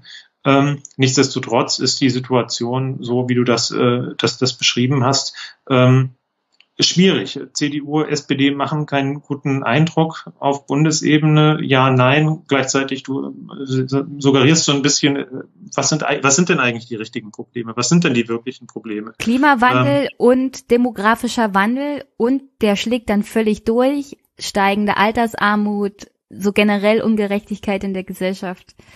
Also meine, meine Hörer wissen, wissen das schon vorher, dass, dass ich es jetzt hier nicht nochmal gesagt habe, tut mir leid. Nein, nein, das muss dir nicht leid tun. Ich wollte das bewusst mal so zuspitzen, weil die Wahrnehmung, die du hast, die ich in weiten Teilen auch teilen würde, diese Beschreibung, ähm, ist aber nicht die, die große Teile der Bevölkerung haben. Ähm, die sozusagen, die so eine, so eine materielle Perspektive oder auch den, die, die historische Rationalität, die dem zugrunde liegt, ähm, gar nicht so sehen, weil sie finden, dass kulturelle Verwerfungen ähm, das Schlimmste ist, dass Veränderung eine große Bedrohung ist und das sind für die die Hauptprobleme. Und dann sind wir auf einer Ebene, dass eine, äh, eine äh, sozialpsychologisch eine Bedrohung selbst selbst wenn sie materiell nicht die größte Bedrohung ist, trotzdem als erschreckender wahrgenommen wird, ähm, wenn man sich in dann solchen äh, ähm, ja, Rechtfertigungszusammenhängen äh, bewegt, die ja auch Selektionsmechanismen aktivieren, so dass ich mir also die, die Aussagen, die Probleme aussuche, die meinem Lebensstandard entsprechen. Ähm, äh, hinzu kommt Entschuldigung für die Unterbrechung, aber wo hast du denn das her, dass die Bevölkerung kulturellen Wandel als größte als größtes Problem wahrnimmt, weil wenn ich mir Umfragen und Studien angucke, dann zeigen die ganz deutlich, dass die meisten schon ganz klar realisieren, dass sowohl Klimawandel als auch soziale Ungerechtigkeit hier die eigentliche, eigentlichen Probleme sind. Und wenn man ja, natürlich ja, dann abfragt, äh, kulturelle Veränderungen bedrohen uns, dann sagt vielleicht der ein oder andere, ja, aber selbst während der Landtagswahlen jetzt in Brandenburg, das allererste, was die meisten gesagt haben, äh, Bildung meiner Kinder ist hier mein Hauptproblem. Ja. Und öffentlicher ja, Nahverkehr. Ja, ja, ich wollte, ich wollte nicht auf die Mehrheit der Gesellschaft reflektieren. Mein Ausgangspunkt war immer noch äh, die AfD und die Inszenierung, was sie so groß macht, weil das sind ja die Geschichten, die sie inszenieren, wo die sie, die sie stark machen, die sie auch ihren äh, Anhängern immer wieder erzählen äh, und sie im Grunde damit ja ablenken von dem, was äh, wir weitgehend übereinstimmen, als die, als die echten Probleme beschreiben würden, die auch tatsächlich auch auch diese äh, die Studien stimmen ähm, von den meisten Menschen in der Bevölkerung als die eigentlichen Probleme wahrgenommen werden. Ähm, das stimmt. Gleichzeitig ist ein Problem ja auch dann sozusagen ein, ein also gleichzeitig bleibt ja das, das, das, das Paradox, dass Probleme, die vielleicht rational gar nicht als, als Probleme daher so einfach herleitbar sind, für einen relevanten Teil der Bevölkerung dennoch so existenziell sind, dass sie bereit sind, sogar Nazis wie Herrn Kalbitz zu wählen. Ähm, und ähm, das ist ein Ding, mit dem man schlicht einfach eine, eine, ja, eine, eine Problematik, mit der man sich ja irgendwie, zu der man sich irgendwie verhalten muss. Würdest du sagen, alle AfD-Wähler sind Nazis? Das ist jetzt für einen bekannten Podcaster. Nein, es ist, äh, es sind nicht alle AfD-Wähler Nazis und es sind nicht mal alle AfD-Wähler Rechtsradikale. Das kann man ja auch empirisch zeigen. Der Anteil von Rechtsradikalen ist Eingestellten ist, äh, ist in der AfD-Wählerschaft viel höher als in der Durchschnittsbevölkerung. Man kann das, äh, man kann das so einfach nicht sagen. Man kann sagen, alle AfD-Wähler wählen eine rechtsradikale Partei. Ähm, das ist definitiv so, ob sie es wollen oder nicht. Und letztlich ist die Folge des Handelns sozusagen ähm, dann auch in einem historischen, in einem historischen Maßstab zu bewerten. Also auch nicht alle, die die NSDAP gewählt haben, waren ideologisierte Nationalsozialisten, sondern die haben vielleicht auch gedacht, sie machen das aus Protest oder ähm, aus äh, Formen der, äh, aus anderen Fragen von äh, Verzweiflung. Äh, und auch der Begriff, dass ich äh, buchstabiere das ja in dem Buch aus. Ich glaube, es gibt einen, wenn man es analytisch fassen will, eine, eine es ist ein Teil des, äh, der, der Unsicherheit im Umgang mit dem äh, Problem, dass der Begriff des, des Nazis, des Nationalsozialisten ähm, historisch tatsächlich schwierig anzulegen ist, weil sich die AfD äh, darauf nicht, nicht beruht. Dann kann man sagen, das macht sie taktisch nicht, eigentlich wollen sie dasselbe. Ich denke, es ist sinnvoll, noch mal tiefer reinzusteigen und zu schauen, was sind also eigentlich die historischen Bezugspunkte der sogenannten neuen Rechten, der, auf die sich die AfD ja äh, die, die AfD mehr und mehr übernommen hat. Und das ist in der äh, historischen Analyse ja weniger die nationalsozialistische Bewegung, sondern eher die Bewegung der konservativen Revolution, also die, die Brä-Faschisten der 1920er Jahre, die dann äh, den ähm, den, dem, dem Nationalsozialismus den Weg bereitet haben, aber die äh, also eben auch nicht so eine eindeutige, äh, kämpferische, aggressive Art und Weise an den Tag gelegt haben, auch aus kulturellen Distinktionsgründen. Ähm, ich glaube, das muss man schon berücksichtigen, dass der, dass der ähm, wir auch in der Gesellschaft tatsächlich noch diese offenen Nazis haben, die Demokratie also offensiv ablehnen, sagen, wir wollen den Nationalsozialismus wieder, während das die AfD ja nicht macht. Sie bekennt sich zur Demokratie, sie lehnt aber zentrale Grundpfeiler, nämlich die liberalen Grundpfeiler äh, der Demokratie ab.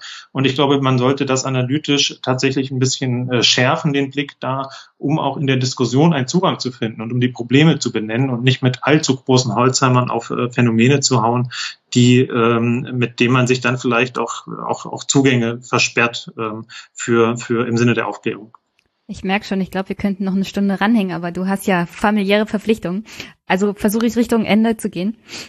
Ähm, inwieweit ist jetzt die Studie, ich glaube, das hat dein Institut äh, rausgebracht, hilfreich, dass da, wo MPD gewählt wurde, früher sehr viel, also was heißt früher, ist ja auch nur ein paar Jahre her, wird jetzt viel AfD gewählt. Also inwieweit ist das hilfreich bei genau der Dis Diskussion, die du meinst, die wir führen müssen? Auch die Untersuchung der neuen Rechten zum Beispiel in Deutschland. Äh, das, so wie das aufgegriffen wird, auch wieder in den Medien, gibt das ein Bild von wegen NPD-Wähler sind AfD-Wähler und mehr müssen wir darüber nicht wissen. Ja, wir haben versucht, das hervorzuheben, dass es nicht um die NPD-Wählerinnen geht. Die haben wir nämlich rausgerechnet aus diesen Wanderungsprozessen. Unser Schwerpunkt war die Beantwortung der Frage, die die Sozialwissenschaft umtreibt und auch die Öffentlichkeit umtreibt. Was ist die Ursache des äh, Erstarkens der radikalen und populistischen Rechten? Ist es das wirtschaftliche Abgehängtsein oder die Wahrnehmung von wirtschaftlichen Abgehängtsein? Oder ist es die politische Kultur? Was die Studie zeigt, ist, dass es ja eine relativ komplizierte Mehrebenenanalyse, ähm, die wir da durchgeführt haben, die zeigt, dass also Faktoren von wirtschaftlicher Abgehängtheit, Indikatoren der Sozialhilfebezieherinnen oder der, des Bruttoinlandsproduktes, äh, dass die in einem Mehrebenenmodell, wo man auch das Wahlergebnis der NPD äh, und auch die, den Nichtwähleranteil von vor fünf Jahren hineinzieht, dass sie da keine Bedeutung mehr haben wir warnen mit der, äh, mit der ähm, Studie, und das haben einige Medien zumindest verstanden und auch so aufgenommen, letztlich vor einer Normalisierung, weil diese Werte zeigen, wo die NPD schon stark war, gibt es eine höhere Bereitschaft, Rechtsradikalismus als Alternative wahrzunehmen, zu akzeptieren, und zwar völlig unabhängig von den ökonomischen Hintergrundfaktoren.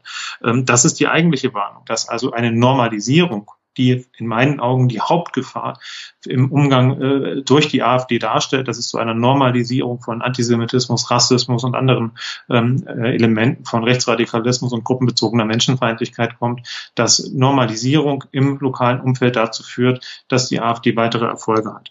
Das ist also ein Plädoyer für Ab- und auch Ausgrenzung der AfD, äh, dafür, dass man nicht mit ihnen Koalitionen macht, dass es auch keine Kooperation auf der kommunalen Ebene. Ähm, gibt, um genau das zu verhindern, was äh, den, äh, was äh, den Präfaschisten im letzten Jahrhundert passiert ist, nämlich dass sie Nationalsozialisten den Weg bereitet haben. Und äh, das ist eigentlich das Signal, was die Zahlen ähm, vor, äh, aus meiner Perspektive senden.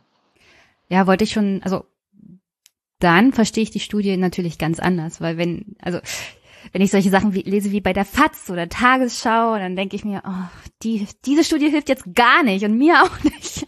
Ähm, aber das ist natürlich eine ganz andere Argumentation. Und dazu habe ich zum Beispiel auch schon europäische Texte gelesen von, äh, von Professorinnen und Professoren, zum Beispiel auch aus Schweden, die sich schon längerfristig mhm. mit dem Problem von rechtsnationalistischen, rechtsextremen und rechtspopulistischen Parteien in ihren Ländern beschäftigen müssen und die genau das schon längst untersucht haben und gesagt haben, sobald eine rechte Partei längerfristig sich in einem Parlament festgesetzt hat und auf kommunaler Ebene aktiv ist, wird sie normalisiert und beißt sich fest und du wirst sie nicht mehr los. Jedenfalls nicht so einfach.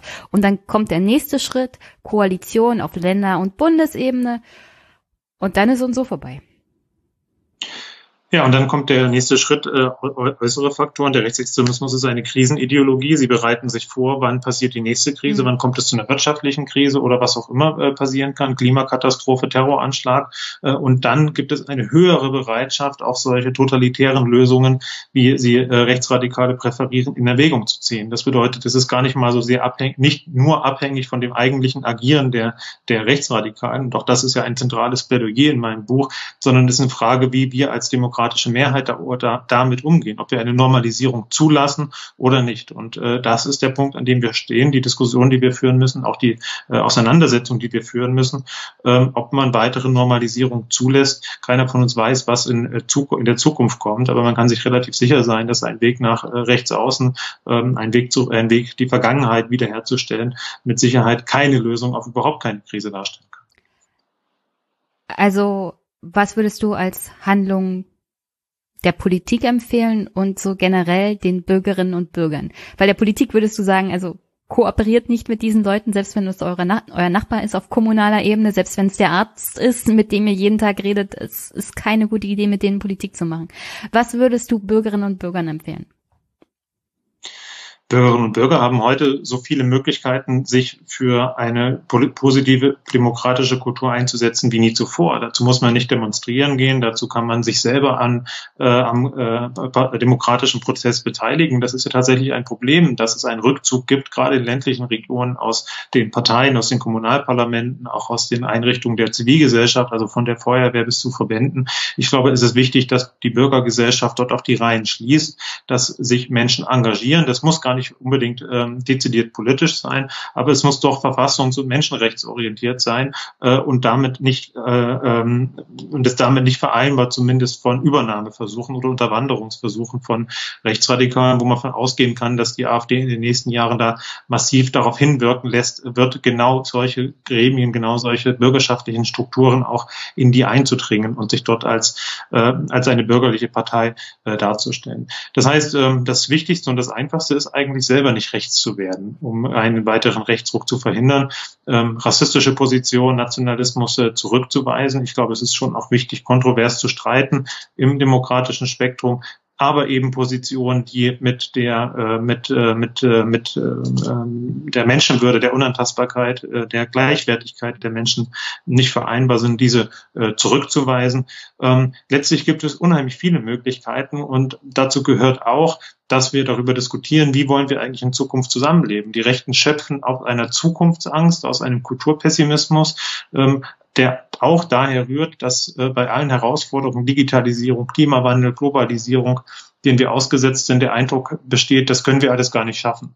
Und es gibt auch kein positives Gegenangebot. Also es gibt keine sozialdemokratische Erzählung mehr, die sagt, deinen Kindern wird es mal besser gehen als dir. Das ist also äh, erneut ein tatsächlich äh, Problem, ein Scheitern, ein Defizit der demokratischen Politik, dass sie eigentlich kein positives, optimistisches Angebot machen kann für die Zukunft. Und ich würde mir wünschen, dass Bürgerinnen und Bürger dazu zusammenkommen, sich nach solchen äh, Visionen auch äh, auf die Suche machen und ein Gegenangebot zu diesen Untergangsfantasien machen können, das sagt, ähm, Leute, das hat Sinn, sich einzubringen, etwas Positives zu bewirken für, äh, für die Gesellschaft, für eure Kinder und Nachfahren, für was auch immer, ähm, so wie das die Fridays for Futures ja durchaus machen. Ich glaube, ähm, das sind äh, ähm, das sind Wege, mit denen wir es schaffen, dass die Rechten die Macht nicht übernehmen.